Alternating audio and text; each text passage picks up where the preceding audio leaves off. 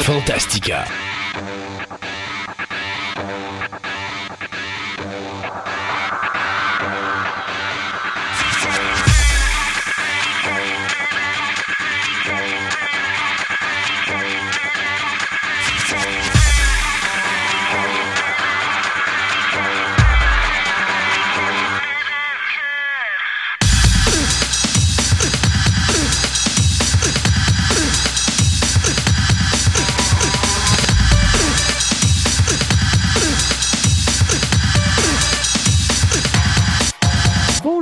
Mesdames et messieurs, bienvenue à cette nouvelle édition de Fantastica. Mon nom est Christophe Lassens et face à moi, j'ai mon comparse de travail, Sébastien Côté. Bonjour Sébastien. Salut. Une nouvelle émission qui commence de Fantastica Radio Web. Euh, merci beaucoup aux auditeurs pour euh, euh, l'écoute pour notre émission spéciale du Carnaval de Québec. On espère que ça vous a plu. C'était quelque chose qui sortait de l'ordinaire, on le sait. On essaie des nouvelles choses ici à Fantastica. Il y a plein de nouveaux produits qui s'en viennent d'ailleurs dans l'année qui s'en vient. D'ailleurs, on va commencer aujourd'hui puisqu'on va avoir un nouveau chroniqueur. Mais on a huit nouveaux chroniqueurs qui vont se joindre à nous dans les, prochains, euh, dans les prochaines émissions ou même les prochains mois. Là, donc, je vous dirais, jusqu'à facilement euh, début de l'été, vous allez avoir euh, quelques nouveaux chroniqueurs là, qui vont arriver de droite à gauche, qui vont parler sur différents sujets. Donc, il y a des choses intéressantes. Et donc, aujourd'hui, on va commencer avec, justement, ben, on va finir notre émission avec un nouveau chroniqueur, M. Jean Bourque, qui va se joindre à nous. M. Bourque va nous parler de compétition automobile et aujourd'hui, on va parler de la carrière de Gilles Villeneuve. Donc, ça, ça va être euh, en fin d'émission. On a Sébastien, bien sûr, qui va nous parler de création web et une nouvelle chroniqueuse qui s'est jointe à nous il n'y a pas si longtemps, qui euh, fait son petit bonhomme de chemin, donc Marie-André Dorval, qui, elle, va faire le ciné-nostalgie dans cette émission-ci, qui va nous parler de deux excellents films, courts-métrages euh, weirdo, c'est-à-dire, on va parler d'un chien qui pense, Baxter, et d'un pneu qui tue, avec, bien sûr, Robert. Donc, tout un programme. Euh, et puis, euh, également, eh bien, euh, tout ça pour vous dire qu'on on prépare plein de choses pour l'année euh, 2024, euh, autant du côté que Fantastica que Programme Double qui célèbre cette année ses cinq années. Donc, ça aussi, je vais vous tenir au courant là, dans les prochaines semaines. Euh, il y a beaucoup, beaucoup de choses qui euh, s'en viennent dans les deux émissions en question. On s'arrête le temps euh, de souligner un de nos commanditaires et euh, après ça, eh bien, on va parler de est-ce qu'il faut vraiment que le format DVD et Blu-ray disparaisse ou est-ce qu'il sera important de les garder sur le marché? Ce segment de début d'émission vous est présenté par Horreur Fanatique. Enfin, une boutique juste pour vous, passionnés du monde de l'horreur. Horreur Fanatique est un véritable cabinet de curiosités où vous y trouverez divers articles inusités touchant à ce domaine, incluant des films en cassette vidéo, DVD ou Blu-ray, de la musique en cassette, CD ou vinyle, une multitude d'accessoires promotionnels de toutes sortes, ainsi que des objets de rituels voodoo africains. Allez découvrir ce magasin incroyable et mystérieux situé au marché aux puces Saint-Michel, au 7707 avenue Shelley à Montréal, ou encore, vous pouvez assister à leurs différents encans en streaming en vous rendant directement sur leur site web au horreurfanatique.ca. Horreur est la place où vous rendre, vous, amateurs du monde de l'horreur. Et donc, pour commencer cette émission, on va parler de l'importance du DVD et du Blu-ray. Euh, on le sait, de plus en plus, on voit des commerces qui commencent à dire qu'ils ne vendront plus de DVD ou de Blu-ray. Ouais. On commence à voir même des pays qui commencent à annoncer qu'ils ne vendront plus de DVD et de Blu-ray, la France en faisant partie. Euh, mais présentement, et je vous dirais, ça, va, ça remonte au mois de novembre dernier, lorsque Oppenheimer est sorti en 4K, Universal, rapidement, en dedans de deux semaines, s'est retrouvé à refaire des réimpressions de ces DVD parce que tout le monde avait acheté les euh, versions euh, 4K du film Oppenheimer. Donc, qu'est-ce qui a fait en sorte que ça l'a explosé comme ça? Ben, Christopher Nolan a tout simplement été au bâton de. euh, il est allé au bat, si vous me pardonnez l'expression, pour dire il faut absolument qu'on garde vivant ce format parce que euh, présentement, on se rend compte à quel point les postes de streaming ont un plein contrôle sur le produit final que vous regardez. Euh, Guillermo del Toro s'est joint à ça, James Cameron s'est joint à ça, Edgar euh, Wright s'est joint à ça. Et on se rend compte que, effectivement, avec les coupures que font Netflix, Disney, Amazon Prime et compagnie, on se rend compte que par moment, vous voulez avoir accès à un film, et là, soudainement, ce film est retiré des ondes et vous n'y avez pas accès. On parle bien sûr d'une façon légale parce qu'on sait qu'il y a des gens qui vont aller du côté illégal puis qui vont se trouver les œuvres qu'ils veulent avoir, mais quand même, soyons honnêtes, quoi de mieux? Moi, chez moi, j'ai quand même énormément de films. Puis, quand j'ai besoin de voir un film, j'ai pas besoin de commencer à m'en aller sur Internet le chercher. J'ai pas besoin d'aller au club vidéo à côté pour le chercher. J'ai pratiquement tous les films que je veux visualiser ici dans ma maison parce que je suis un maniaque. Euh, j'ai une passion dans la vie et c'est le cinéma. Donc, moi, j'investis, mais j'investis intelligemment. Je vais pas acheter des films à 20-30$ quand ils sortent, mais à un moment donné, il y a des coffrets qui sortent avec 2, 3, 4 films dedans. Puis, à ce moment-là, j'achète ça. Puis, le film m'en revient à peu près dans les alentours de 3 à 5 le film, dépendant de la quantité de, longs métrages qui vont être dans le coffre en question. Donc, c'est ma façon pour moi de garder ces films-là à proximité. Mais il n'y a rien de mieux que de garder un solide parce qu'effectivement, à partir du moment que des compagnies comme Netflix, Amazon Prime, euh, Disney Plus décident de diffuser un film, puis après ça, poup, on l'enlève du marché, bien, vous n'y avez plus accès. Puis pire que ça, et je l'ai déjà dit ici en ondes, la, crainte que j'ai de ce format-là numérique à long terme des postes de streaming, c'est la chose suivante.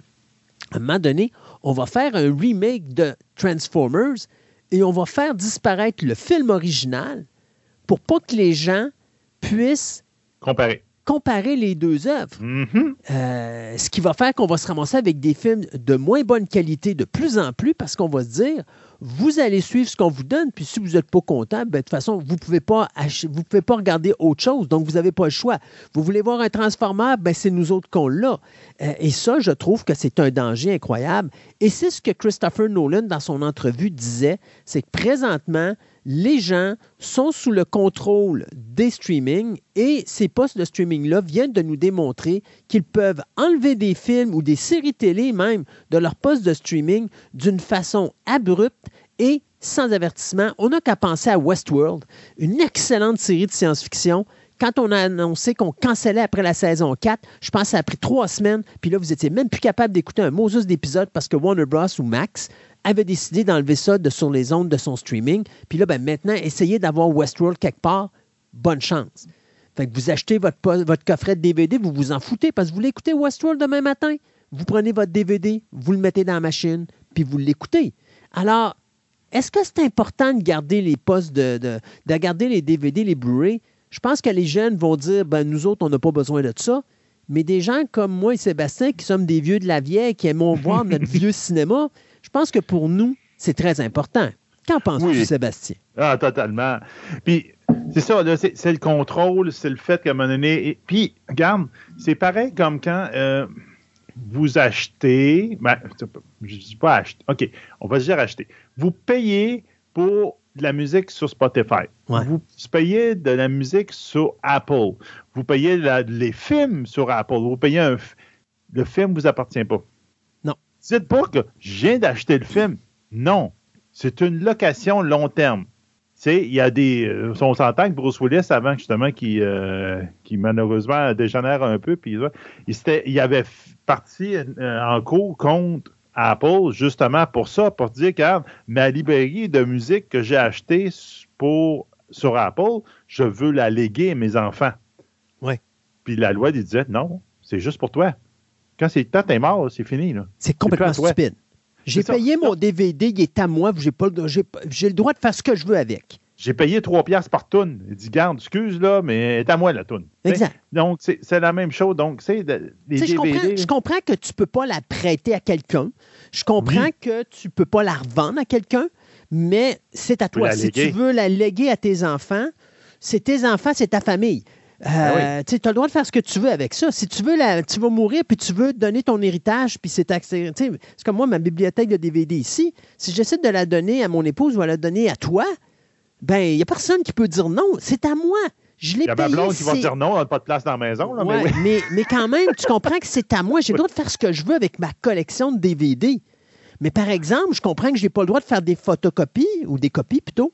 Je n'ai pas le droit de faire des copies pour te donner des copies. Ben non. Puis garder les originaux. Ça, je comprends ça. Mais il n'y a personne qui va me dire que j'ai pas le droit, moi, de prendre ma collection DVD puis de te la donner en héritage. Oui. C'est à moi. Non, c'est à moi. Puis là, présentement, comme tu disais, il y a beaucoup, beaucoup, beaucoup de places que tu ne peux plus en avoir. Donc, tu sais, euh, Best Buy, je pense en 2024, ils vont arrêter d'en vendre. Oui. Netflix, comme de raison, qui était le pionnier Ben, dans si je me la trompe pas, Best DVD, Buy, c'est déjà fini parce que Best Buy, je pense qu'il avait dit décembre 2023. Puis là, on n'est plus supposé avoir de DVD Ben, chez Best Buy. Ils parlent, ils parlent- en tout cas, là, la, franchise qu'ils disent, j'ai l'impression qu'ils l'ont retardé un peu, ils parlent 2024. OK. Mais bon, gardons. Mettons fin 2023, début 2024, ça va se faire. Là. Euh, Netflix, c'est ce qui était un des pionniers dans le domaine, oublie ça, là, c'est, ça se fait plus. Puis euh, la grosse compagnie Ingram Entertainment, qui était un, gros, gros, gros provider de, DVD puis de Blu-ray, là, euh, il a pour ainsi dire complètement arrêté. Là, sais. Donc, c'est comme. C'est, je peux comprendre qu'économiquement, c'est extrêmement difficile parce que les ventes baissent et baissent et baissent et baissent. Ben écoute, il disait que, mettons, des gens qui écoutent des DVD ou des Blu-ray sur une période d'un an, ça a passé l'année dernière de 49 à 30% Je comprends que c'est à 30% de la population qui écoute des DVD, mais encore là, si on regarde Oppenheimer, Oppenheimer a fait a vendu 40% de tout ce qui s'est vendu de 4K dans le marché mondial. Mais Donc, c'est quatre- pathétique, pareil, qu'un film fasse ça. oui, mais d'un côté, il y a un message qui est véhiculé qui est de dire aux gens euh, des hautes compagnies, une minute, on n'est pas prêt à voir mourir le DVD puis le Blu-ray, puis le 4K. Oui, mais ça peut aussi vouloir dire. J'écoutais Oppenheimer, j'ai plus ou moins aimé, ça c'est moi, ça, c'est moi là. Ouais, ben non, t'es pas tout seul. Moi, euh, j'ai eu des problèmes aussi. Il y a des belles choses dans Oppenheimer, mais je trouve que le film est très confus parce qu'il s'en va Ouais. trop en pleine direction, puis à un moment donné, il nous perd.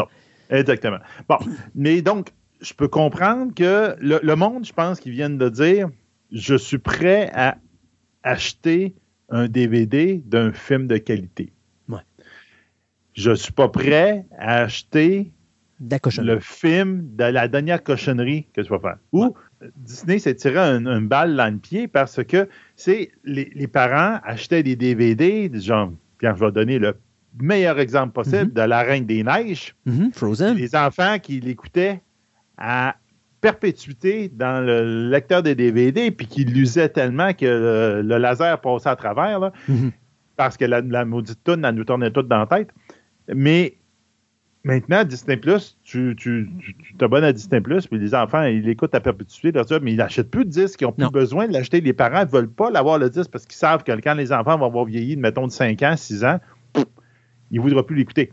Sais, c'est pas comme si tu voulais acheter justement Oppenheimer ou encore, je sais pas, Le Parrain ou euh, Schindler List, enfants de même, là, tu sais, que tu dis, ça va servir pour longtemps. Donc, il y a peut-être ça aussi. Tu sais, il va falloir peut-être que c'est plate, là, mais qu'ils décident, ah, ce film-là a besoin d'une d'une sortie DVD ou Blu-ray, puis celui-là, ben, peut-être pas. Ils vont peut-être avoir une sélection qui va être faite, puis là, il faut avoir des boutiques pour les vendre. Oui, Il faut que ça soit rentable. Là, il n'y en a plus. Ou encore, euh, c'est sur demande. Oui. C'est sur demande. Tu, tu, tu, tu dis, OK, le film... sur, tu t'en vas sur Amazon ou l'équivalent d'Amazon, puis tu le commandes, puis regarde, tu te le fais livrer. Exactement. Regarde, par exemple, présentement, moi, j'ai pas. Il y a deux DVD que j'aimerais savoir. Euh, Camelot, il dit le film, premier volet. J'ai dit, Hey, regarde, essaie de l'avoir, là, c'est, c'est pas difficile, pourtant il existe. Puis euh, le, le- de- le film d'animation de Babylon 5, Mhm. parce qu'il n'est pas vraiment disponible. Il faut que je le commande par Internet, de faire la même. Tu sais, c'est comme. Il y a une difficulté présentement, même quand je voudrais l'avoir. Je suis pas capable de l'avoir. C'est tough de l'avoir ou ça demande des étapes de plus. Puis là, il Ouais. faut, faut que je regarde ça. Là. C'est, une des Puis tu as choses. des, films, t'as des films qui malheureusement ne sont pas, disparus, sont pas disponibles sont pas ici. disponibles. Puis c'est des bonnes affaires. Puis là, ben, tu peux les avoir, mais il faut que tu achètes ça. Mettons, je prends un exemple, je pense que c'est Coupé ou Cote, qui est un film français sur les zombies euh, qui est vraiment génial. Si vous ne l'avez pas vu, c'est à voir. Ah. Mais encore là, c'est un film qui est difficile à avoir parce qu'il faut l'acheter en Europe. Puis là, tu vas avoir une version euh, région 2 qui va t'arriver ici, et non pas une région euh, de, de- nord-américaine, ça va être une région européenne. Fait que là, il ben, faut que tu aies un, un lecteur DVD qui lit le multizone, mais ton DVD va te coûter cher parce qu'il faut que tu payes le transport qui vient de l'Europe. Là, tu ne l'as pas ici en Amérique du Nord. Euh, puis ça, c'est plate parce que... Fait que, tu sais, le marché est devenu hyper complexe, hyper compliqué. Puis on se rend compte que de plus en plus, on a l'impression qu'ils rendent ça compliqué pour nous forcer à abandonner le DVD Eh pour oui. créer une simplicité, mais c'est parce que, dites-vous une chose, Si c'est facile quelque part, ça veut dire qu'on va payer la note à un autre part. Parce que si c'est facile de dire aux gens, oui, mais va le voir sur le, le streaming de Netflix, tu vas voir, on va l'avoir, c'est facile d'accès, tout ça. Oui, mais la journée qui va disparaître, là, cherchez à l'avoir, votre film, puis vous ne l'aurez plus. Non, non. À moins d'y aller d'une façon illégale. Mais encore là, à un moment donné, vous allez vous faire pogner, puis ça va vous coûter des bâtons, ça va vous coûter une beurrée. Là.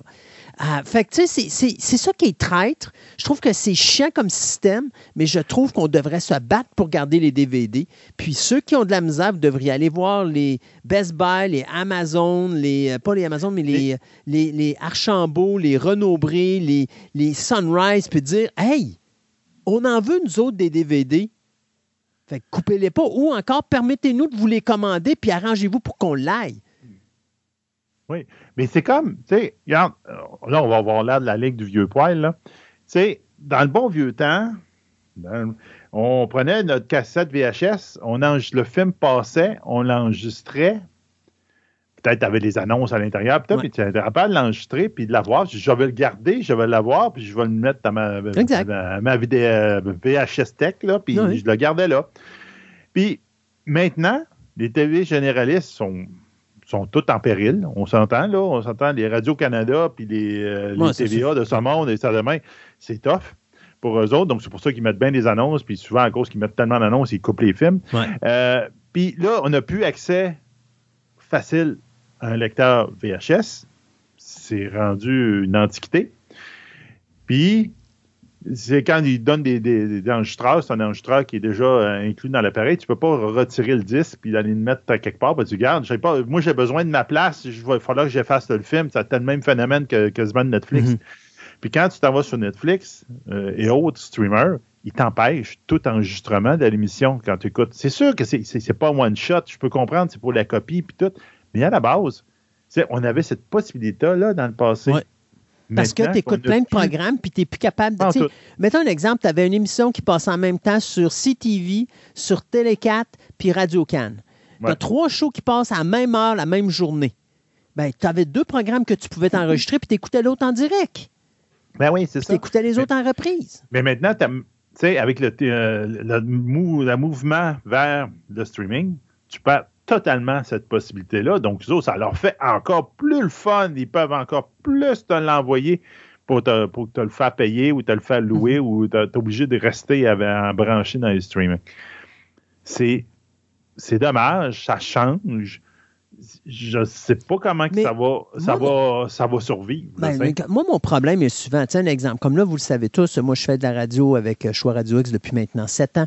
Je parlais le, mois passé de euh, Romancing the Stone puis Jewel of the Nile. Puis c'est toujours la même affaire. c'est des films qui ont 40 ans cette année. Euh, c'est des films qu'il faut absolument voir. Ça fait partie de l'histoire. Euh, et puis là, à un moment donné, ben, on me pose la question, Christophe, on peut voir ces films-là où? Mais la première réaction que j'ai, c'est ben, d'abord pour commencer, commencer à les acheter pour en DVD. Puis après ça, ben, c'est OK, là, il faut que je cherche les postes de streaming qui l'ont parce que je ne peux pas dire quel poste de TV qui va le diffuser. Je ne peux plus nommer des clubs vidéo parce qu'il en reste presque plus. Il reste vidéo centre-ville à Québec, puis après ça, les autres places, je ne sais pas où il y en a. Euh, puis ça, c'est des places que techniquement, il faut que vous encouragiez hein, parce que s'il y a encore des clubs vidéo, c'est eux qui vous permettent d'avoir des fois des films que vous ne verrez pas ailleurs ou que vous ne pouvez plus voir sur les postes de streaming parce qu'on les a enlevés. Fait que là, tu nommes des postes de streaming et là, je me rendais compte que, OK, tu as un poste de streaming qui a Romancing the Stone, mais il faut que tu écoutes un autre poste de streaming pour voir Jewel of the Nile. Oui. C'est la même putain de compagnie. Fait qu'à moins d'être capable d'avoir Disney Plus que les deux, euh, ben là, tu as un poste qui a Romancing the Stone, puis tu as un autre poste qui a Jewel of the Nile. Ben, ben sais-tu quoi? Moi, j'ai un coffret double avec les deux films dedans. Ça m'a coûté 10$. Je suis bien content. Je les ai les deux dans ma bibliothèque. Puis si j'ai le goût de les écouter, ben, j'ai pas besoin de commencer à dire Ah, mais là, il faut que j'achète un montant sur tel streaming, puis un autre montant sur tel streaming pour aller chercher mes deux films. Non, je les ai dans ma bibliothèque en arrière. Ça ben m'a coûté 10$.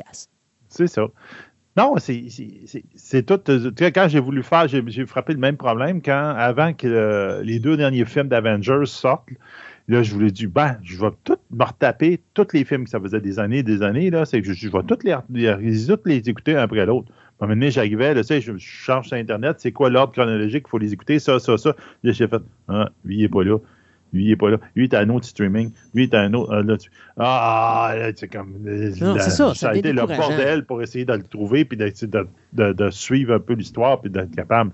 C'est vraiment dommage. tu sais.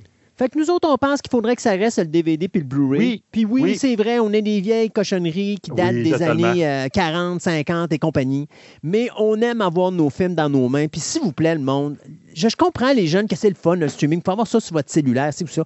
Il n'y a rien qui vous empêche de l'avoir en streaming. Mais si vous aimez un film, arrangez-vous pour avoir une copie chez vous solide, parce qu'à un moment donné, quand vous voulez aller voir un film, regarde, là, je pense juste, on va en parler tantôt, là, la mort de Carl Weathers. Euh, Carl Weathers, qui était le Apollo Creed de, de, Rocky, puis de Predator, puis qui, était joué, qui a joué dans Predator et tout ça, puis il a joué dans plein d'affaires. Mais vous voulez revoir les films de Rocky, ben, bonne chance parce que les films de Rocky sont pas tous disponibles sur les postes de streaming. Euh, même chose pour les films de Predator, c'est pas tout disponible sur les postes de streaming. Fait que, si tu veux réécouter des films comme Predator ou Rocky 1 et Rocky 2 ou même Rocky 3, ben tu l'as dans ta bibliothèque, casse-toi donc pas la tête, tu le prends, il est 3 heures du matin, tu n'as pas besoin de te casser la tête, tu descends dans ta bibliothèque en bas, tu le ramasses dans ta, dans ta chose, tu le fous dans ton lecteur DVD, ça joue, puis tu n'as pas besoin de, courir après sur le web et passer 4 heures à le trouver, euh, ou encore de le downloader illégalement parce que tu veux le voir, mais qu'il n'y a pas d'autre façon comme ça que de le voir. Gardez une copie chez vous, c'est tellement le fun. Puis, je ne demande pas de garder tous les films, mais gardez les films que vous aimez en ben, solide, c'est important. Parce qu'à un moment donné, si vous voulez le voir puis qu'il ne sera plus disponible, ben là, vous allez brailler parce que vous n'aurez plus de club vidéo pour l'écouter, puis il ne passera plus à la télévision, puis les postes de streaming ne le diffuseront plus, puis là, vous allez être là, puis vous allez dire Je fais comment pour écouter mon Prédateur? Je fais comment pour écouter mon Rocky? Ben, c'est le même que ça marche. C'est ça. On s'arrête euh, le temps de recouvrir encore un autre de nos commanditaires et on vous revient avec nos nouvelles de la semaine.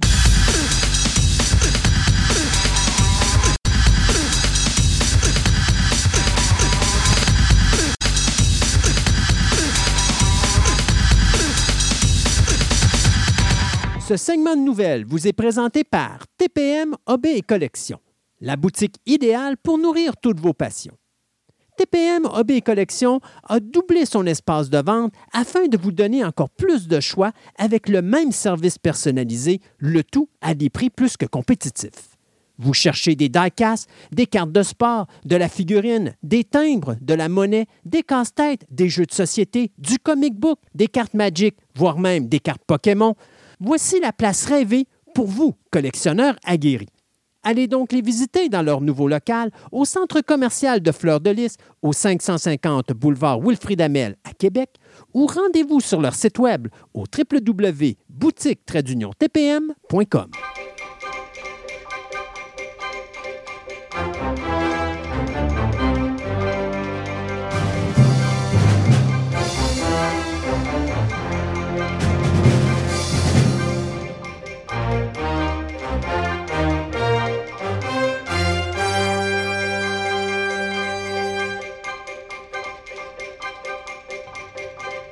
Et on commence ce segment de nouvelles avec le décès de Carl Weathers, euh, l'acteur qui faisait Apollo Creed dans euh, les mm-hmm. films de Rocky, qui faisait également le personnage. Euh, mon Dieu, c'était l'agent du CIA, M. Dillon, qui était un des meilleurs amis d'Arnold Schwarzenegger dans le film Predator. Donc, c'est quand même quelque chose. Hein. Apollo Creed a eu la chance de tourner à côté des deux meilleurs ou les deux plus grosses vedettes des films d'action des années 80, euh, même mi-70 jusqu'à la fin des années 80.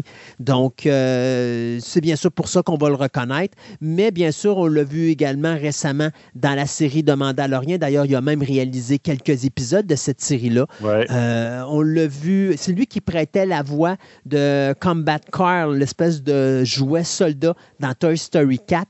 je l'avais vu moi aussi dans le film de, de 88, Action Jackson. Euh, il avait joué un personnage, le personnage du coach Derek euh, Peterson dans euh, Happy Gilmore de Adam Sandler. D'ailleurs, il avait repris ce rôle-là dans le film Little Nicky de Adam Sandler également.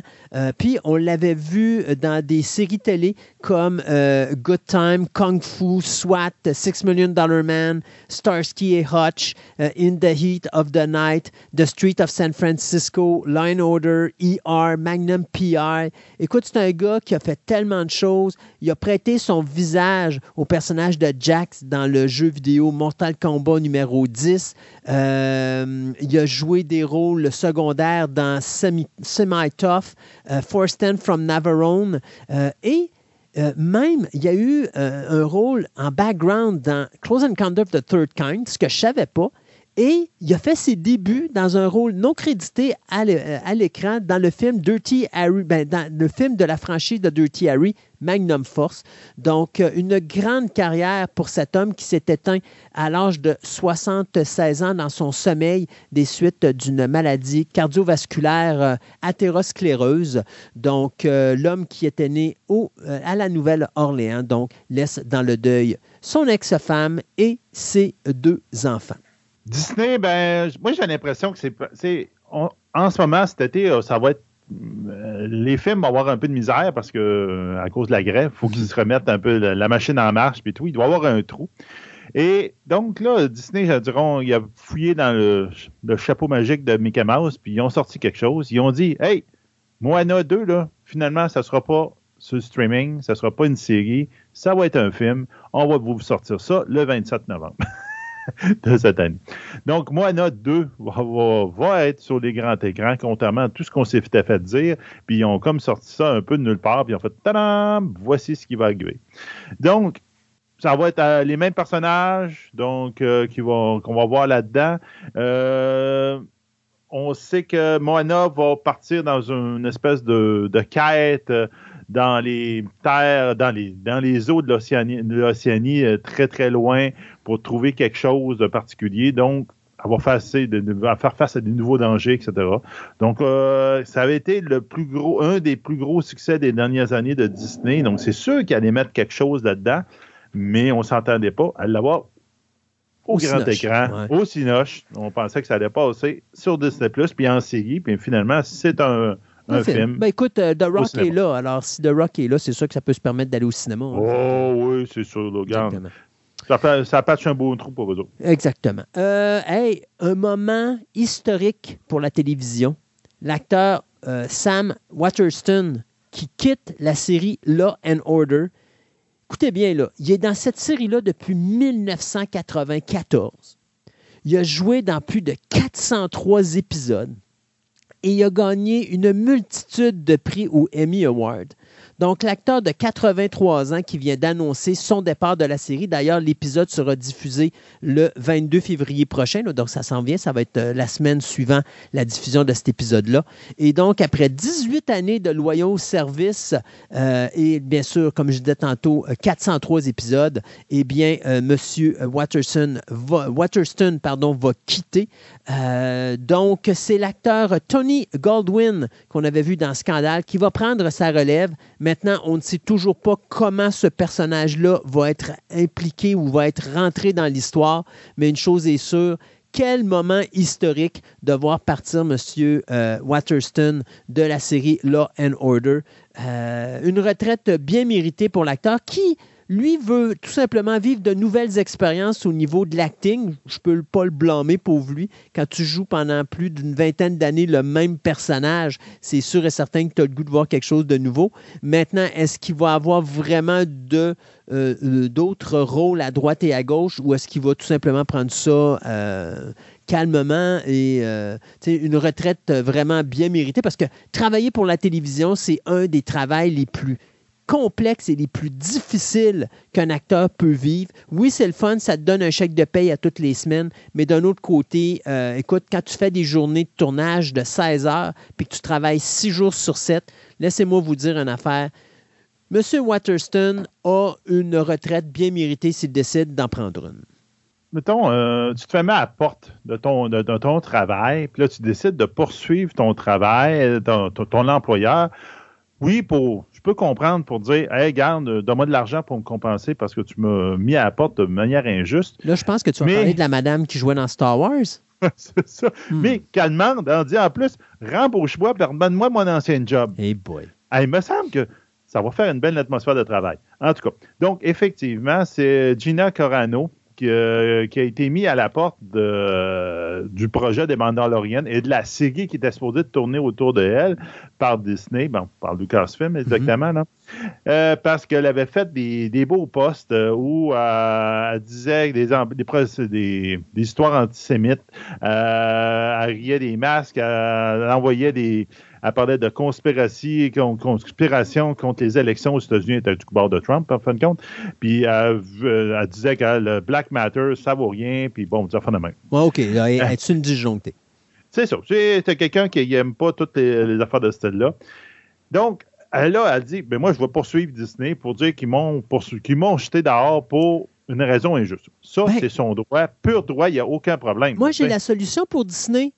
Réembauchez-la, faites-y un papier comme quoi qu'elle ne peut pas vous poursuivre. Vous arrivez sur le plateau de tournage pour qu'elle tourne sa scène, puis c'est une scène où est-ce que son vaisseau explose dès le moment qu'elle rentre à l'intérieur. C'est réglé! c'est réglé! Mais là, elle vient d'avoir l'appui de notre très intelligent et de très, euh, ouais, c'est ça, Elon Musk, de M. X, ou Twitter. Ah qui vient de donner un gros chèque pour dire Hey, je vais je t'aider parce que c'est pas normal que tu sois discriminé, bullying, que tu sois harassé pour des opinions. C'est un droit de ton liberté d'opinion. et de... Tout à fait d'accord. Comme Disney a le, droit, le, droit, de ne pas euh, être associé à ce genre d'opinion-là. C'est ça. C'est un droit contre un droit. Donc, moi, regarde ce que je dis, j'ai pas de problème pour ça, mais à la base, euh, Gina Corano, qui veut jouer son personnage de Cara dans Star Wars, veut ce que retrouver, ça recasté dans le rôle en question, puis avoir des punitifs euh, damage. Il dit, excuse, moi, ça me tente, même moi, quelqu'un qui poursuit, il dit, gars, la personne t'a mis à la porte, toi, tu lui demandes, il dit, donne-moi un gros chèque parce que tu n'as pas été fin, puis après ça, rembauche-moi, donne-moi mon job, puis on va être amis, amis, on va être body-body, puis on va continuer à, tourner des affaires. Ben, voyons. Je donne la solution encore à Disney. Ah oui? Dites-y oui, donnez-y rien, faites-y signer un contrat comme pour on embauche, pas de problème, tout va bien. Faites-la rentrer dans son vaisseau pour sa première séquence. Puis là, vous pouvez même vous permettre de dire « Oh, puis vous faites sauter son vaisseau avant qu'elle dise le mot magique, et vous allez, tout le monde va être heureux. Tout le monde va être heureux. Ah oui, avoir, rencontré le seul Stormtrooper qui est capable de tirer correctement. Voilà. hey boy. Hey, c'est pas un secret de Polichinelle. Je suis un fan des films de science-fiction des années 50. Euh, War of the World, euh, Tarantulas, Them. Donnez-moi-en, j'en raffole de ces films-là. The Thing from Another World, des choses comme ça. J'adore ce genre de cinéma-là. J'adore Tim Burton qu'est-ce qui arrive quand Tim Burton décide de dire je signe pour réaliser un remake d'un film de 1958 qui s'appelle Attack of the 50-Foot Woman? Et moi, je dis yes! Alors, Warner Bros. a signé M. Burton pour être le réalisateur de cette deuxième ce deuxième remake, en réalité, puisqu'il y en a déjà eu un dans les années 90 qui avait été fait, je pense c'est 93, qui avait été fait par HBO et qui mettait en vedette Daryl Hannah, euh, ben là, on va avoir un nouveau film. Et ce qui est encore plus amusant, c'est que c'est euh, Gillian Flynn qui va s'occuper de la scénarisation de ce film-là. Gillian Flynn qui nous avait donné le film Gone Girl et euh, qui a été nominé aussi au Emmy Award pour l'écriture de quelques épisodes dans des diverses séries télé. Donc, si vous ne vous rappelez pas du film Attack of the 50-Foot Woman, c'est une femme qui, bien sûr, se fait, euh, ben, qui, est mariée à un homme qui la trompe régulièrement. Puis à un moment donné, ben, la madame est kidnappée par des extraterrestres. Puis euh, le problème, ben, c'est que le lendemain matin, ben, elle se met à grandir d'une façon, euh, tu sais, ça n'arrête pas, là, elle grandit, puis elle grandit, puis elle atteint 50 pieds. Puis à un moment donné, elle décide que là, c'est tu quoi? Mon mari va arrêter de me tromper, puis elle va prendre sa vengeance. Euh j'ai bien aimé les deux versions. J'ai hâte de voir ce que Burton va faire avec ça. Il me semble que c'est tellement Tim Burton pour faire ce genre de film-là. Ce qui est important de savoir, par exemple, puis je sais que Burton ne fera pas ça ou ne touchera pas à cette histoire-là, mais pour ceux qui ne le savent pas, il y a une histoire tragique en arrière du film Attack of the 50-Foot Woman, le film original de 58. Une des actrices de ce film-là s'appelait Yvette Vickers. Ça, c'est la femme qui, euh, comment je pourrais vous dire, qui était la maîtresse du mari du personnage principal euh, qui était interprété par euh, Alison Hayes. Donc, Yvette Vickers, avec le temps, m'a donné, bon, euh, sa carrière a commencé à déraper. Elle était bonne dans les années, fin des années 50.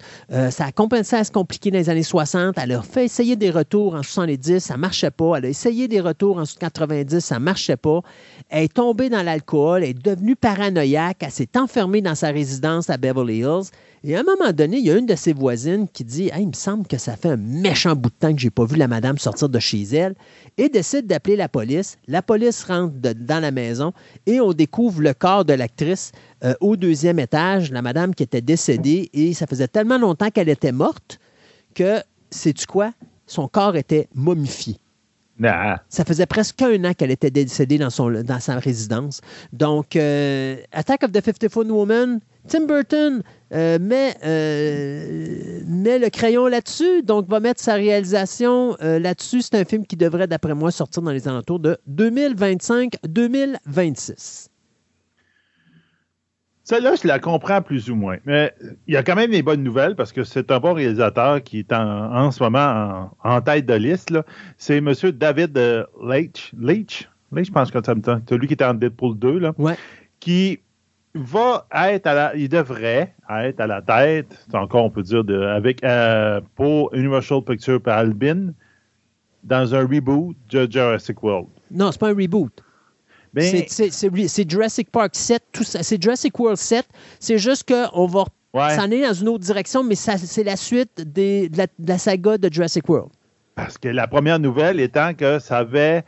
Ça ne suivra pas Jurassic World et ça ne sera pas non plus ni, ni l'histoire originale des premiers films. Non, en réalité, ce qu'ils disaient, c'est qu'ils vont s'en dans une nouvelle direction, mais présentement, ils ne savent pas si on va vraiment dans une histoire qui est totalement différente des six premiers, ou encore, ça va être une histoire qui va être comme un genre de spin-off avec un des personnages du dernier, de la dernière trilogie, qui d'après moi pourrait être la jeune fille, euh, qui va à ce moment-là continuer son histoire. C'est pas déterminé, mais quand même, il faut qu'ils sachent où est-ce qu'ils s'en vont parce que je pense que le film est cédulé déjà pour le 2 juillet de l'année prochaine au cinéma. Donc, euh, Oui, bien c'est ça. Euh, donc, euh, je te dirais que les infos ils ont été très discordantes au début quand ça a sorti. Le monde ne savait pas. Puis tout, il a dit Ah non, ben finalement. Puis on dirait qu'il faisait du damage control au fur et à mesure. Là. en tout cas, c'est. J'ai hâte de voir, mais comme tu dis, un, ça a l'air nébuleux. Deux, ça a l'air trop vite pour le film. J'ai hâte de voir comment ça va sortir, mais euh, je sais pas. Mais écoute, David Leach est quand même un bon metteur en scène. John Wick, Deadpool 2, euh, ah Bullet Train. Je ne sais pas si tu as vu Bullet Train. Moi, Bullet Train, j'ai adoré. Pas encore, j'ai pas encore Il est dans ma liste à écouter. J'ai adoré Bullet Train. C'est loufoque et vous avez un caméo à la fin qui est juste un petit bijou. J'ai adoré ce film-là, mais il est dur à toffer. Euh, tu sais, mon épouse n'a pas été capable. Elle, elle m'a dit après, après 20 minutes, elle a dit Moi, je suis plus capable, je lâche. Mais c'est parce que c'est un film qui a plein d'actions qui se passent, puis ça joue beaucoup temporellement parlant, ça se promène partout. Ah, c'est très, dur à regarder, mais le film est juste le fun à regarder. Euh, puis euh, Brad Pitt est juste génial là-dedans. Mais c'est sûr et certain que, tu sais, euh, bon, là, ce qu'on sait, c'est que, bon, là, ils sont en train de travailler sur le scénario. On sait que Frank Marshall va être à la production. Fait que, tu sais, il y a quand même une bonne équipe en arrière. Spielberg est encore là. Fait que je m'inquiète c'est sûr et certain que c'est du Jurassic World. On va voir des dinosaures. Puis moi, je pense que c'est qu'encore, on va continuer quelque chose d'intéressant. Avec un peu de chance, on va peut-être retomber à une qualité qui est digne des premiers Jurassic parce que ça commence à devenir difficile de créer quelque chose. Tu te rappelles, je faisais une blague hein, quand on a fait Jurassic World après Jurassic Park. Ben moi, j'avais dit, ben, le prochain, ça risque d'être Jurassic Universe. C'est ça. Qui, de l'autre côté, on a fait euh, le parc, le monde, puis là, ben, peut-être qu'on va aller dans l'espace. Je sais pas, mais j'ai hâte de voir où est-ce qu'on va s'en aller avec le prochain film de la franchise, qui sera bien sûr probablement. Parce que je l'ai dit, il y a deux franchises qui font vivre Universal Pictures présentement. Il y a Jurassic Park, puis il y a Fast and Furious. Donc, si vous enlevez ça à Universal, il n'y a plus d'argent qui rentre dans la caisse. Donc, c'est sûr et certain qu'il faut qu'on s'arrange que euh, Jurassic World continue à quelque part. Donc, euh, oui, on aura un Jurassic World numéro 7. Euh, moi, je vais te parler de Yellowstone. Ben Yellowstone, ça va pas bien.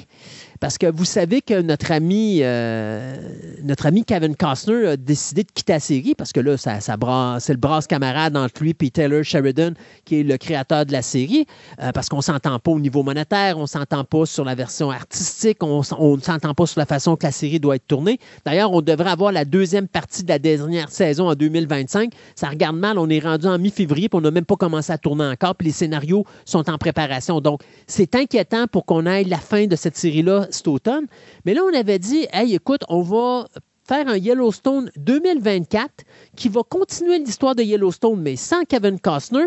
Puis on va ramener les enfants de Kevin Costner, puis on va continuer avec un nouvel acteur qui va être Matthew McConaughey ben là, ça va pas bien parce que euh, non seulement on ne sait pas quand est-ce qu'on va avoir la fin de Yellowstone, mais ça serait dur de faire un Yellowstone 2024 quand on n'est même pas sûr qu'on va avoir la fin de la série originale en 2024.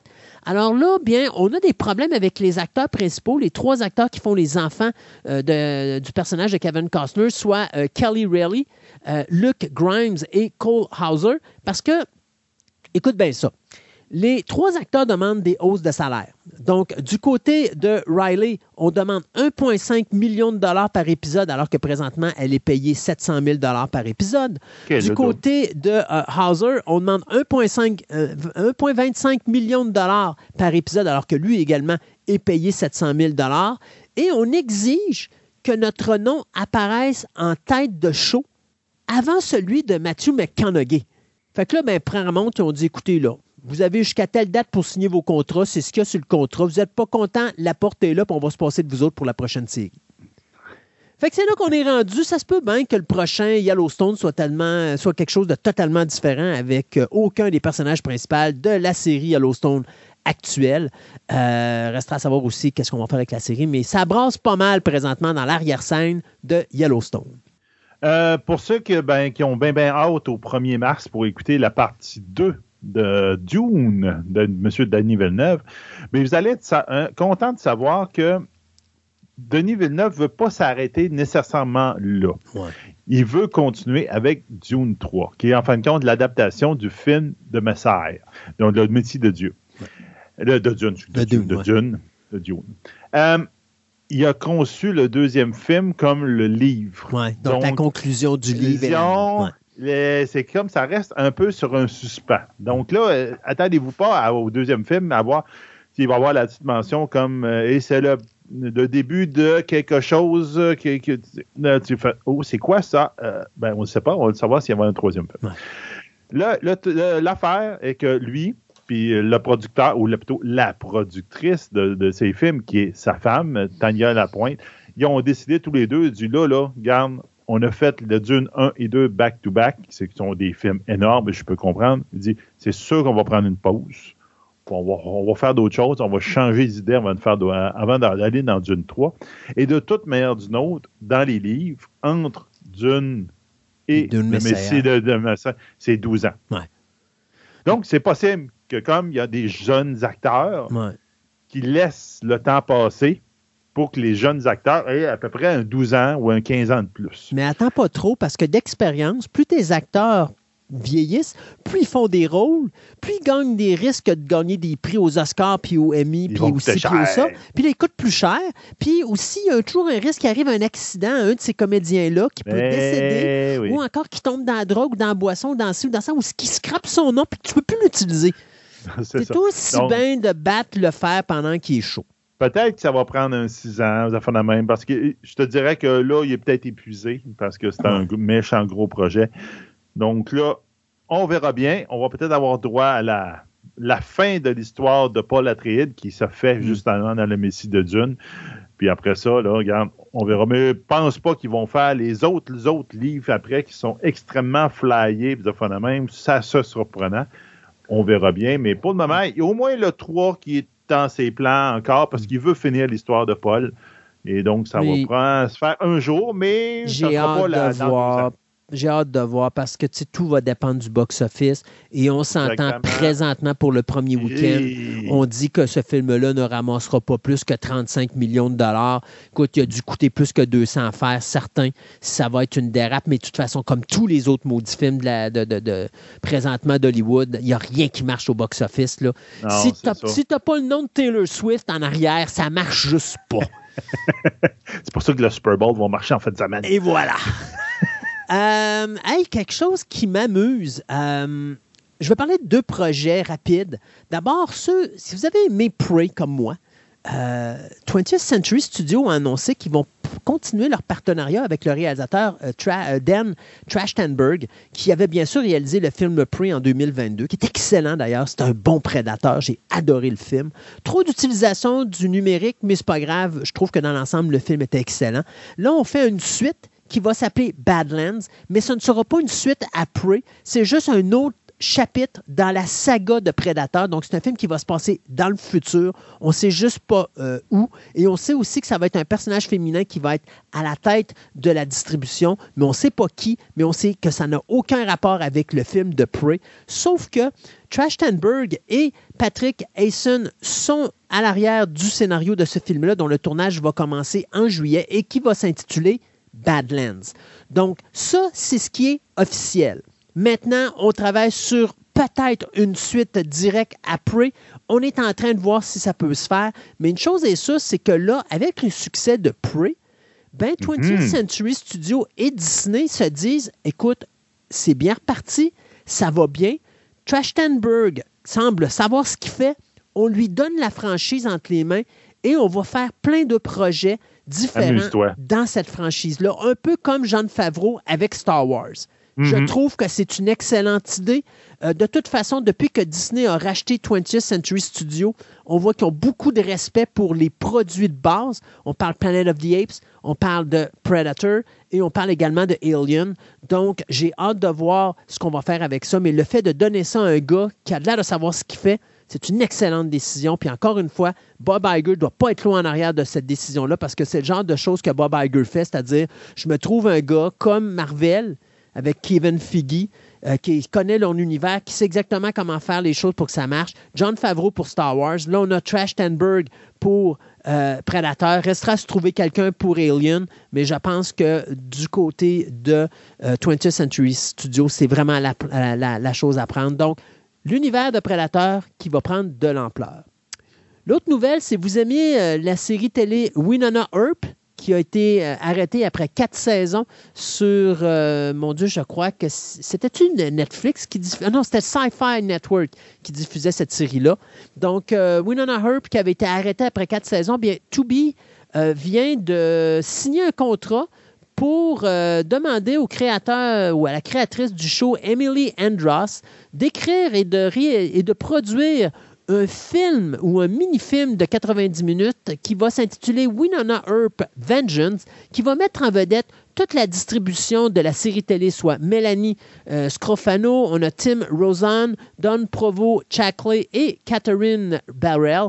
Donc, les quatre vont être de retour et ça va se passer quelques temps après le dernier épisode de la quatrième saison. Donc, pour ceux qui ne se rappellent pas, c'était quoi euh, Winona Earp? Ben, c'est que Winona Earp est l'arrière-petite petite fille de Wyatt Earp et euh, justement, elle doit arrêter la réincarnation de tous les criminels que Wyatt Earp a tués ou mis en arrêt pendant sa carrière. Donc, ça nous a donné quatre ans de euh, mélange entre le western, l'horreur et le fantastique dans une série qui était vraiment géniale. Donc, il y aura un spécial qui devra être diffusé d'ici la fin de la présente année sur les ondes de Tubi. Euh, ben, moi aussi, je vais te faire deux petites nouvelles rapides. Euh, Beverly Hills Cop 4, euh, on a le droit à la date de sortie. C'est étonnant. Enfin! Netflix ne sort jamais Bon, sa date d'avance. C'est le 3 juillet 2024. Donc, euh, ce qui s'appelle Beverly Cop Axel F, qu'on va avoir le 3 juillet, donc au milieu de l'été. Puis on a droit même une idée de l'histoire. C'est lorsque sa fille, la vie de sa fille euh, est menacée, il fait équipe avec elle, et, euh, ainsi qu'une nouvelle recrue, et ainsi que ses vieux camarades, donc euh, Billy Rosewood et Mhm. ainsi que John Staggart, pour euh, faire monter l'adrénaline et mettre à jour un complot. Donc, ça donne un peu l'idée de, de la table, comment ils vont mettre ça. Puis, ben, on le voyait un peu dans le trailer, c'est Paul Razor aussi reprend son rôle du personnage qui avait ça très, très, très secondaire dans les premiers euh, Beverly Hills Cop, qui, en fin de compte, il a monté du grade, puis euh, mm. on va le voir encore dans ce rôle-là, donc ça va être intéressant. Oui, puis tu as Kevin Bacon qui est là-dedans, puis écoute, il y a une belle distribution, puis ah c'est surtout le retour de Jerry Bruckheimer en tant que producteur, ce qui fait que j'attends énormément de bonnes choses de, de Beverly Hills Cop 4, parce que le troisième, c'était vraiment pas un bon film, euh, mais... Bruckheimer n'était pas dessus et ça l'a paru. Donc là, on va avoir un, Beverly Hills Cop rempli d'action et j'espère d'humour à la Beverly Hills Cop, comme seul Eddie Murphy était capable de nous. Ouais, j'espère. Puis euh, l'autre chose que je pourrais vous dire aussi, c'est de Three Body Problem. On en parle souvent de cette série-là, vous la même. On sait que sur Netflix, il va y avoir la, version américaine qui va sortir le 21 mars. Mais là, Peacock, c'est eux autres qui ont eu le deal qui vont sortir les euh, épisodes de la série chinoise. Donc, de l'adaptation de ça, qui dure, chaque épisode va durer 30 minutes. Je pense qu'il y a 8 épisodes. Puis ça, ça sort à partir du 10 février sur Pickup. Donc, quand le, podcast est diffusé, ça a commencé. Donc, on va voir euh, pas attendre très longtemps, un mois, pour avoir, euh, pouvoir comparer les deux versions, la version chinoise et la version américaine, de cette histoire-là de rencontre extraterrestre qu'on a parlé souvent dans nos chroniques de SETI. Moi, je finis notre segment de nouvelles avec deux nouvelles. D'abord, euh, The Movie Critic, le dernier film de la carrière de Quentin Tarantino à titre de réalisateur. On sait déjà que Brad Pitt fait partie de la distribution. Ça va être la troisième fois que Tarantino et Brad Pitt vont travailler ensemble. Mais la nouvelle qui est intéressante, c'est le fait que présentement, Tarantino essaie de s'arranger avec Tom Cruise pour que Tom Cruise fasse un caméo dans son film de Movie Critic, ce qui serait non seulement la première fois que Tarantino pourrait travailler avec Tom Cruise, parce qu'il faut comprendre que l'année 2024 est très chargée pour Tom Cruise au niveau du huitième film de la série Mission Impossible, mais en plus, ça va être la deuxième fois que Brad Pitt et Tom Cruise vont être un à côté de l'autre dans la même production. faut pour ça revenir dans les années 90. C'était 93, si je ne me trompe pas, avec Interview with a Vampire. Euh, donc, euh, Tom Cruise avec Brad Pitt et Quentin Tarantino dans The Movie Critic. C'est juste un rôle caméo ou un rôle secondaire pour Tom Cruise. On ne parle pas d'un rôle massif, mais c'est quand même quelque chose que j'ai hâte de voir. Et Afterburn, la prochaine production qui mettra en vedette Dave Bautista et Samuel L. Jackson. Donc, la première fois que ces deux hommes-là vont travailler ensemble. Ça va être un genre de film d'action, science-fiction qui se passe dans un futur où est-ce qu'il euh, y a eu une, un flair solaire qui a euh, comme détruit toute technologie sur notre monde.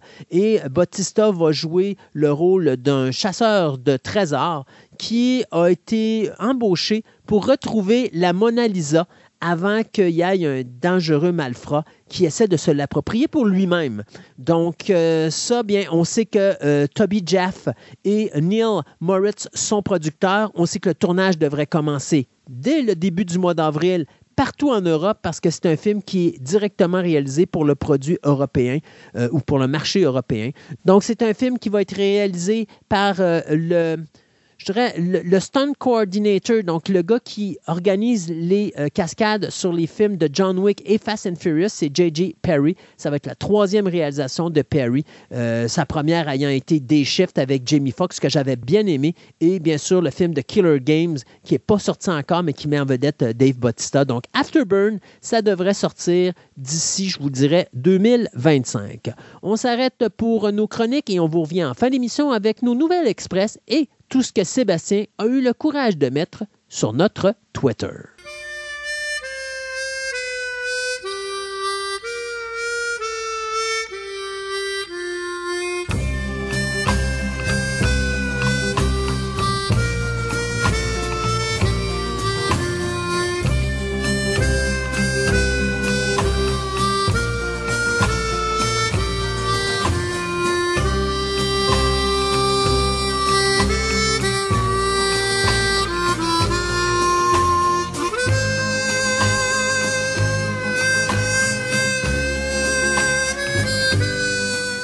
Dernière fois qu'on a parlé à Marie-André, elle nous a parlé de vampires, puis pas des toilettes avec des vampires qui éclairent parce qu'il fait soleil dehors.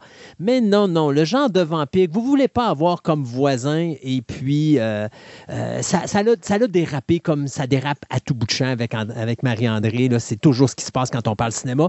Alors on s'est dit, écoute Marie-André, il faut qu'on parle de quelque chose d'intelligent, de pensé, de réfléchi, quelque chose qui va, euh, qui devrait avoir une nomination aux Oscars pour l'originalité. Alors, on a décidé de parler de deux films français.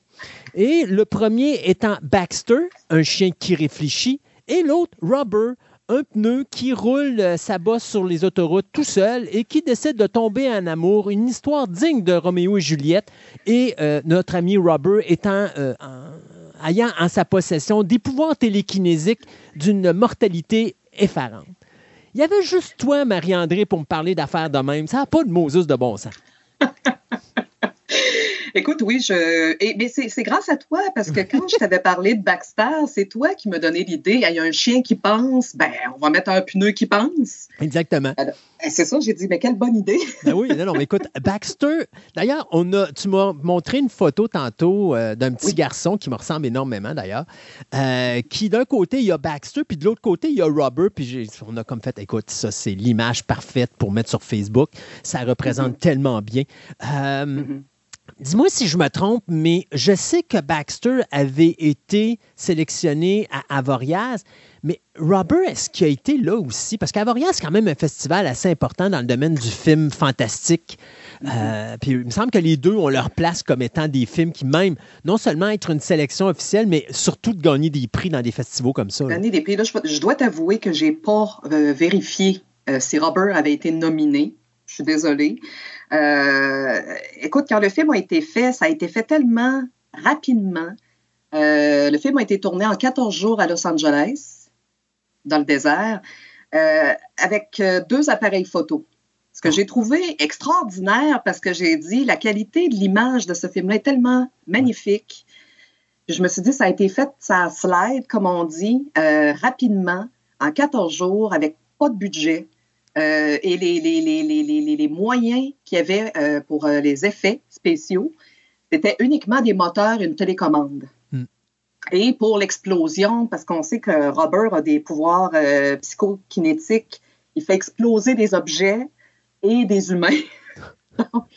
Donc ça, c'était juste des têtes, ballons, des baudruches, comme ils appellent, puis hmm. on fait exploser ça, point final. C'était les seuls effets spéciaux qu'il y a dans le film. Alors, j'ai trouvé ça magique. Je suis désolée de ne pas avoir vérifié. Moi, je me suis plus ah, intéressée au réalisateur et à la manière dont le film avait été tourné. Hein. Et euh, Quentin Dupieux, oui, c'est un réalisateur français. Euh, bon, dans, quelques exceptions dans les films qu'il a fait, ont été tournés aux États-Unis. Euh, deux, je crois seulement, dont Robert. Mais ça a été tellement. je ne pensais pas, parce que quand je regarde le résultat de ce film-là, puis je me dis, mon Dieu, ça a été tourné en deux semaines avec pas de moyens, à rien du tout. C'est merveilleux, c'est magnifique. Ah euh, mais c'est l'imaginaire de cet homme-là. C'est incroyable de dire, mon Dieu, comment il a pensé à ces choses-là. Et quand tu regardes son cinéma par la suite, parce que ça, c'était dans ses premiers films, c'était pas son premier film, mais dans ses premiers. Et aujourd'hui, le, type, il, tourne des films avec euh, Jean Dujardin, euh, et tu dis, mon Dieu, OK, il va chercher des acteurs. Donc, il y a une réputation, il y a une renommée, cet homme-là. Il a été Par contre, c'est pas. Excuse-moi, il a été présenté au Festival de Cannes, Robert. Oui. C'est encore pire parce que, Cannes, c'est comme la crème de la crème des festivals. Mm-hmm. Puis ils ont présenté un pneu que dont mm-hmm. l'objectif, c'est de rouler sur l'autoroute, de confronter la police parce qu'il est tombé en amour avec une femme, puis qui essaye de cruiser la femme, mais que la femme, elle, elle pense que c'est des deux pics qui n'arrêtent pas de foutre dans sa douche un pneu. Euh, alors, elle, t'as quasiment un coup de pied dans le derrière, envoie dehors jusqu'à ce que, bien sûr, Robert se fâche. Ben, mais en fait, moi, je ne l'ai pas vu comme ça parce que je ne pense pas, je ne veux pas te, te ben, contredire. Mais en fait, le film, quand je l'ai revu, parce que moi aussi, ça faisait très longtemps, je l'avais vu à sa sortie. Je l'ai oublié. J'ai recommandé le film, j'ai réécouté ça cette semaine et j'ai dit, mon Dieu, OK, je ne me rappelais pas du tout de l'intrigue. Il est en fait un film qui a une double intrigue. Uh-huh. Et j'ai dit, ça prend juste du pieux pour penser à quelque chose comme ça. Son imaginaire est tellement fantastique. Puis je parlais avec le fils de, mon copain. qui disait Moi, j'aime Michel Gondry. En tant que réalisateur qui est éclaté, qui a toujours des, des, éléments enfantins qui arrivent dans ses films. Tu connais un peu euh, Michel Gondry, l'univers. Mm-hmm. Et quand j'ai dit oui, tu savais que Dupieux et Gondry avaient travaillé ensemble sur des vidéoclips. Il dit oui, c'est vrai. Puis là, on s'était mis à avoir cette réflexion-là de dire ça se ressemble pas. Puis finalement, on s'est dit oui, leur, leur, type de film se ressemble. Il y, a, il y, a, des différences, effectivement, mais cet univers-là d'avoir des, des, des, choses qui ont aucun rapport, qui arrivent dans le film et tout ça. Puis finalement, quand j'ai regardé Robert et j'ai dit non, tout est à sa place. Tout marche c'est une double intrigue parce que je ne sais pas si tu te rappelles, au début, on a des spectateurs qui arrivent et on a le policier qui est un acteur et qui, les installe et les prépare à ce qu'ils vont voir. Donc, les spectateurs regardent le film et l'intrigue là-dedans, c'est que, moi, ça, je ne m'en rappelais pas du tout, je vais te dire, Christophe. Les acteurs qui jouent ne veulent plus être acteurs, ils sont écœurés de jouer. Et le but, c'est de tuer, d'assassiner les spectateurs pour qu'ils puissent enfin arrêter d'être des acteurs. Je ne sais pas si tu te rappelais de cette, portion d'intrigue-là. Ben, moi, je me rappelais du segment d'introduction où est-ce qu'il fait, euh, il dit que le film est un hommage à ce qu'on appelle le no reason. Reason, oui. Pourquoi Kitty est brun, il n'y a pas de raison. Oui, exactement, il n'y a pas de raison. pourquoi est-ce qu'on réfléchit, on n'a pas de raison. Et le gars, c'est drôle parce que tout le long, ça dure à peu près quelque chose comme pas loin de presque cinq minutes, je pense, l'introduction de ce film-là. le gars, tout le long, après ça, il sort de son char de voiture de police parce qu'il est habillé en policier. il a un mm-hmm. verre d'eau tout le long. Puis quand mm-hmm. il finit son speech, première chose qu'il fait, c'est qu'il renverse son verre Il renverse l'eau. Il sac son cap. Puis là, c'est comme, pourquoi? Puis il n'y a pas de mais voilà, c'est ça. Mais tout le film est comme ça. Tout le film est comme ça. Et euh, quand c'est ça, et quand le, finalement dans l'intrigue, quand, quand les comédiens croient avoir réussi parce que je ne sais pas si tu te rappelles qu'il y a un des acteurs dans sa chambre d'hôtel, et c'est un bout que j'adore. Il parle au téléphone avec son maître, master. En fait, on se rend compte que c'est le policier Chad au début qui fait l'introduction. Et il lui dit Oui, je suis prêt. Et il, se retourne et il y a une dinde dans sa chambre d'hôtel. Et il tue la dinde. Et finalement, c'est comme ça qu'il va assassiner. Il empoisonne la dinde et la fait manger aux spectateurs dans le but des empoisonner. Bon. J'adore cette. Mais il faut, faut, que les gens comprennent que ce qu'on parle là, là mm-hmm. attendez-vous pas à du Steven Spielberg ou du Alfred Hitchcock, malgré que je dirais qu'Alfred Hitchcock, on n'est pas loin quand même pour le suspense parce qu'il y a quand même. Il y a quand même de quoi de merveilleux, que ce soit avec Baxter ou que ce soit avec Robert, même si les sujets ont l'air complètement deux de pique, ce qui est en arrière, est vraiment réfléchi. Même que je dirais, dans Baxter, ça en est dérangeant par moment parce que ah moi, il y a la séquence où est-ce que Baxter est en arrière du bébé, puis qu'il la regarde mm-hmm. aller, puis qu'à un moment donné, euh, il dit Ah, le bébé a fait quelque chose d'étrange cette fois-ci, puis là, le bébé s'en va en marchant en direction d'une piscine. Puis Baxter mm-hmm. le laisse aller parce qu'il veut voir le mm-hmm. bébé se noyer. Puis là, dans le scénario, ah, mais la femme l'a empêché de. Puis là, tu vois, il met le bébé devant lui, puis là, le bébé commence à y, à taponner les yeux, puis taponner le visage. Puis là, il est là, il dit mm-hmm. Mais un jour, elle ne le regardera pas. Et moi, je le mm-hmm. pousserai dans l'eau avec les poissons. oui, exactement. tu dis OK, parfait. Mais en même temps, ben c'est ça. Mais moi, ce que j'avais trouvé, parce que quand j'ai vu Baxter pour la première fois, mm. on, nous présentait le film comme étant un chien tueur. Là, il y a une nuance. C'est plus un drame psychologique. Donc, il ne faut pas s'attendre à un coup de jour. C'est pas ça, là c'est plus un chien qui, dans sa réflexion par rapport, ses réflexions par rapport aux êtres humains, dans sa tête, souhaite que ça n'en arrive là, mais ça n'arrive pas toujours là. c'est ça. À part peut-être la vieille dame au début, là, je dois encore t'avouer que euh, le segment où elle tombe dans les escaliers, qu'elle meurt, je crois que c'est Baxter qui va se, mettre devant elle dans les marches et elle s'enfarge dedans. Bon. Mm-hmm. Mais c'est peut-être, dans les, des trois histoires, c'est la seule fois où, oui, il est vraiment la cause du décès. Parce que le bébé, il le souhaite, mais à la dernière minute, les parents aperçoivent l'enfant et vont sortir, ils vont aller chercher le bébé. Mais on sait que Baxter, dans, dans, ses réflexions, dans sa tête, c'est ce qu'il aurait souhaité. À la fin, le garçon, le, le, le fanatique de, de, Hitler, un enfant de 10 ans euh, psychopathe, finalement, comme j'appelle, euh, Baxter, finalement, est, d'accord avec la réflexion. Pour lui, dans sa réflexion de chien, quand il voit ce petit gars-là, il est d'accord avec ce que l'enfant fait. mais il ne comprend pas exactement ce qu'il fait, exactement. Je ne sais pas si tu te rappelais du film, que ce qui fait que Baxter fait un plomb à la fin, c'est que euh, Baxter a des rapports sexuels avec la chienne d'une petite fille qui se trouve avec une petite voisine du, jeune homme et euh, elle donne naissance à des chiots. Et le petit gars veut absolument récupérer les chiots dans le but de les tuer. Et quand Baxter voit que le jeune homme a tué les chiots qui sont ses, enfants, sa progéniture, il dit non, il dit là, je vais mettre fin à ça, je vais tuer le jeune garçon. Hmm. Le film finit qu'il y a un adulte qui arrive avec une carabine, tue Baxter et ça finit là. Mais c'est vrai que c'est troublant parce que les réflexions de l'animal, et tu dis toutes ces mises en situation-là, parce que je disais, mon Dieu, c'est frappant, toutes ces raisons d'adoption d'animal ou d'abandon d'animal, c'est encore ça aujourd'hui.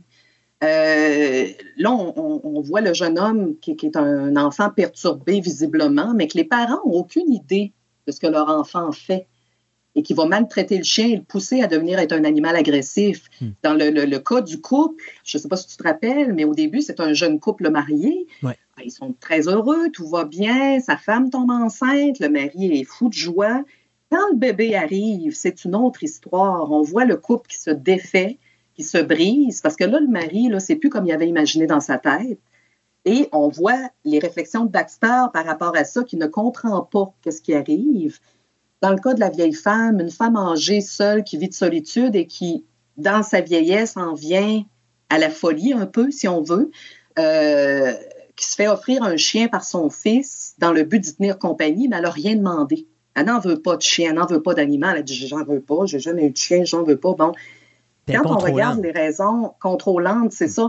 Moi, la scène qui m'avait le plus euh, marqué, puis je trouvais ça triste à la fois cette histoire-là, parce que là, on voit vraiment la solitude d'une vieille femme, d'une personne âgée qui est complètement laissée à elle-même, qui va se renfermer chez elle et qui va devenir euh, un peu, là, qui, s'en va vers la folie, finalement, à force d'être seule, à force d'être bon. Et quand elle force le chien à prendre un bain avec elle, je ne sais pas si tu te rappelles de cette scène-là. Et ça m'avait tellement fait de la peine, ça m'avait, ça m'avait troublé vraiment cette scène-là. Le pauvre chien a dit viens, viens, puis elle force à embarquer dans le bain avec elle. Hmm. Euh, il y avait des scènes, comme tu dis, c'est, à, la limite dérangeant. Ben, Baxter, à, Baxter, euh, moi, je, vais te dire, de mémoire, là, quand, ça fait un petit bout de temps que j'ai vu ce film-là, mais de mm-hmm. mémoire, je me rappelle que quand tu l'écoutes au premier degré, là, les gens vont s'endormir devant la télévision. Oui, absolument, ça, je suis d'accord avec toi. Si, c'est ça. Mm-hmm. Mais si vous écoutez vraiment attentivement ce qui se dit dans la tête de Baxter et de voir mm-hmm. à quel point que c'est une victime, même s'il y a des, des, euh, des idéologies meurtrières, c'est une victime. Tout le long du film, c'est une victime. Ça va même être une mm-hmm. victime à la fin, au moment où il va défendre sa progéniture. Et ce qui est important, c'est de bien regarder le film. Parce que quand on va tomber avec le petit garçon, si mhm. vous n'avez pas fait le lien avec le film, là, à un moment donné, vous allez voir que le chien en question, c'est le petit garçon. Mhm. Parce que le petit garçon finit exactement là où le chien a commencé le film. Oui. Et, c'est comme un cercle vicieux, finalement, qui fait que mhm. tu dis, OK, finalement, ça va. Ce qu'on a vu avec le chien va arriver au petit gars d'une certaine façon ça va se répéter. Et, mm-hmm. Baxter, même si c'est un film, on rigole, on dit ah, c'est un chien pensant puis il réfléchit. Euh, écoute, Maxime Leroux fait quand même une bonne job au niveau de la narration de l'animal, mais c'est une narration qui est unicorde. Il n'y a pas de vie, il n'y a pas d'ambiance parce que le mm-hmm. chien est un, c'est un quoi? C'est un, un, terrier, je pense? Un boule terrier, oui. Un boule terrier. Donc, il y a une phase dépressive. Mm-hmm. Euh, il, il, a pas, il bouge pas beaucoup. Il, il a pas, il a pas la capacité. pas un grand chien avec des grandes jambes. Il peut pas courir aussi vite qu'il veut. Il est écrasé sur le sol. Il a pas cette capacité-là de, de, pouvoir se défendre ou d'agir d'une façon qui, qui, euh, qui, qui, va le mettre imposant il est plus dérangeant quand il va, mettons, gronder avec la vieille femme qui, là, va le fâcher parce qu'elle est dominante. Puis là, il va mm-hmm. comme lui montrer, ben écoute, je suis pas un vilain chien. Puis là, il va y amener sa, chaussure à un moment donné pour qu'elle arrête de, le frapper puis de le battre parce que là, elle est fâchée parce que lui, voulait s'en aller à une place dans le jardin, mais elle, elle voulait pas. Tu n'as pas le droit de faire ci, tu n'as pas le droit de faire ça, tu vas faire ce que je te demande de faire. Donc, elle prend le chien puis elle est en train de, de le former pour qu'il devienne ce que le petit garçon va devenir à un moment donné dans l'histoire plus tard, c'est-à-dire un enfant qui a été euh, opprimé par une domination, puis qui fait qu'il est devenu comme un, début de psychopathe. Oui, absolument. Et, donc, tu sais, d'un côté, quelqu'un qui voit ça au premier degré va s'emmerder, mais si vous le regardez au niveau psychologique, le sujet est, ridicule et amusant, mais le contenu est dérangeant parce que ce que tu vois sur l'écran, c'est moindrement que tu y réfléchis, c'est des choses qu'on voit dans notre société d'aujourd'hui. Ben, exactement. C'est ça, quand je voyais les, euh, les, les, les, euh, les rapprochements avec toute sa façon de penser, mm. même à la limite, je me suis dit, Baxter, dans sa, dans sa façon de percevoir les humains, tout ça, ça, on peut même penser à un jeune enfant. Le jeune enfant qui ne comprend pas tout à fait les situations, qu'est-ce qui se passe et tout ça. Et je me dis, OK, il, y a une réflexion proche de l'humain finalement. Et tout ce qui se dit dans sa tête est vrai. Euh, comme je te dis, comme tu disais, tu as tout à fait raison, ça se trouve être un animal victime. Il se fait euh, barouater d'un bord puis de l'autre, il n'a rien demandé, il sort d'un chenil, il se ramasse dans trois familles qui finalement, ça finit mal, les trois. Et lui, tout ce qu'il veut, parce qu'au début, il est toujours positif à ça. Il veut un maître qui l'aime. C'est tout ce qu'il veut. Il veut juste avoir un maître qui va l'aimer, comme le jeune garçon à la fin, ce que je trouve euh, triste. Et en même temps, Baxter, pourquoi il accepte euh, si, le jeune garçon va, le, battre ou le confronter ou le, forcer à faire des choses violentes, Baxter le dit, mon maître va être fier de moi. Et c'est ça qui est triste en même temps. Alors moi, je me dis, pour moi, c'est pas... Euh, n'y a rien de drôle dans ce film-là. Comme tu dis, il ne faut pas le prendre au premier degré. Comme tu dis, oui, effectivement, beaucoup de gens vont regarder ça, vont dire, mais c'est donc bien plate, ce film-là. Il faut vraiment, c'est vraiment pour moi un film psychologique. Oui, puis pire que ça, parce que quand, tu tu vois, tu vois des fois des animaux qui mm-hmm. euh, sont des animaux que tu ne peux pas t'approcher parce qu'ils sont hyper violents. Ou... Puis mm-hmm. tu, vois les maîtres les former. Baxter, c'est exactement, une belle, exactement ça. Une, belle façon de démontrer à quel point. Tu, tu vois le chien, comment il réfléchit pour devenir ce qu'il devient, malgré le fait que mm-hmm. c'est pas sa vraie nature. Exactement. Mais lui, sa job, c'est qu'il veut juste plaire à son maître. Il veut juste être aimé, il veut juste que son maître l'aime. Et, je trouve ça triste, mais en même temps, c'est véridique. Mm. C'est ça qui est, dommage. Puis l'abandon des animaux, euh, souvent, ben c'est ça. Moi, quand je regardais l'histoire de la vieille femme, c'est la première des choses qu'on nous dit, offrez jamais un animal à une personne si vous ne savez pas si elle le désire vraiment. Et c'est pas mal l'exemple. Raison d'abandon chez des couples qui ont des enfants et que là, ils se rendent compte que ça ne marche pas avec l'animal, on va s'en départir. Euh, pas pour les mêmes raisons que dans Baxter, mais effectivement, l'animal et de tomber, comme tu dis, sur un propriétaire qui a des mauvaises intentions hmm. avec euh, la façon qu'il veut, veut former son animal, qui veut le, bon. Et je me dis, ces raisons-là sont toujours valables. C'est toujours des motifs encore actuels d'abandon d'animaux. Et l'animal qui finalement, lui, à force de se faire euh, demander des choses, il comprend pas, il sait pas. Et là, on passe d'un maître à l'autre et la, vie est différente, les choses sont différentes. Et le chien peut bien être mêlé. À... Ben, tu sais, et, c'est un petit peu ce que je trouve triste dans notre société d'aujourd'hui. Mm-hmm. Tu sais, on dit souvent, un parent, quand il a un enfant, euh, il n'a pas eu de cours puis il n'a pas un diplôme. Tu n'as pas besoin d'un mm-hmm. diplôme pour être parent. Et malheureusement, tu as des, gens, des, enfants qui sont chanceux qui vont tomber sur des bons parents, mais malheureusement, d'un autre côté, tu as des enfants qui vont être malchanceux puis qui vont tomber sur des cruchons de premier ordre euh, et qui vont devenir eux autres mêmes des cruchons, pas parce qu'ils veulent, mais parce qu'ils sont formés pour le devenir. Et, Baxter est un bel exemple. Moi, je trouve que c'est le genre de film que euh, tu regardes parce que justement, euh, tu veux en apprendre un petit peu plus sur pourquoi, pourquoi il y a des enfants qui sont comme ça? Pourquoi, il, se passe des affaires de même? Mm-hmm. Puis mm-hmm. c'est ça qui est, dérangeant avec Baxter.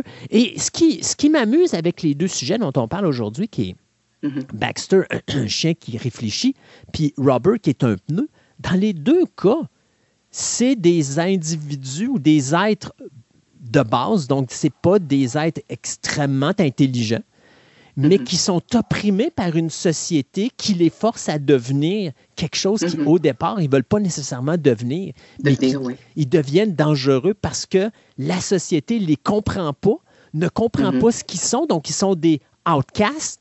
Puis là, on, les, on les écrase et on les force à devenir des choses qui ne sont pas. Là. Ben voilà, parce que dans le cas de, Robert, moi, ce que je me rappelais plus ou moins du pourquoi il devenait meurtrier, c'est qu'on a brûlé sa famille de pneus. Voilà. Donc, Robert, mais c'est vrai, Robert a des sentiments. On a brûlé ses amis pneus dans une dombe. On voit deux hommes à un moment donné mettre le feu à des pneus, comme ce qui se fait, ou bon, qui est maintenant interdit dans certains endroits. Alors voilà pourquoi il est devenu si meurtrier, Robert, parce qu'on a tué sa famille de pneus. Voilà. Mais comme tu dis, c'est vrai que c'est génial parce que ce sont dans les deux cas euh, des, êtres accessoires. Hein? On, en a des, choses sans importance finalement dans les deux cas.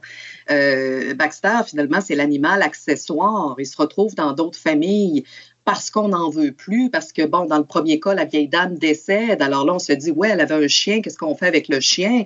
Ah, ben, nous, on le prendrait. Bon, dans le même, euh, même périphérique, même village, même quartier, on va le prendre. Nous, garde, c'est ça, jusqu'à temps que la femme tombe enceinte, que l'enfant arrive et que là, ça ne fonctionne plus. Et comment le chien se retrouve chez le jeune homme? Écoute, nous, on ne peut plus garder l'animal. Ah, ben, c'est l'anniversaire de mon fils. Je voulais y offrir de quoi? Je ne savais pas quoi lui donner. Bon, je vais le prendre, votre chien, tu sais. Mm-hmm. Donc, c'est ça. Alors, sans, réfléchir, sans penser, sans. Bon, voilà. Donc, dans les deux cas, comme tu dis, oui, effectivement, ce sont des personnes qui sont. Euh, des victimes. oui, des victimes. Non, mais c'est vrai. Oui, carrément. Puis, tu sais, d'un côté, Baxter, j'aime beaucoup ce film-là pour une raison. Euh, sais, habituellement, on va voir des adultes qui vont prendre un animal pour leurs enfants. Ça ne marche pas, ils prennent l'animal, ils le foutent ailleurs. Euh, c'est parce qu'à un moment donné, c'est comme si tu prends. Tu sais, l'animal, il y a beaucoup de gens qui considèrent un animal comme un bibelot. Euh, mais si tu ferais tout ça à un enfant, ah, oh, ben là, j'ai eu mon enfant, mais tu quoi, fais pas l'affaire, je peux-tu le donner à mon voisin? Euh, parce qu'à un moment donné, l'enfant, comme l'animal, à un moment donné, c'est psychologiquement dramatique pour lui d'avoir une coupure parce qu'il sait il y, a une, sécurité, il se sent en sécurité, il se sent à l'aise, il aime ses maîtres et tout ça. Puis là, soudainement, oh, mes maîtres m'ont abandonné. Mm-hmm. Et, c'est difficile pour après ça, pour cet individu-là, que ce soit un animal ou un enfant, d'après ça, avoir une confiance envers la société parce que la société l'a abandonné. Et c'est ce qui mm-hmm. se passe avec Baxter et c'est ce qui ben se passe avec Robert. Mm-hmm. Ça paraît drôle de parler. Euh, ça, paraît... drôle parce que c'est ça. Ça paraît drôle, on parle d'un pneu, mais c'est ça. mais c'est pareil. Mais c'est d'en faire, c'est ce que c'est ce que Dupieux a réussi à en faire à l'écran. Je me rappelais pas à quel point, avec le peu de moyens qu'il y avait sur le moment, il a réussi à mettre des subtilités dans le film. Comme quand Robert, au début du film, se réveille, et là, on comprend qu'il sort de, nulle part, que probablement qu'il vient de vivre la tragédie de la perte de ses amis pneus il se réveille et commence à, se promener, à déambuler. Et là, il va faire des tests, se rend compte qu'il y a des pouvoirs et qu'il va commencer à faire des tests, à faire, euh, bon, va faire exploser une canette, après ça, faire exploser un animal. Et puis là, il se dit, ben, écoute, on va être capable de tuer un être humain, tu sais. Et euh, je me rappelle d'un moment où il est fatigué. Et c'est ça qui est beau parce qu'on voit le pneu et il y a vraiment. et c'est donc bien extraordinaire d'avoir fait d'un pneu euh, c'est ça, je racontais. D'avoir des donner des émotions un Des émotions, mais de le faire, parce que je me rappelle, à un moment donné, il est tellement épuisé en fin de journée, il se couche par terre. Bon, le lendemain, il se réveille, on a un gros plan sur le pneu et on le voit ronfler. Et j'ai dit, c'est donc bien fantastique. On voit le, le, le, caoutchouc qui soulève à peu près un ronflement. Alors finalement, on, on, en vient à la force du film à voir Robert autrement qu'un pneu.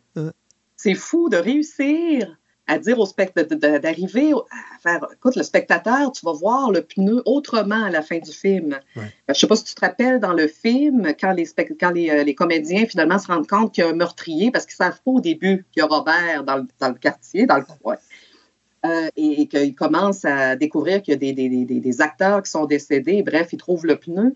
Et je ne sais pas si tu te rappelles, à la fin, c'est le policier qui rentre dans la chambre d'hôtel, qui assassine Robert. Mais Robert a eu le temps de transférer son âme dans un tricycle. Je ne sais pas si tu te rappelles. Oh mon Dieu, oui, c'est vrai, j'aime bon. ça. Et là, le tricycle repart et va aller chercher des compagnons. Et à la fin, on a la route vers Hollywood et on voit Robert en tricycle avec tous ses compagnons pneus. Hein? Et on s'imagine un possible carnage. Hollywood. Mais c'est ça. Il y, avait, y, avait, il y a beaucoup de voyons, quand on. C'est ça. Comme, il ne faut pas prendre. Moi, je ne prenais pas ce film-là au premier degré. Euh, il y a toujours des messages. Ah dans les films de Dupieux, il y a toujours un message social. Il y a tout le temps quelque chose. Dans ces films, on ne sont pas sans raison. Euh, tout le temps, tout le temps. Et plus ça va dans sa carrière, plus je me rends compte, malheureusement, le problème ici au Québec, on a beaucoup de difficultés à mettre la main sur ces films. Parce que même, je regardais avec mon copain, qu'est-ce qu'il a fait d'autre? Et quand on a vu la liste, j'ai dit, OK, le gars, il bosse, mais il bosse tout le temps. Il sort au moins un film par année. Je crois que le dernier qu'on a eu au Là, on parle de Dupieux, là. Hein? On parle de Quentin Dupieux. Oui, c'est ça. Parce que, non, Jérôme Boivin, le réalisateur de Baxter, n'a pas fait beaucoup euh, de films. Et actuellement, ça fait plusieurs années, je pense qu'il n'a pas travaillé sur un, long métrage. Hmm. Euh, dans ces deux films que moi je connais, il y a Baxter et il avait fait le film, euh, voyons, Confession d'un bargeau en 92, qui était d'une nouvelle de Philippe Cadic, l'auteur de science-fiction. Mm-hmm. Oui. Et c'est les deux films que moi, j'ai pu regarder ici au Québec. OK. Ben, cinéma français, c'est compliqué. Euh, ça a toujours été compliqué. Écoute, moi, j'avais réussi, à un moment donné, je pense que c'est dans le temps que je travaillais dans un club vidéo, euh, j'ai réussi à avoir une copie en VHS de Baxter dans le club. Mon boss ne voulait rien savoir. Euh, mm-hmm. Puis j'ai réussi à en faire acheter une. Et puis finalement, c'est moi qui l'ai racheté euh, euh, parce qu'à un moment donné, quand on fait du ménage dans les clubs vidéo, on vend des ah films à pas ah cher. puis j'ai racheté mm-hmm. ma copie de Baxter. Puis finalement, je l'ai retrouvé en DVD par la suite. Fait que je me suis racheté le DVD. Mais mm-hmm. tu sais, c'est vraiment. C'est le genre de film que d'abord, un, t'écoutes pas ça le soir parce que tu vas t'endormir. Il faut, faut, que tu sois mindé à écouter un, un film qui est psychologique. Puis il faut que tu sois non seulement attentif, mais il faut que tu sois prêt à vouloir faire ta part du travail. Euh, parce que c'est pas juste pas juste un film que tu t'assois puis que tu regardes, c'est un film que tu dois chercher à comprendre puis avoir mm. les différents layers parce qu'il y a différents layers, que ce soit autant dans Baxter que ce soit dans Rubber, euh, les deux ont des layers qui sont qui sont pas dans votre face, mais sont là puis il faut juste les trouver puis les chercher. Puis ça, c'est une question d'évolution. Je vais écouter Baxter. J'ai écouté Baxter euh, peut-être il y a 10 ans, la dernière fois que je l'ai vu. Je vais mhm. réécouter Baxter cette semaine, puis je ne vais pas le voir de la même façon que je l'ai vu il y a 10 ans.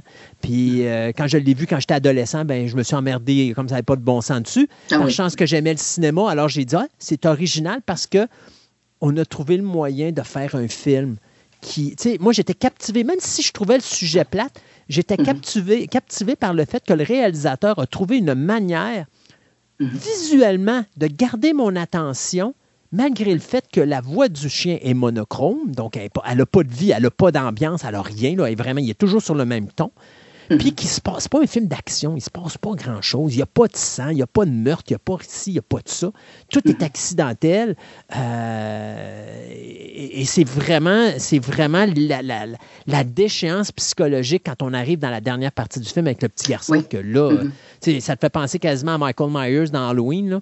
Euh, mm-hmm. Mais là, tu le vois, mais plus réaliste. Parce que le film est fait réaliste, même si c'est un film qui euh, donne l'impression d'être ridicule la base en arrière est ben, La base, elle, est très réaliste. Toutes ces situations-là sont des situations qui se sont déjà produites, qui se produisent encore. Ah oui. Il n'y a rien de, de, de, de, pas de fantaisie là-dedans. C'est réel. Les problématiques comme ça, ça arrive. Bon.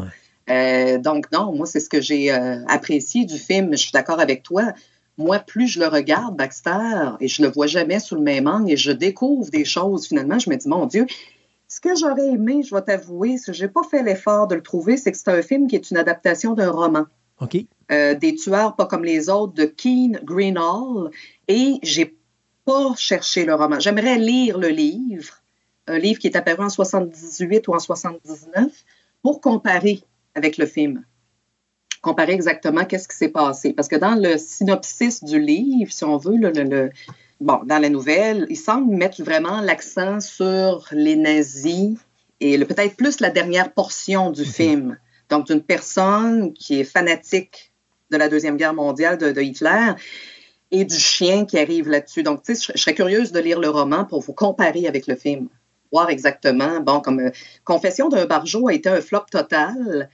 Moi, dans mon souvenir, à moi, écoute, le film, j'ai jamais pu remettre la main dessus. Euh, je crois même pas que ça a été fait en DVD je serais curieuse de le revoir. Je pense que c'est adapté, oui, c'est librement adapté de la, nouvelle de, Dick, mais à quel point, tu sais, de comparer tout ça, je me suis dit, il faudrait vraiment que je remette la main sur la nouvelle de l'auteur pour comparer avec le film. Parce que le film avait été vraiment considéré comme un navet. Okay. aussi, soit dit en passant, et tu sais que une chose que j'ai lue, c'est qu'ici en Amérique, la seule façon qu'on avait d'avoir Baxter, c'est en VHS. Jusqu'à temps, ben voilà. Donc, c'est jusqu'à temps qu'il décide de. Je pense que c'est Kino qui a décidé de refaire euh, le film en Blu-ray ou en DVD. En DVD. en tout cas, je ne sais pas en Blu-ray. Moi, j'ai ma copie DVD. Moi, je l'ai en Blu-ray. OK. C'est ça, donc ils ont décidé, bon, il y avait quand même un intérêt, mais le film, à la sortie, a été un flop, mais c'est quand même devenu un film culte. Ouais. Bon, peut-être que les gens n'ont pas justement perçu le film de la façon dont il aurait été, mais aussi la façon de, le vendre. Quand on parlait, on avait l'impression qu'on aurait un film d'horreur, quelque chose de rough, quelque chose de, de sanglant, de bon c'est peut-être l'erreur qu'ils ont fait, c'était pas ça du tout. Là. Ben écoute, 89, tu es dans la période des années 80 où est-ce que là, tu as eu des films de loup-garou comme euh, Howling, American Werewolf in London, Wolfen, mm-hmm. Teen Wolf. Mm-hmm. Euh, tu avais les films comme Cujo qui étaient sortis, euh, Men Best Friends qui ne devaient pas être très loin de ça. Donc, tu as des films où est-ce que le chien est vraiment agressif. Là, tu arrives avec mm-hmm. un chien qui est passif. Mm-hmm. C'est pas du tout, du tout, du tout, du tout la même affaire. Puis euh, c'est ça qui est dommage des fois. Hein. Tu as des films comme ça. Ça, c'est le genre de film, ça peut pas être fait pour le cinéma. Ça peut pas fonctionner au cinéma parce que les gens sont mm-hmm. pas prêts. Tu aurais eu le nom de David Lynch là-dessus? Tu aurais mm-hmm. eu une auditoire. Oui. Mais ce gars-là n'a pas de nom. Donc, c'est sûr que son film ne pouvait pas marcher. Euh, puis en plus, c'est un film français. Je n'ai rien contre le cinéma français, mais je veux dire, c'est un film qui est français. Donc, à l'origine, un film français, si ça arrive aux États-Unis, ça doit être refait parce que les gens ne vont pas écouter des films traduits ou écouter des films sous-titrés. Mm-hmm. Il n'y avait aucune chance pour Baxter de, gagner son point euh, au cinéma, au même titre que Robert n'avait jamais eu, jamais eu aucune chance de vivre au cinéma parce que ce n'est pas un sujet que tu fais pour le cinéma mais c'est un film qui aurait pu être présenté à la télévision, euh, aurait pu être sorti justement en cassette vidéo, des choses comme ça à l'époque. Et c'est comme ça que ce film-là a gagné son, culte. C'est par des gens qui ont découvert ça, puis à un moment donné, ils ont tombé sur YouTube, puis ils ont dit hein, mon mm-hmm. Dieu, il y a un chien qui pense. Hein, mon Dieu, il y a un pneu qui tue du monde. Moi, écoute, la séquence de poursuite automobile entre le char de police puis, euh, euh, puis, puis Robert, c'est pas long, là. Je veux dire, euh, c'est vraiment drôle parce que Robert fait son petit train, train de chemin sur le milieu de l'autoroute jusqu'à ce qu'il y ait un char de police qui arrive par en arrière puis qui allume ses lumières puis qui mette sa sirène. Et Robert prend le temps de s'arrêter et de même se tourner de bord pour regarder les mm-hmm. policiers puis leur dire ben, Je suis content de vous voir. Malheureusement, ça finit pas bien pour les policiers, mais ça, c'est une autre histoire. C'est une autre histoire, mais tout, c'est comme je te disais, je me dis, mon Dieu, autant où qu'à l'époque, quand ça avait sorti, tout le monde disait, ben voyons donc, un pneu qui tue, toi, tu sais, comme dans réflexion, tout ça. Quand tu regardes le film, tu dis, mon Dieu, que c'est génial. Euh. C'est tellement bien fait. Puis comme je te disais, tout est à sa place. Il n'y a rien qui est, qui est pas là. En tout cas, parce que moi, c'est le type, c'est mon type de film, c'est mon type d'humour. J'adore l'humour de Dupieux et qui laisse, euh, qui laisse vraiment le spectateur, tu sais, Regarde, pense ce que tu veux de mon film. D'ailleurs, moi, j'ai écouté un reportage avec Quentin Dupieux, justement, en France, où il invite des artistes dans un club vidéo. Il y a des milliers de films et on leur demande de dire, ben, parle-nous des films, garde, euh, de tes films préférés, de ce que tu n'as pas aimé, ce que tu aimes dans tout le cinéma. Bon. Et je me rappelle quand il avait invité Quentin Dupieux, et même mon copain et moi, on l'avait regardé ensemble, et je me suis dit, mon Dieu, mais quel drôle de bébé, cet homme-là. Mais on comprend. Et à la fin, à la toute fin, il regarde autour de lui, mais avec un air désespéré. Vraiment, c'était pas joué, c'était ça. Il me dit, mon Dieu, il dit, il y a trop de films. Il dit, pourquoi on fait encore des films? Il dit, on devrait plus faire de films. Il y a trop de films. Mais le gars, et j'ai dit, juste pour ça, je l'adore. Oh, c'est sûr. Mais c'est un, je trouve qu'il gagne tellement. Euh, mais malheureusement, c'est ça, qu'on a tellement de la difficulté à voir ces films comme je te disais, le dernier qui a passé en salle au, clap, je crois, c'est Le Dain avec euh, Jean Dujardin. On reste un peu dans la même euh, lignée que Robert, parce que là, c'est un homme et son veston lui parle et lui dit ah. de faire des choses et faire des meurtres. Et le dernier, dernier film, en fait, l'avant-dernier, parce que, comme je te dis, on a découvert que cet homme-là n'arrête pas de produire c'est, euh, voyons, Fumé fait tousser. Oui, mon Dieu, j'ai Qui devait, ça devait passer au cinéma. On ne sait même pas si ça l'a passé. On, en tout cas, c'est plus en salle. Et on a essayé de tenter de voir est-ce que certains magasins vont offrir le, film en DVD ou quoi que ce soit, qu'on puisse le regarder. Et à date, on voit rien, on trouve rien. Donc, c'est difficile. Mais je sais, euh, je sais qu'il a été fait en DVD, ça, c'est sûr. Euh, parce que moi, j'ai dans. Ben, tu des fois, je fais des critiques pour, euh, pour d'autres organismes, et puis j'ai vu la, mm-hmm. je l'ai vu passer sur ma liste. Euh, mm-hmm. que je sais qu'il va sortir sous peu s'il n'est pas déjà sorti en DVD, mais ça va se faire. Mais oui, mm-hmm. j'en ai entendu parler de ça. De, en anglais, ils appelaient ça Smoking Causes Coffin. mais fumer fait tousser, ouais, c'est ça. Je savais même pas que c'était lui qui avait fait ça. Mais... Oui, c'est Quentin Dupieux. Tu vois, c'est un genre de film qui dure pas longtemps. Je pense que ça dure même pas une heure et demie. Là. Mais ces films sont quand même relativement courts. Euh, même le DIN, mais tu sais, j'aurais tellement aimé pouvoir me les procurer, justement, mais ça reste très peu, puis on a de la difficulté à les avoir. Souvent, quand on regarde sur Internet, on, voudrait commander le film, c'est souvent zoné. Tu peux l'avoir en France, mais pas ici. Euh, c'est une problématique, puis je trouve ça dommage, vraiment, parce que cet homme-là, moi, à l'époque de Robert, quand ça avait sorti en 2010, j'avais des amis, tout ça, ils disaient, bon, c'est bien génial, ce film-là, c'est trippant, c'est le fun, tout ça à cette époque-là, je vais t'avouer sincèrement, on n'arrivait pas à trouver ce film-là en DVD ou euh, au club vidéo. Moi, je, suis dit, bon, OK, euh, on dirait que c'est comme plusieurs années plus tard. Et je vais t'avouer que moi, ma copie, je l'ai commandée aux États-Unis. OK. Euh, puis le film est seulement en anglais. Je ne pense pas, dans mon souvenir, qu'il ait été doublé en français. Je crois que c'est vraiment une production à l'origine qui a été fait, tournée en anglais. Oui. Euh, et je ne crois pas, en tout cas, j'ai dit comment. Je me rappelle même pas à l'époque, la première fois que je l'ai vu, s'il y avait un doublage en français ou non. Moi, je pense que non. J'ai dû le regarder en version originale anglaise avec des sous-titres et tout. Mais c'est ça, je trouve ça dommage. Puis c'est pas le seul réalisateur qui arrive. Donc, comment tu peux faire connaître le cinéma, justement, ces films-là aux gens si on peut même pas les avoir? C'est un peu mon, mon mais, problème. Mais c'est pour ça que tu es là, euh, Marie-André, pour nous parler de ces films underground qui méritent mm-hmm. d'être vus à un moment ou à un autre de notre vie. Euh, quand on aime euh, le cinéma puis qu'on aime essayer des choses, moi, je me rappelle Robert, je connaissais pas ça jusqu'à ce que je trouve ça dans un panier euh, de, films à 5 piastres. Puis mhm. euh, je voyais le pneu, puis je lisais en arrière, puis dire un pneu qui tue. J'ai dit, oh, c'est trop original, je ramasse ça, je veux voir ça à la maison. Ah puis je suis tombé en amour avec Robert tout de suite en partant. Mhm. Euh, le film a commencé, puis juste l'introduction du film mhm. avec le policier, puis son verre, puis tout ça, puis tout son speech qui fait juste ça ça vaut le, ça valait juste ça, ça valait le 5 parce que j'ai comme fait c'est too much. Euh, c'était vraiment too much. C'est exactement. Puis plus le film avance, comme je te disais, on arrive vraiment à donner des émotions. On arrive vraiment à s'attacher à Robert comme si c'était un être humain. Je sais pas, tu te rappelles quand il se cache dans une des chambres d'hôtel, il regarde la télévision, il regarde des, des programmes qui n'ont aucun rapport, euh, du workout, des affaires de même. Il s'assoit vraiment dans le fauteuil et regarde la TV. Ben oui. C'est fantastique. J'ai dit, OK, il a vraiment réussi à nous convaincre que Robert a une âme. C'est plus qu'un pneu, c'est plus qu'un... Exact. Oh oui, j'avais trouvé ça. Et les textes là-dedans, et l'histoire, un peu d'humour absurde, ça me faisait penser par bout euh, un des derniers films de Jarmouche, euh, Dead Don't Die. le type d'humour un peu euh, humour noir, sarcastique, un peu de, de dialogue qui ont non-sens, qui n'ont pas de sens ou quelque chose comme ça, au moment tu ne sais pas trop ce que ça va. Ça me faisait un peu penser un peu à, ça. Dead Don't Die, d'ailleurs, si tu ne l'as pas vu, de Jim Jarmusch, c'était une euh, comédie d'horreur avec des zombies. OK. Bon, je ne sais pas si tu connais Jarmusch un peu son cinéma. Euh, non, j'avoue ça A passé, ça a vraiment passé dans le bar. Moi, c'est un réalisateur que j'adore, mais habituellement, il ne donne pas dans ce style-là. Mais bon, il a décidé de faire un film d'horreur je vais vous dire sincèrement, tout le monde autour de moi ah dit j'ai trouvé ça ennuyeux, j'ai pas aimé. Je viens, de voir, j'ai les images de moi. Oui, je oui, vu ça. Oui, puis j'ai adoré.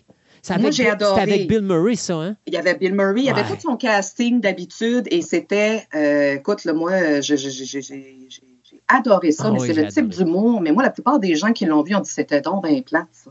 Oui, mais c'est ça. Mais voilà, c'est. C'est ça qui est plate, c'est que c'est un genre de film qui a plusieurs layers que quand tu le regardes, si tu le mhm. regardes au premier niveau, tu vas t'emmerder. Euh, The Dead Don't Die, même si je ne me trompe pas, je pense que ça se peut-tu qu'il y avait aussi euh, M. Driver qui jouait là-dedans? Oui, exactement, qui faisait l'autre policier, exactement. Puis celle qui faisait la, policière euh, dépressive, là, je ne me rappelle plus, c'était, voyons, celle qui avait joué dans Boys Don't Cry, Chloé Sévigny? Oui, oui, oui, oui, effectivement. oui, effectivement. Elle est excellente, elle est excellente. Puis je pense que c'est ça. Il faudrait que je le revoie, je l'ai chez moi. Euh, mais je crois que c'était la policière dépressive. Ouais. En fait, mais, tout le monde est dépressif dans ce film-là, de toute façon. Et, puis il y avait Tom Waits qui faisait l'espèce d'ermite. Uh-huh. Parce que Tom Waits revient dans les films de Jarmouche.